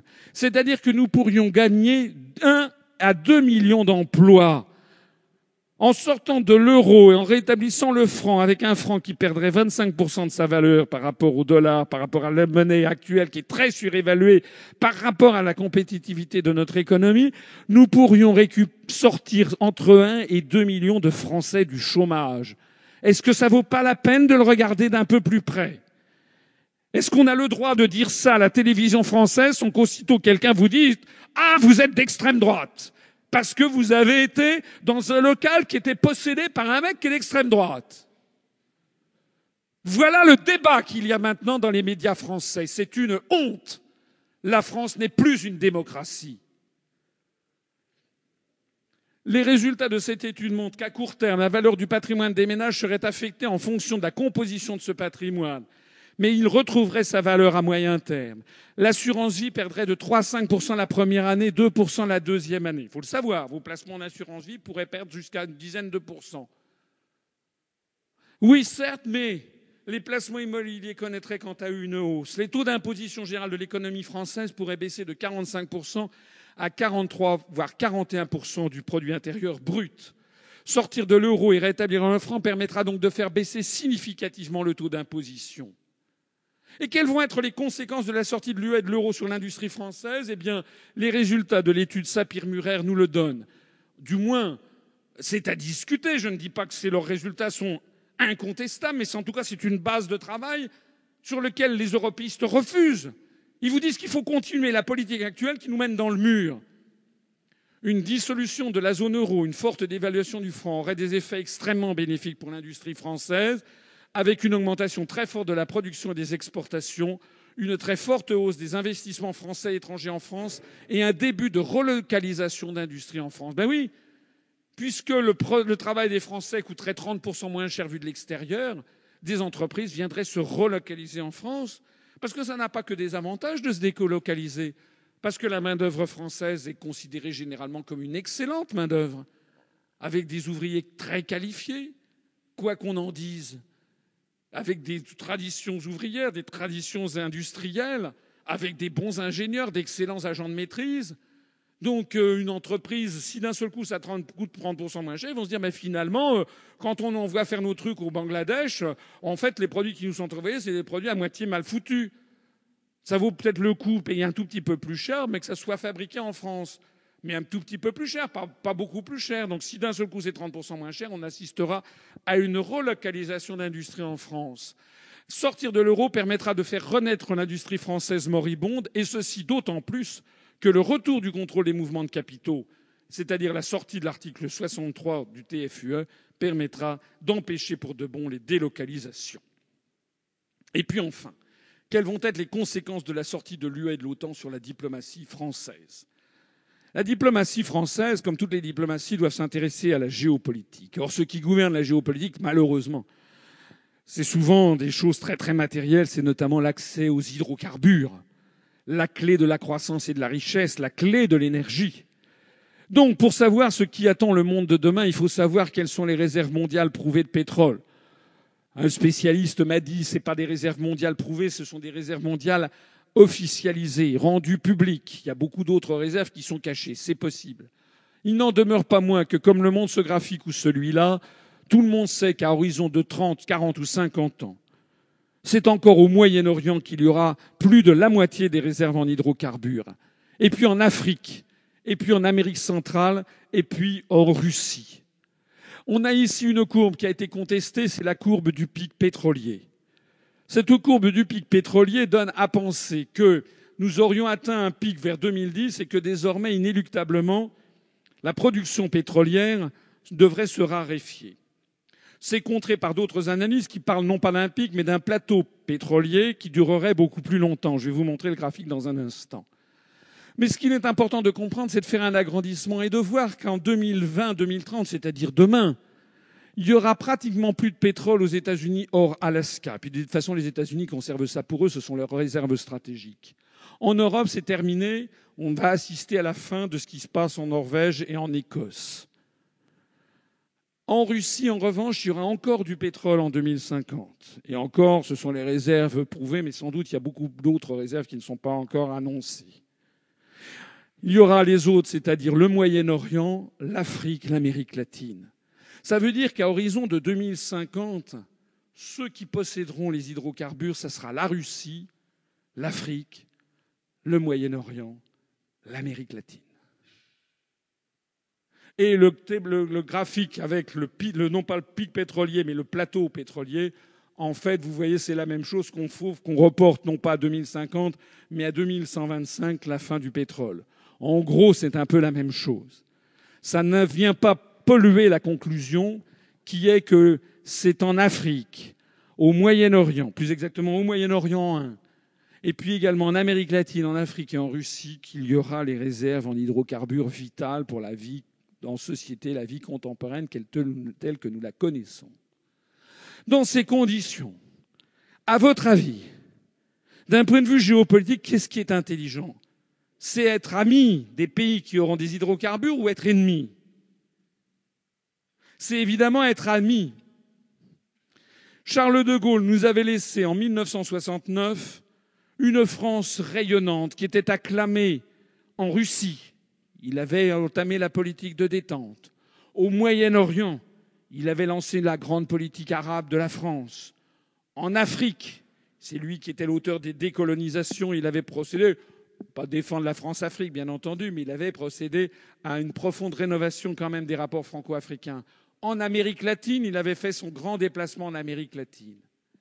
Tous ces atouts exceptionnels, la politique arabe de la France, la politique en Amérique latine, la politique africaine, la politique de détente vis-à-vis de la Russie ont été sabotés par ses successeurs qui nous ligotent avec l'Union européenne dans un choix dramatiquement erroné. Au lieu de faire alliance avec les pays, alliance, mais une alliance amicale, fructueuse, une vraie coopération fondée sur l'amitié, la connaissance mutuelle, l'appréciation mutuelle, au lieu de faire alliance avec les pays d'Afrique, d'Amérique latine ou du Moyen-Orient, qui seront les principaux détenteurs de pétrole dans 40 à 100 ans, la France s'est enfermée avec la construction européenne et elle va s'enfermer davantage encore avec le grand marché transatlantique dans une alliance avec les États-Unis d'Amérique et les pays d'Europe qui seront les États qui n'auront plus de ressources.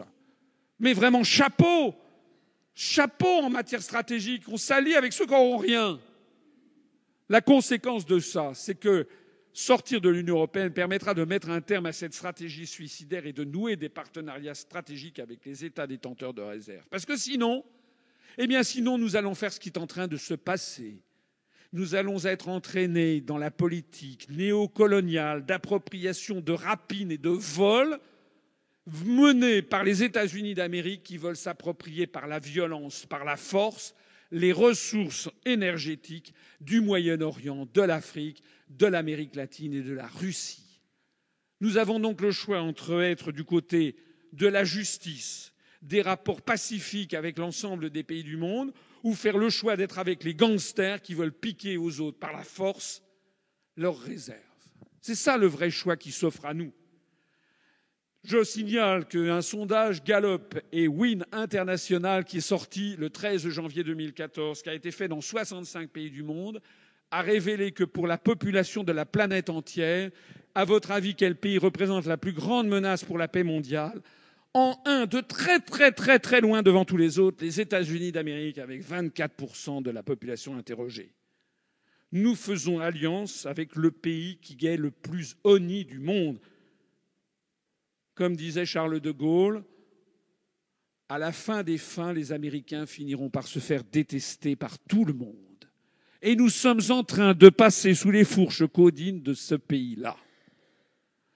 La sortie de l'Union européenne et de l'OTAN permettra de rompre avec la logique guerrière et belliciste du choc des civilisations.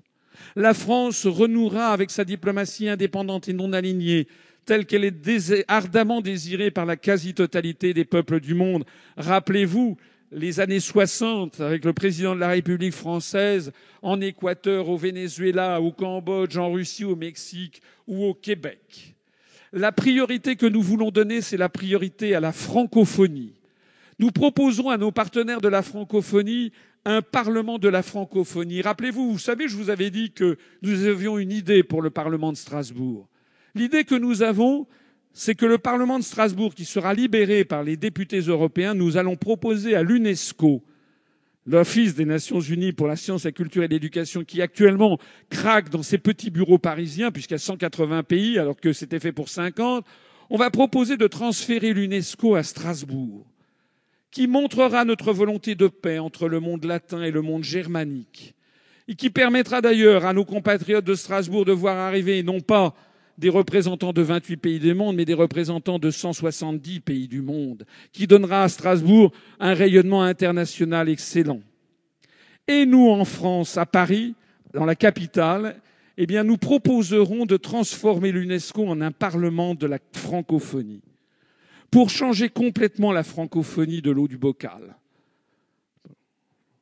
Parce que la francophonie, il faut arrêter de faire euh, la francophonie de grand-papa euh, pointilleux sur l'imparfait du subjonctif. La francophonie, ça doit désormais être autre chose. Ça doit être une vision du monde, une vision partagée, une autre vision que le monde anglo-saxon. Une autre façon de concevoir la vie en société qui ne soit pas uniquement fondée sur l'adoration du veau d'or. Parce que la langue française, la civilisation française, a d'autres valeurs que celles-là. Et nous pouvons proposer à nos partenaires francophones de se rallier à ce Parlement afin de contrecarrer la théorie racialiste et guerrière du choc des civilisations promue par les think tanks américains et dont la construction européenne n'est qu'une application régionale. Nous allons permettre l'élaboration de positions communes de la francophonie sur les grands sujets planétaires. On essaiera, puis si on n'y arrive pas, on ne le fera pas. Il ne s'agit pas de faire une union africaine, une union francophone comme il y a une union européenne. Il s'agit d'avoir des pays souverains qui pourront peser de tout leur poids s'ils sont plus nombreux, s'ils sont d'accord pour avoir une même vision des choses, par exemple, sur la situation au Moyen-Orient. S'il y avait 30 pays francophones qui disent la même chose, ça pèse de tout son poids, ou bien sur le système financier international, ou sur la réforme du Fonds monétaire international. En fait, c'est donner à la francophonie une vision politique finir, en finir avec la France-Afrique, les liens de domination néocoloniaux, mais nouer un vrai partenariat avec ces pays dont, en fait, nous sommes beaucoup plus proches qu'il n'y paraît parfois. En réalité, nous sommes beaucoup plus proches du Maroc, de la Tunisie, du Sénégal, de la Côte d'Ivoire, du Bénin, de Madagascar, du Vietnam, de Haïti, que nous ne sommes proches de la Slovaquie, de l'Estonie, de la Lituanie, de la Finlande. C'est ça la vérité. Et puis, ce n'est pas seulement la francophonie, c'est aussi la priorité à l'universel. Le français, la France a été championne tout au long du XIXe siècle et du XXe siècle par ce beau, ce bel adjectif que nous voulons remettre au goût du jour, l'universel. C'est les Français qui ont inventé les expositions universelles. Universel, ça veut dire que la France ne fait pas le distinguo entre des pays serviettes et des pays torchons. Ça, c'est une vision d'apartheid. Nous, nous disons qu'au troisième millénaire, tous les peuples du monde sont égaux. C'est justement, il faut en finir avec le deuxième millénaire. Il faut désormais considérer que toute l'humanité est égale. Il faut considérer que tous les pays doivent défendre leur identité nationale parce que rien ne serait pire. Le pire cauchemar, je crois, qui pourrait arriver, c'est que nos arrière-arrière-petits-enfants, au XXIIIe siècle, aient une planète qui ne soit couverte que de Kentucky Fried Chicken et où tout le monde parle américain. C'est l'horreur. Nous devons donc défendre la biodiversité des espèces végétales et animales, mais aussi la biodiversité des peuples et des nations. Et en même temps que nous devons défendre ça, c'est dans une relation dialectique et dynamique, nous devons nouer des partenariats avec tous les peuples du monde sur la base de l'égalité, sans faire de distinguo sulfureux et suspect selon l'appartenance à tel ou tel continent. En réalité, nous réorienterons une partie de nos versements à l'Union européenne en une aide à destination des pays de la francophonie et plus généralement de tous les pays du monde en développement. Nous développerons un système d'échange d'étudiants important de type Erasmus. On vous bassine sans arrêt. Erasmus, c'est formidable. Non, c'est pas formidable. Pourquoi est-ce qu'on devrait développer des échanges entre des jeunes étudiants français et espagnols et pas entre des étudiants français et ivoiriens ou brésiliens? Ou japonais en vertu de quoi il faudrait développer des échanges entre les jeunes Français et les jeunes Estoniens, et pas entre les jeunes Français les jeunes Vietnamiens, Cambodgiens, Indiens, Pakistanais ou Mexicains Qu'est-ce que c'est que cette histoire? En fait, la mondialisation n'est pas une mondialisation, c'est une américanisation. Et nous, nous sommes contre l'américanisation du monde. On ne pas contre le peuple américain. On fait bien le distinguo entre le peuple américain et les dirigeants qu'il subit. Nous, nous sommes en faveur de l'universel. Tel est notre programme. Le programme, celui que nous proposons, les jours heureux. Les jours heureux, c'était le titre du Conseil national de la résistance de 1944, le titre du programme. C'est celui que nous avons repris à notre compte 70 ans après, en le modernisant. Nous vous appelons à une véritable révolution politique qui consiste tout simplement à faire que la France redevienne la France. Merci beaucoup de votre attention.